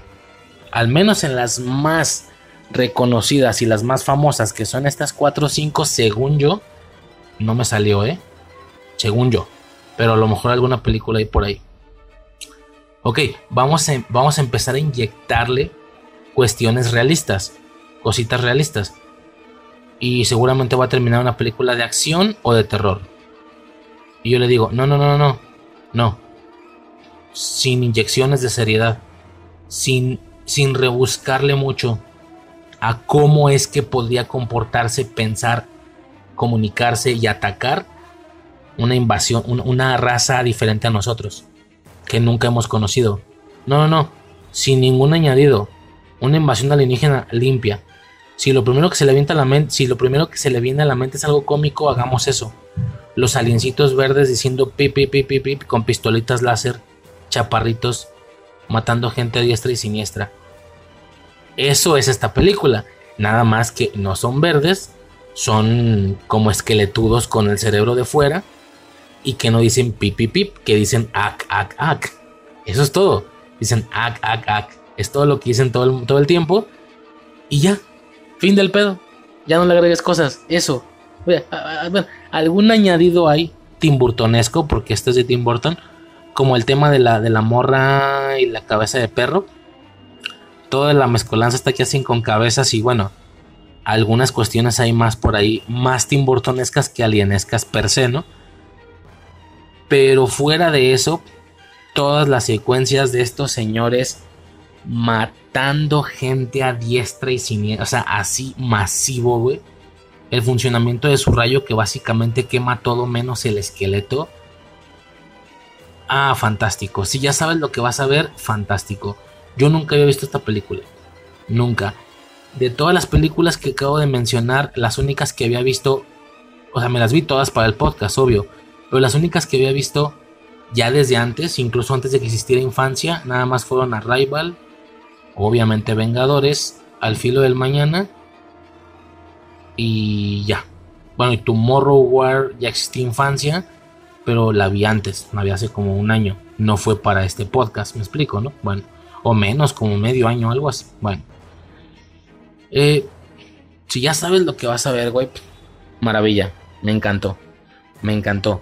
Tal vez por lo mismo que acabo de describir de quitarle seriedad y ya no agregarle inyecciones de otros conceptos, tal vez Mars Attack es la película más convencional, más básica y más simple, sin esforzar a tu cabeza a pensar cómo es que podría comportarse, hablar, comunicarse o atacar una raza alienígena, sin hacer ese esfuerzo y lo primero que se te venga a la mente, esta película es. Esta película es, está hecha así con intención. Con intención. Por ahí vi un dato, no sé si sea cierto, que decían que en algún momento de la producción se tuvo la oportunidad de hacer que los aliens se vean un poquitín más reales. Y que Burton dijo, no, quiero que se vean así. Así como se, como ahora ya los vemos en la, así los quiero. Así culeros, que, que, la, que, que no te creas que están ahí. Eso quiero, esa era su visión verdaderamente esto que ahora es una super película de culto. Eso escuché yo, no sé qué tan cierto sea. Yo, yo me la pasé bomba, señores. Yo me la pasé fantástico, güey. Fue, no, o sea, estos, güey, o sea, todas las veces que dejaban de darle seguimiento a los aliencillos y había gente hablando, güey, me daba tanta pereza, güey, como con las películas de Godzilla. Yo, ya, cállate la verga, por eso, muéstrame a estos güeyes matando gente. Esto es lo que quiero ver. No necesito más. No necesito más. Por suerte no son pocas las secuencias. Son muchas las secuencias. A pesar de yo no haber visto esta película, aún así te llega una silueta de las películas cuando son muy famosas. La silueta, lo que ya he comentado en otros audios, ¿no? La silueta de Mars Attack, por supuesto que ya me había llegado antes, pero por supuesto. Y estrictamente la, la imagen o la secuencia que yo alcanzo a percibir aún sin haber visto la película Ahora me entero que ni siquiera es la secuencia final, es la secuencia del arribo. El primer arribo, la primera llegada que tienen estos güeyes es esa. La que yo veo de estos güeyes matando y disparando y quemando gente a lo, a lo perras pendejo, güey. Impresionante.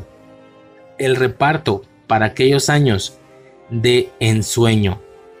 ¿Sí? De ensueño. ni para qué tiro nombres, güey. Ya, si ya la vieron, tal vez saben de qué hablo de que Michael J. Fox, Danny DeVito, este, el Joker. No, no, no, güey, o sea, no acabo. Son, son como ocho así bien pesados de aquellos tiempos. Tan pesado, tan pesado que para venir a traerlo a una película de este tipo, me suena a que ese es justo el chiste.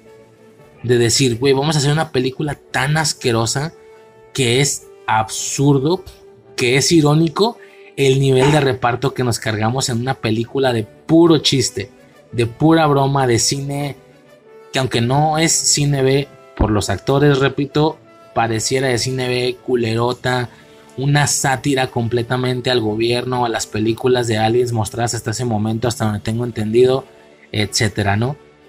Nada, güey, fue muy al estilo de las primeras, también fue una experiencia, pero en un sentido diferente no un sentido visual y tal, sino. No, no sé, güey. Es que está tan cura ver a estos güeyes bajando gente.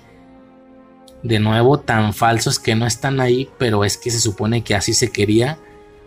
Nada, no sé, güey. Es. es, no sé, güey. Es, una película muy curiosa, güey. Nunca me ha tocado ver algo así, creo, güey. Algo así de chafota. Pero que termines queriéndolo un chingo. La, próxima que se me viene a la mente es yo creo que Halloween 3. Quizá. Y aún así no llegan a este nivel. pues sobre todo por eso, por las criaturillas CGI. Nada, no sé, güey. Está fantástica, güey. Me encantó, güey. Me encantó. Repito, desecho todo en lo que no salgan estos güeyes. abrazo completamente la secuencia, que no tiene ningún hilo argumental, no tienen un... Realmente todo se basa en estos güeyes engañándolos, diciéndoles, diciéndoles, venimos en paz. Ah, te creas, me mamé, chingas a tu madre, muérete. No te creas ya, pues ya, ya, ya, ya, ya, no aguanta nada, ya. Ya. Venimos en paz. Ah, huevo, ni madres, vámonos, órale otra vez. Che, que madero lo pendejo. Ya, pues, no te creas, ya, ya, ya. Ahora sí es en serio. Ahora sí venimos en paz. Eh, puede haber, o sea, son culeros estos pinches monidos. Son, son ojetes, güey. Son vengativos, son manipuladores. Sabían lo que iban a hacer desde que llegaron y aún así dan estas falsas esperanzas en más de alguna ocasión. Al inicio se cree que es por un error de comunicación con la paloma. Nada, pura verga, güey. Ya sabían lo que iban a hacer. Ah, güey, está increíble, pinche película. Me fascinó, güey. Yo creo que esta sí se va a repetir. Bueno, no digo que las otras no, pero sí se va a repetir en alguna ocasión, güey. Me dan ganas de enseñársela a un par de personas, definitivamente. Ah, güey, fantástica. fantástica. Marcianos al ataque, güey. Una mamada, güey. Neta, neta, una mamada, güey. Me encantó, güey. Y. Ya, señores, con eso cierro. De nuevo, tal vez la imagen más principal de. Bueno, son diferentes artes. En alguna pondré todas las portadas de las películas pero la principal con la que se va a presentar el podcast un poquito para dar presentación al tema, que son películas de invasiones alienígenas. Desde mi percepción, lo que es Mars Attack, Guerra de los Mundos, Señales y Día de la Independencia, y me atrevo a dejar a Rival afuera, Mars Attack, Guerra de los Mundos, Señales y Día de la Independencia, yo creo que sean, yo creo que serían los mejores ejemplos para describir, mira, vamos a hablar de películas de invasiones alienígenas. Yo creo que cualquiera de esas cuatro, si tuviera que sacar una, sí, se está entendiendo, no estoy haciendo un top, pero no de las que me gustaban más, sino de las que tienen esta esencia pura, pura, limpia de invasión alienígena. Sin llevar superhéroes, sin llevar viajes en el tiempo, misma razón por la que antes de empezar el top, Vengadores y las dos Tomorrow ya quedan fuera quedaría Guerra, Señales, Día de la Independencia y Mars Attack. Yo creo que la primera en salirse de estas cuatro sería Señales, por no ver como tal una nave y tal, bueno, a mi, a mi gusto. Pero bueno, pero es que al mismo tiempo son los aliens más convencionales de las de las cuatro mm, no sé. Yo creo que es la primera que queda fuera y ya las tres están bien reñidas, güey. Guerra de los Mundos, Día de la Independencia y Mars Attack. Cualquiera de las tres podría, podría ser la ejemplificación pura, la insignia de un grupo de películas de, de, de invasiones alienígenas. Eh, no, es que ya se dan, güey. O sea, ahí ya se dan, güey. Neta que ya se dan las tres o sea, esa nave parada encima del edificio y destruyéndolo de un rayo del Día de la Independencia, no hay mejor secuencia para ejemplificar una invasión alienígena. Guerra de los mundos, los trípodes moviéndose y disparando por todos lados, no hay mejor esencia. Y Mars Attack, sin quitándole toda la seriedad y sabiendo a lo que vas, estos tres aliencillos, el líder y sus dos compinches, esa secuencia, esa escena, disparando y quemando gente a lo pendejo, obvio, sabiendo a lo que vas y que no es seria, también no hay una esencia mejor de invasión alienígena, güey. Mira, aquí ya pongo un empate triple, pero por la cura y por el mame, yo creo que Mars Attack se lleva el primer lugar.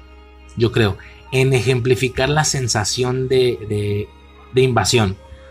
Yo creo que Mars Attack se la lleva la más limpia. Ya en un segundo lugar, un, un, empate entre Guerra de los Mundos y Día de la Independencia. En un cuarto puesto señales. No, en un tercer puesto señales porque el segundo es, es empate. En un tercer puesto señales. En un cuarto puesto Arrival. Y pues ya las de ahí dan igual, ¿no? Porque son de superhéroes y de viajes en el tiempo. Sí, güey, Mars Attack va a ser la insignia del podcast. Bueno, no la insignia, pues, con lo que se muestra el tema. Y y bueno, si quieren revisar otras artes que se hacen del podcast, otra donde se van a meter todas las portadas, todo ese rollo, güey, lo de siempre, ahí en Instagram, ¿no? En el Instagram, infancia eterna podcast. Y ya señores, por esta ocasión cerramos el tema. Una gran experiencia, gran selección de películas para ver. Yo sé que hay algunas un poquito más clavadas, más, más... Como que sí mencioné todo lo básico, lo super basicote. Bueno, sin contar mis pendejadas de superhéroes y viajes en el tiempo. Como que sí mencioné lo más básico con estas cinco películas. En una de esas quitamos a Rival. Estas cuatro películas yo creo que son como que las de cabecera para invasiones.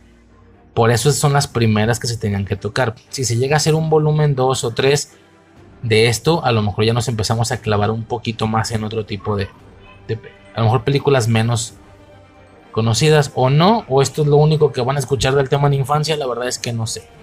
De momento no sé, pero por lo pronto una gran experiencia. Continúa el hype de extraterrestres. La verdad es que no sé, no creo. No creo, porque antes de que esto de la audiencia entrara, yo justo tenía una seguidilla de temas, ni siquiera uno, una seguidilla de temas sobre videojuegos, sobre películas de videojuegos. No me la dejo así.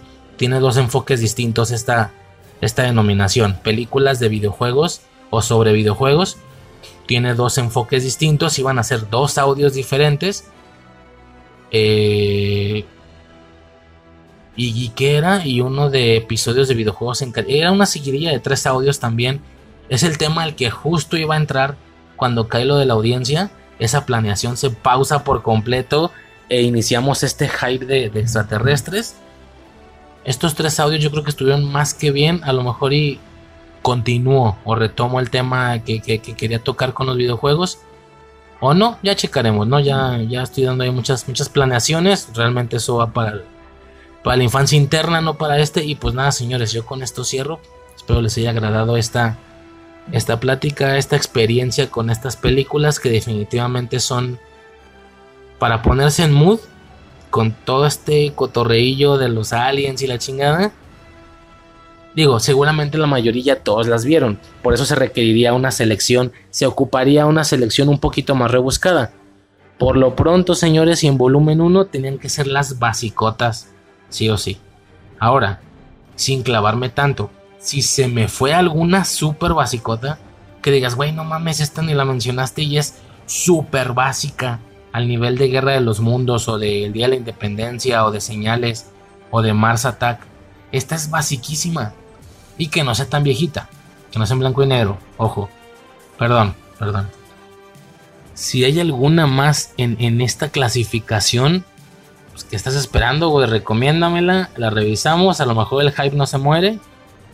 Y, a lo mejor reanudamos el tema de los extraterrestres con otro u otros audios después, ¿no? Por lo pronto aquí cerramos, señores. Aquí cerramos. Fantástico. Sí estuvo fantástico, la verdad. Diferentes tipos de aliens, diferentes tipos de vehículos, de tecnología, diferentes enfoques. En algunos se enfocan más en su habilidad de guerra, como en Día de la Independencia en otros se enfoca más en el misterio y en el terror como señales. Guerra de los Mundos también se enfocan en su habilidad de guerra. Eh, Arrival se enfoca en una cosa completamente diferente, su manera de percibir el tiempo y su lenguaje. Me llama la atención, pero me falla el aspecto de los monos, cosa que no pasa con las demás. Vengadores 2012, pues porque para mí vale, es una invasión alienígena, pero también junto con muchas otras películas, como ya aclaraba y la dupla Edge of Tomorrow y Tomorrow porque técnicamente lo son, son invasiones alienígenas, pero pues realmente por lo que yo las empecé a abrazar en su momento, fue más por los viajes que por los aliens en sí, francamente. Edge of Tomorrow, ahí está el podcast, revísenlo. Tomorrow gran justificación, me fascinó. La explicación del por qué seres no inteligentes llegaron a la Tierra y toda la parte temporal pendiente para otro tipo de podcast, ¿no? Para otra categoría. En, esta ocasión, viajes en el tiempo, obviamente. Y Mars Attack. El moño del pastel de todo. El, moño del pastel, perdón. El moño del pastel. Pendejo. El, moño del regalo o, la fresita en el pastel. No es lo más rico de todo el pastel. Pero es lo, lo como que lo que más, no sé, como lo que más representa invasiones alienígenas. Mars Attack por favor, no hay ninguna de las otras siete que tenga para competir, francamente. Digo, si sabes de qué hablo, ¿no? De la esencia de la, invasión alienígena. X, güey, ya estoy aquí valiendo verga, señores. Ya, vámonos, vámonos al Chile, señores. Esto, vámonos al Chile ya porque esto fue Infancia Eterna, transmitiendo desde un lugar en lo más alto del cielo, arriba de un ovni. Nada, no es cierto. Estaría mamón ¿no? que cambiara la despedida cada podcast según el tema. Todas son de Peter Pan.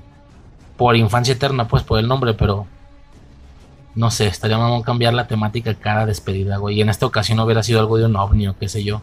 No, no sé, luego checo. Pero por lo pronto esto fue Infancia Eterna, transmitiendo desde un lugar en lo más alto del cielo, girando en la segunda estrella a la derecha y directo hasta el amanecer. Recuerda que en el momento en el que dudas de si puedes volar, dejas de ser capaz de hacerlo para siempre. Yo soy Riser y hasta el siguiente episodio. Ac, ac, ac. Digo, perdón, sobres.